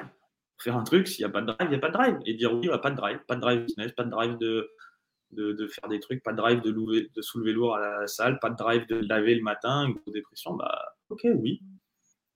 Et, en même temps, je sais qu'il y a un autre paradigme des réponses où on peut dire bah si, il faut le prendre en compte, il faut faire ci. Il y a quand même des actions dans le monde relatif qui t'amènent. On revient au truc de la page blanche, c'est-à-dire que si tu acceptes de ne pas avoir de créativité, tu n'écris pas, alors qu'on sait très bien que si tu écris tous les jours, tu finiras par être créatif. Exactement. Et, et en même temps, bah, s'il n'y a pas d'envie d'écrire, dire oui, mais tu peux écrire ou ne pas écrire à partir d'un espace où tu dis pleinement oui au fait qu'il n'y a pas d'envie d'écrire. Ouais, ça va être dans la nuance. Mais en tout cas, en ce moment, on sent que tu es en train de travailler euh, là-dessus. Avant de. Je t'énoncerai toutes les questions de dev perso que j'ai notées, justement. Euh, mais avant ça, j'aimerais qu'on finisse sur deux questions. on est déjà à 2h40, donc là, on a déjà euh, uniquement que les, que les plus déterminés. à la fin de mon podcast avec, avec Julien c'est pas bon pour tes, stats sur YouTube. On sait qu'il faut au moins 70% de vues complètes. Ah euh, non, non, non, mais j'ai des podcasts de 4 heures, euh. Moi, je. Moi, j'adore ça. Euh, on est là pour prendre le temps, on est là pour créer un espace. On n'est pas là pour répondre à un besoin court terme d'apprendre un type ou une stratégie. C'est très bien. Avec Julien, on parlait de spiritualité à la fin du podcast. Et justement, on a lâché un, un, un keywords et on, je disais à Juliette, il va quand même falloir qu'on ne reste pas collé au plafond. C'est une mmh expression qui m'avait sorti en privé, ça m'avait fait marrer. Et donc, du coup, je, je propose, je propose aux gens qui sont encore connectés avec nous de mettre en commentaire juste en dessous le monde est parfait tel qu'il est. Voilà, mettez ce petit, ce petit message là dans les commentaires. Ça veut dire que vous êtes encore connectés avec nous. Et, et si vous êtes nombreux, eh bien, on fera peut-être un, épisode numéro 2 dédié beaucoup plus à, à ce développement, cet éveil spirituel. Comment est-ce qu'il est arrivé, ce que ça a amené? Mais avant ça, du coup, j'aimerais qu'on parle un peu d'argent. J'avais noté deux questions euh, sur des interventions que tu as pu faire. Tu as dit euh, la liberté financière, c'est l'objectif de tous les entrepreneurs. Tu parles de ce besoin de sécurité finalement que tous les entrepreneurs auraient, un peu comme tu l'as dit tout à l'heure. Les gens ont un trou ou un besoin à 500 000, à 1 million, à 10 millions, à 100 millions et ce qui les amène à, construire des boîtes telles qui leur permettent de générer des résultats. Est-ce que tu penses du coup que c'est l'objectif de tous les entrepreneurs, la, motivation première, d'aller chercher cette liberté financière? Euh, Alors, je n'ai pas exactement dit ça. J'ai dit que c'en était une. Et je ne sais pas si c'est la première. En tout cas, à un moment du chemin, et encore une fois, comme je dis dans mon podcast, si je parle de moi, avec un peu de chance, ça parle un peu de toi. Je ne prétends pas poser une, une, réalité pour tout le monde. Dans le fond, j'en sais rien. Vraiment. Mais euh, ouais, j'ai quand même une vision quand pour moi ça s'est passé comme ça. Il y avait un moment, ouais, besoin de, de liberté et qui aussi, enfin, qui, qui, va s'énoncer comme ça, mais qui cache quand même justement un vide et un besoin de sécurité qu'on va chercher dans autre chose qu'un CDI, parce que quand tu as compris que ton CDI, en fait, c'était pas du tout aussi sécur que ce que tu imaginais, parce que tu peux te faire euh, bâcher du jour au lendemain et tu n'as pas développé des compétences qui te permettent de survivre dans un monde de plus en plus évolutif l'entrepreneuriat, c'est quand même une réponse justement plus adaptée qu'un job à la liberté et à la sécurité, selon moi. Et après, il y a d'autres étapes de liberté, par exemple l'acceptation complète de l'insécurité, du fait que le monde joue, bouge tout le temps et qu'en fait demain tu peux crever, mais vraiment l'accueillir. Que demain tu peux avoir le téléphone qui sort avec euh, ton meilleur ami qui t'appelle pour dire que quelqu'un est décédé ou que lui il est en galère et tout, ça, ça peut arriver. Et Ernest Becker a beaucoup écrit là-dessus. Il dit The denial of death. On, on, ne veut pas regarder la mort en face pour se construire un petit monde parce que ça nous fait vraiment peur. Et je pense qu'il y a un espace de libération, d'acceptation pleinement de l'impermanence des choses. Et on en revient à l'instant présent, tu vois. Mais je pense que, pour ne pas trop disserter trop loin là-dessus, que l'entrepreneuriat, c'est une réponse à la sécurité et à la liberté à la fois, tu vois. C'est une bonne réponse et que, euh, enfin, c'est une réponse à un certain niveau et qui, encore une fois, ne doit pas être rejetée à un moment. C'est ça, plus autre chose à un autre niveau, c'est une réponse adaptée à une vision du monde qui correspond très bien. Je ne sais pas si tous les entrepreneurs voient ça comme ça, mais je pense que ça fait quand même partie de leur motivation. Une motivation saine d'entrepreneur doit aussi être de se créer de la liberté financière pour soi et pour les autres. Et moi, je me rends compte qu'aujourd'hui, ce que ça a créé pour moi et ce que je vais continuer à créer en relançant quelque chose, c'est aussi de dégager du temps pour des choses qui sont importantes pour moi. Que ce soit le chemin spirituel, que ce soit de passer du temps avec des amis, que ce soit de voyager, enfin des trucs cons, hein, tu vois, des besoins d'être humain de base et tout, mais euh, c'est quand même en général plus simple en plus, j'ai pas mal appris sur ce que je voulais faire, pas faire et tout dans l'entrepreneuriat, avoir peut-être un business plus petit, euh, plus scalable, qui dépend pas de mon image et où, euh, enfin, tu vois, j'ai plein d'idées et je pense aujourd'hui avoir une, vision et un recul business où je suis beaucoup plus capable de trouver quelque chose d'aligné avec mes besoins du moment. Euh, et, et, que, en fait, que l'entrepreneuriat, c'est une étape du chemin de liberté et de libération, même d'un chemin spirituel, parce que ça permet de se prouver qu'on est capable de le faire, ça, ça permet de répondre aux questions d'argent et de laisser en émerger d'autres et d'avoir le temps de se confronter à ça. Dans toute l'histoire de l'humanité, il y a très peu de gens, à part euh, les rois ou les nantis ou autres, qui avaient l'opportunité de se dire bon, c'est quoi le sens de la vie maintenant que j'ai rempli mes besoins matériels tu C'est cool et on va le chercher, même si on ne sait pas que c'est vraiment pour ça qu'on va le chercher. On va le chercher parce qu'on se dit non, la réponse c'est juste plus de confort, plus d'argent, plus de besoins, puis je serai bien. Et puis là, on arrive justement dans cet espace et on fait merde, putain, ça crée d'autres questions, comme le dit Alex Hormozy encore une fois. Euh, money solves only money problems, and then you're left with, problem, with problems money can solve. Donc l'argent, ça résout que les problèmes d'argent. Elle n'est pas de lui, mais bon, il la paraphrase bien. L'argent, ça résout les problèmes d'argent. Et après, tu restes avec des problèmes que l'argent ne peut pas résoudre. Et cool. Et quand tu es pleinement fait, tu fais Ah, ok, des problèmes ou des autres. Et donc finalement, cette ascension sociale ou cette ascension du capitalisme nous ramènerait à, à une opportunité de, de, de ce retour à l'état d'être humain, de, cette libération philosophique et spirituelle ou, pas, ou pas d'ailleurs ou pas d'ailleurs. C'est un bout du chemin et en même temps la création d'esprit ça permet de, créer quelque chose dans le monde réel d'apporter de l'aide à des gens des services dont les gens ont besoin. Je suis très bien je suis même très content que euh, iPhone fasse un téléphone pour que je puisse communiquer instantanément avec des potes ou que, j'ai un Mac euh, fait qu'on puisse tu vois je rejette rien quoi.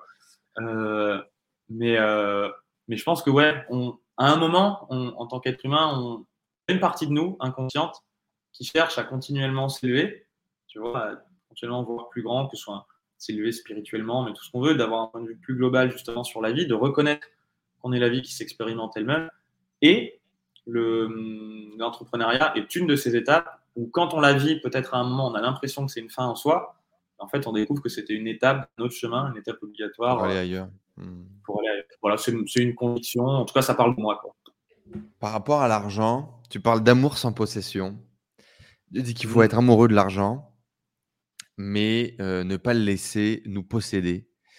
Euh, qu'est-ce qui t'a amené à ce, à ce cheminement? Et est-ce que tu dirais que c'est le plus gros breakthrough, le plus gros, la, plus grosse révélation euh, que tu as eu liée à l'argent?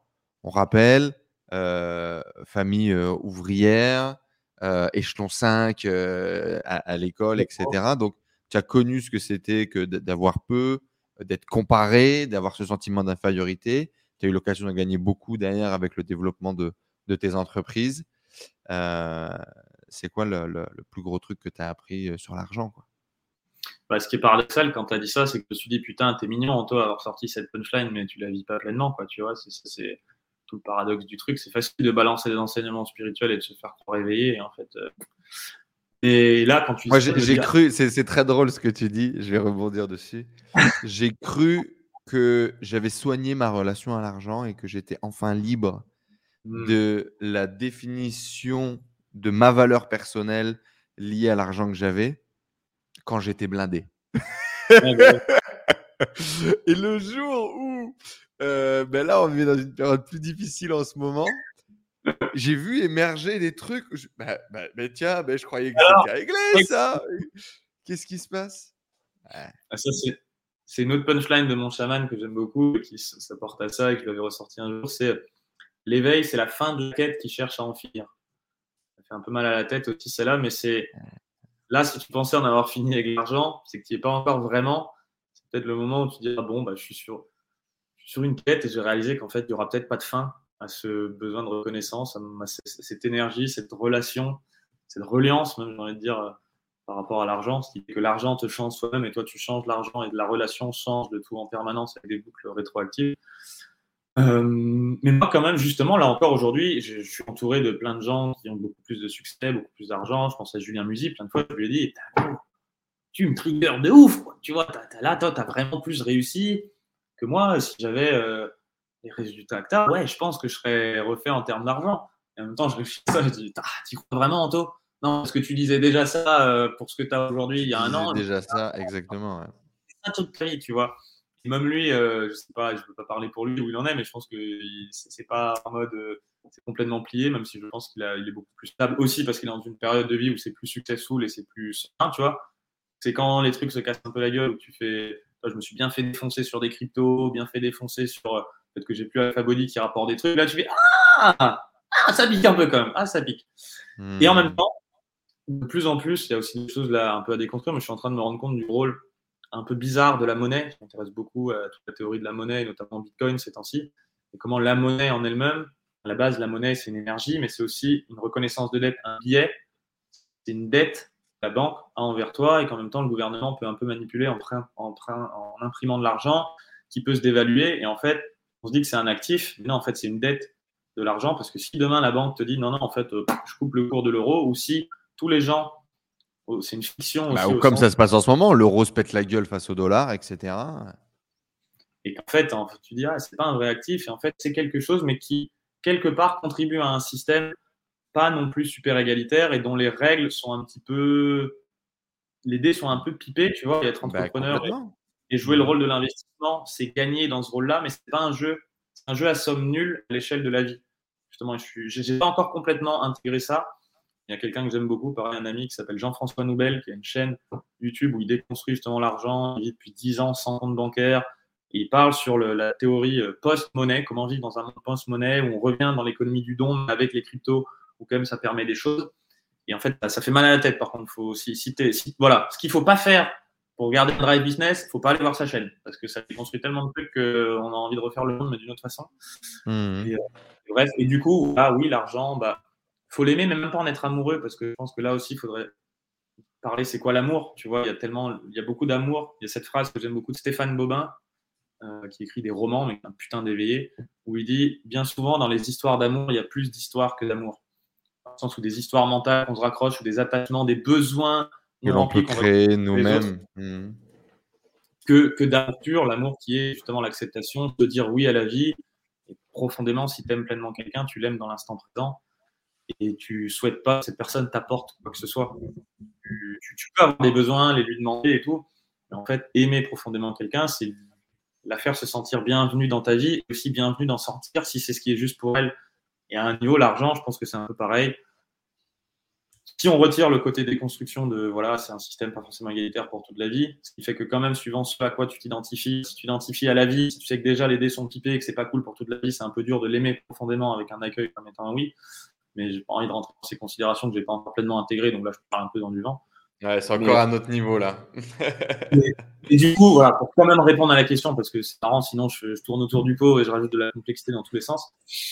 Ouais, je pense pas y être pleinement, mais de plus en plus, euh, quand même, un côté, ok, l'argent, waouh, j'ai un ami qui a lu un livre de dev perso assez, que je considérais un peu simple, mais qui en même temps est beau, j'ai commencé à lire, qui s'appelle Happy Money, de Ken, je sais pas trop quoi, un japonais, où il dit, bah, est-ce que ton argent est, happy, l'argent que tu as avec toi? Est-ce que quand tu le dépenses, tu le remercies? Et c'est de l'argent que tu donnes gracieusement pour le service rendu parce que tu considères waouh, merci cet argent, merci de me permettre cet échange et de faciliter ça et d'obtenir quelque chose qui va me faire du bien ou du bien à la planète. Ou alors tu le donnes à quelqu'un, tu le donnes de bon cœur. Quand tu donnes de, l'argent à un SDF dans la rue, est-ce que tu le donnes de bon cœur ou est-ce que tu le donnes forcé parce que tu dis putain, le connard, il m'a eu un moment où je suis un peu faible, j'ai la flemme de l'envoyer chier, tu vois? Et pareil, quand toi, tu en gagnes, est-ce que tu en gagnes Est-ce que tu es happy? Tu es happy, tu es fier de ce que tu as fait, tu dis, waouh, c'est la bonne chose pour la personne. Est-ce que tu as mis, tu as vraiment apporté assez de valeur qui fait que la personne te le donne dans un état où l'argent n'est pas chargé d'énergie négative? Donc euh, voilà, je pense que c'est aussi ça, aimer l'argent. C'est intéressant ça, Happy Money du coup, bouquin à lire. Happy Money, bouquin à lire. Et voilà, aimer l'argent, c'est un peu ça, mais sans s'y attacher. L'attachement, l'attachement, comme dans un couple ou autre, c'est un peu demander à l'autre de remplir des besoins que soi-même on peut seulement remplir. Euh, et si tu fais ça avec l'argent, bah, en fait, tu l'aimes pas, tu l'utilises. Je pense que c'est le gros piège de l'argent dans lequel on tombe quand on n'est pas conscient ou quand on n'a pas vu ou quand on n'a pas pris du recul sur sa relation émotionnelle à l'argent. Merci en tout cas beaucoup, Anto, euh, pour euh, tous ces partages. Euh, j'ai deux petites questions pour clôturer les interviews que je pose toujours. Et puis après, je te partagerai les questions que j'avais pour toi d'un point de vue dev perso. Et puis tu me diras si ça te donne envie de, de revenir. Les deux questions que je pose toujours, c'est selon toi, est-ce que tu penses qu'on est entrepreneur ou est-ce qu'on le devient? Euh, waouh, j'ai encore une réponse euh, qui transcende. Un Philosophique, ouais. Tu as envie de transcender tout ça C'est ni l'un ni l'autre, c'est les deux. C'est-à-dire que non, je pense pas qu'on le naisse.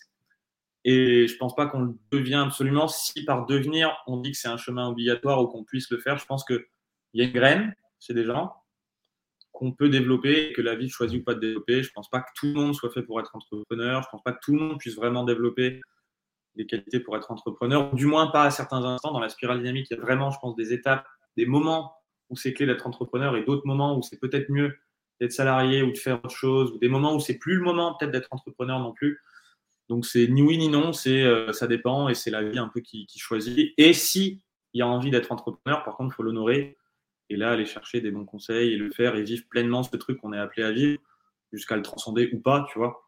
Mais je sais pas, je suis pas persuadé que tout le monde soit fait pour tout le monde en ait vraiment les capacités parce que c'était un jour Alex Hormozy aussi qui disait ça. Il était là euh, en mode vraiment coaching. Si vous pouvez le faire, si moi je l'ai fait, vous pouvez le faire. Et moi je l'avais vu, le mec, euh, il a 162 QI, c'est une machine. Euh, il vit quand même aux États-Unis. Il a commencé par le fitness. Il y a toutes les planètes qui sont alignées. Et je comprends dans sa vision du monde, c'est faisable et que c'est 100% ce qu'il a envie de transmettre aux autres. C'est la même chose que pour mhm. les coaching, de vouloir débloquer les croyances limitantes. Quand tu vis cette réalité, tu te dis si c'est possible.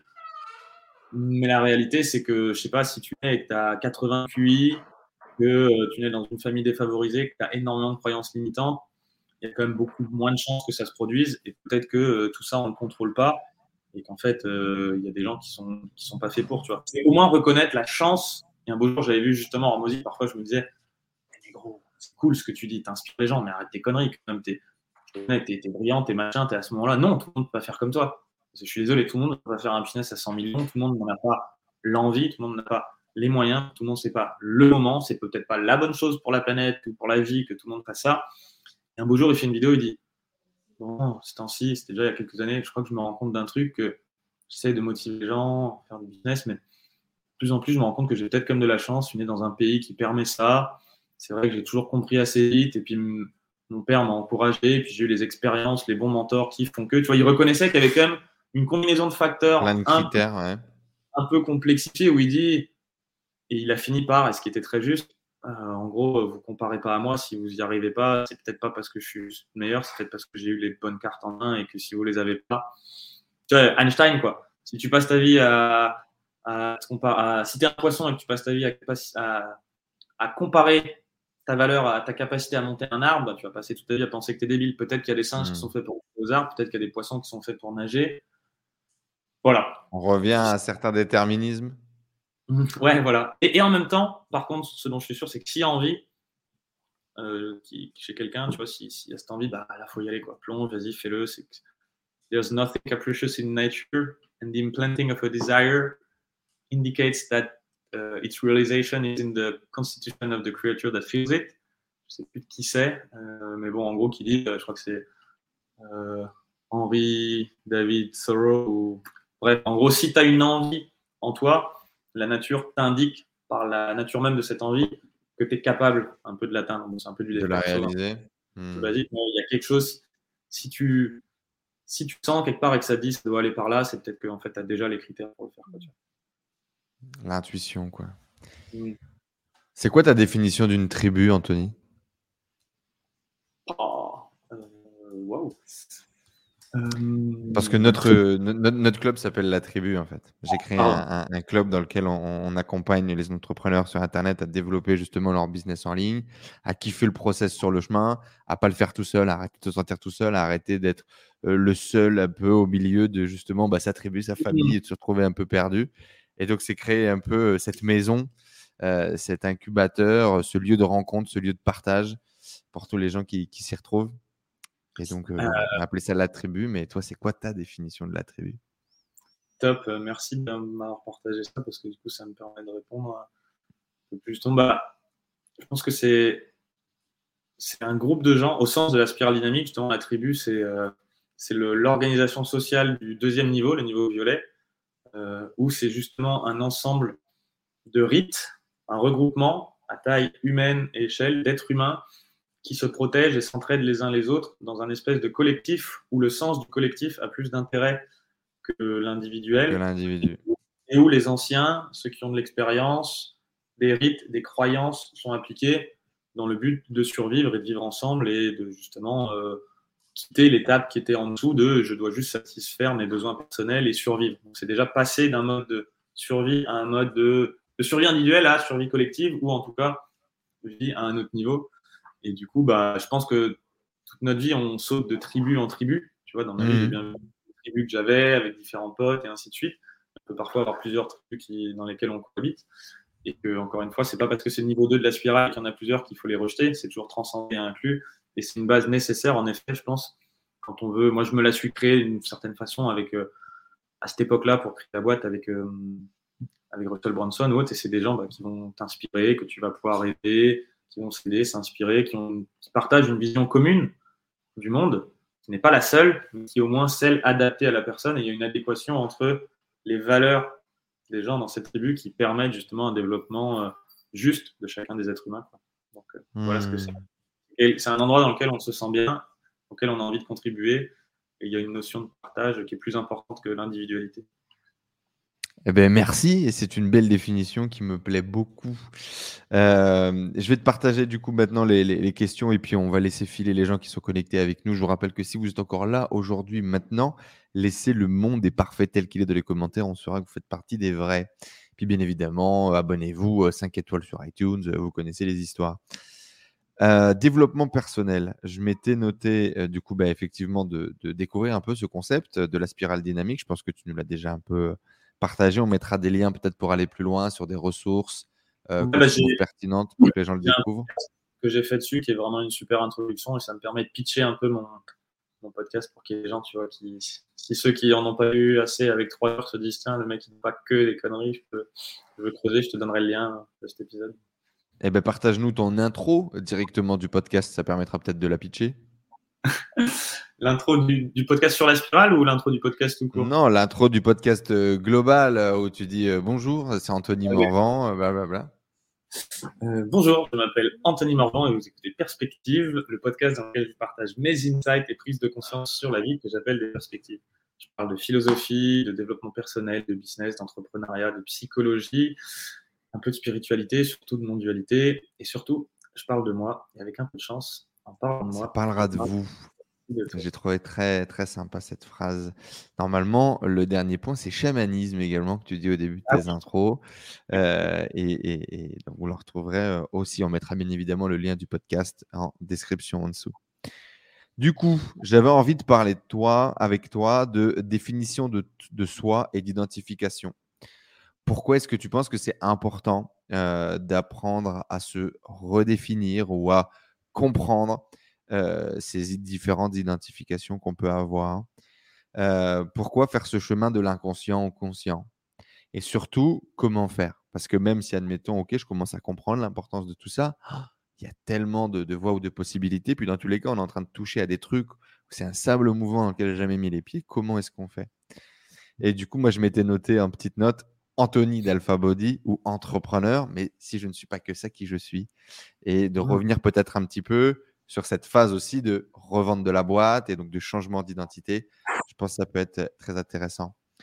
Bien évidemment, on aurait parlé de be do have, de être, faire et avoir et de la, distinction de, ces trois choses, de, comment est-ce qu'on grandit dans, quel monde est-ce qu'on est par rapport à ces trois notions et peut-être vers quoi on veut tendre ou on aimerait tendre. Tu parles tout à l'heure de, tu as déjà parlé tout à l'heure un peu de, je suis, de qui tu es, de ces lettres et plus important finalement, des choses sur lesquelles j'aimerais euh, réagir avec toi. J'aimerais bien évidemment parler d'ego. Euh, j'aimerais parler d'ego, euh, je pense à, dans plein de, de sens, l'ego de l'entrepreneur, l'ego d'avoir envie de, réussir. Tu parles aussi du, du courage d'abandonner, je crois que c'est le titre d'un de tes podcasts. Et donc, du coup, de comment à un moment donné, ego is not the enemy.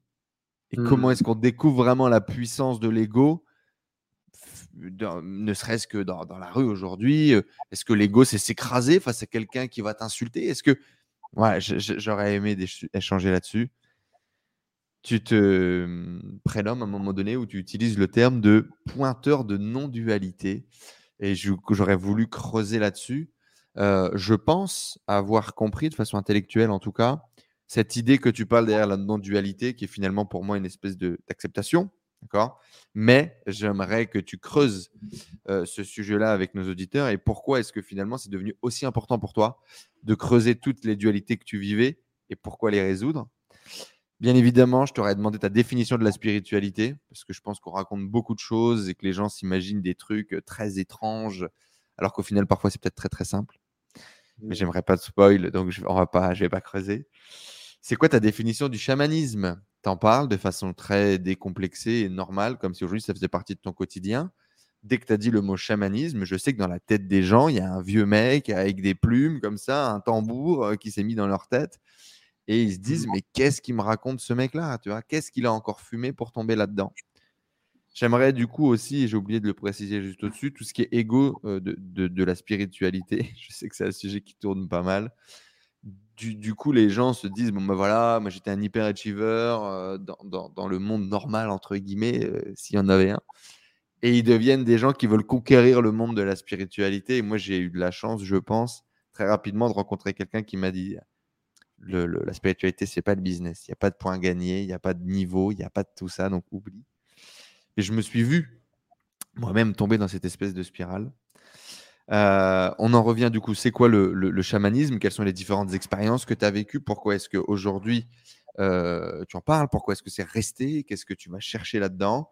Que tu nous parles peut-être d'expériences que tu as pu vivre, des cérémonies, des rencontres, euh, des choses pour soit qu'on amplifie cette image de, de, je ne sais quoi, de créativité, d'imagination un peu folklorique ou au contraire peut-être le, ramener à quelque chose de beaucoup plus terrien et beaucoup plus, euh, beaucoup plus commun finalement, beaucoup plus proche du commun des mortels que ce qu'on pourrait euh, imaginer. Et euh, le dernier thème que je m'étais noté, ça fait déjà beaucoup, je pense qu'il y a déjà au moins deux heures, l'acceptation. Tu parles d'acceptation. Et dans mon court chemin dans le développement personnel, à un moment donné, j'ai vraiment eu la sensation de la finalité du truc, c'est l'acceptation et l'intégration. Et donc, au final, comme si le, développement personnel ne servait qu'à mettre le développement personnel de côté. Comme si j'ai eu l'impression, peut-être par boulimie, parce que peut-être comme toi, je suis très intense et donc j'ai eu envie de consommer. Je faisais des ateliers dans tous les sens, des coachings dans tous les sens, j'avais des calls, tout... je ne parlais plus que ça dans ma vie. Et à un moment donné, burn-out du truc, ça m'a gonflé et tous vous faire enculer avec vos réponses à la con stéréotypées et machin. Et puis à un moment donné, comme une certaine forme de lâcher où j'ai l'impression que la boucle était bouclée. Alors je dirais pas que je suis arrivé au bout du chemin parce que je ne suis même pas persuadé qu'il y en ait un, mais comme si finalement tout le développement personnel, les questionnements, les outils que tu pouvais découvrir ne t'amenaient qu'à une, une seule et même résultante qui était lâche l'affaire. Et donc j'étais là en mode, mais du coup, on va faire gagner du temps à tout le monde. Hein N'allez pas dans tout le développement personnel, lâchez l'affaire et vous avez gagné. Voilà les, questions, les thèmes euh, que j'avais pour toi à explorer. Je sais pas si, si ça te donne envie. Ah bah si, avec, euh, avec grand plaisir. Ouais, non, c'est magnifique. Déjà, je trouve que tu en as très bien parlé. Sélectionner des... Encore une fois, c'est un bel espace pour partager des choses qui me touchent. Je vois que tu as pris le temps de creuser un peu ce que je faisais avant, parce qu'en fait, ceux qui ne savent pas, on ne se connaît pas avant, moi non plus. on ne se connaît pas, c'est la première fois qu'on échange. Exactement.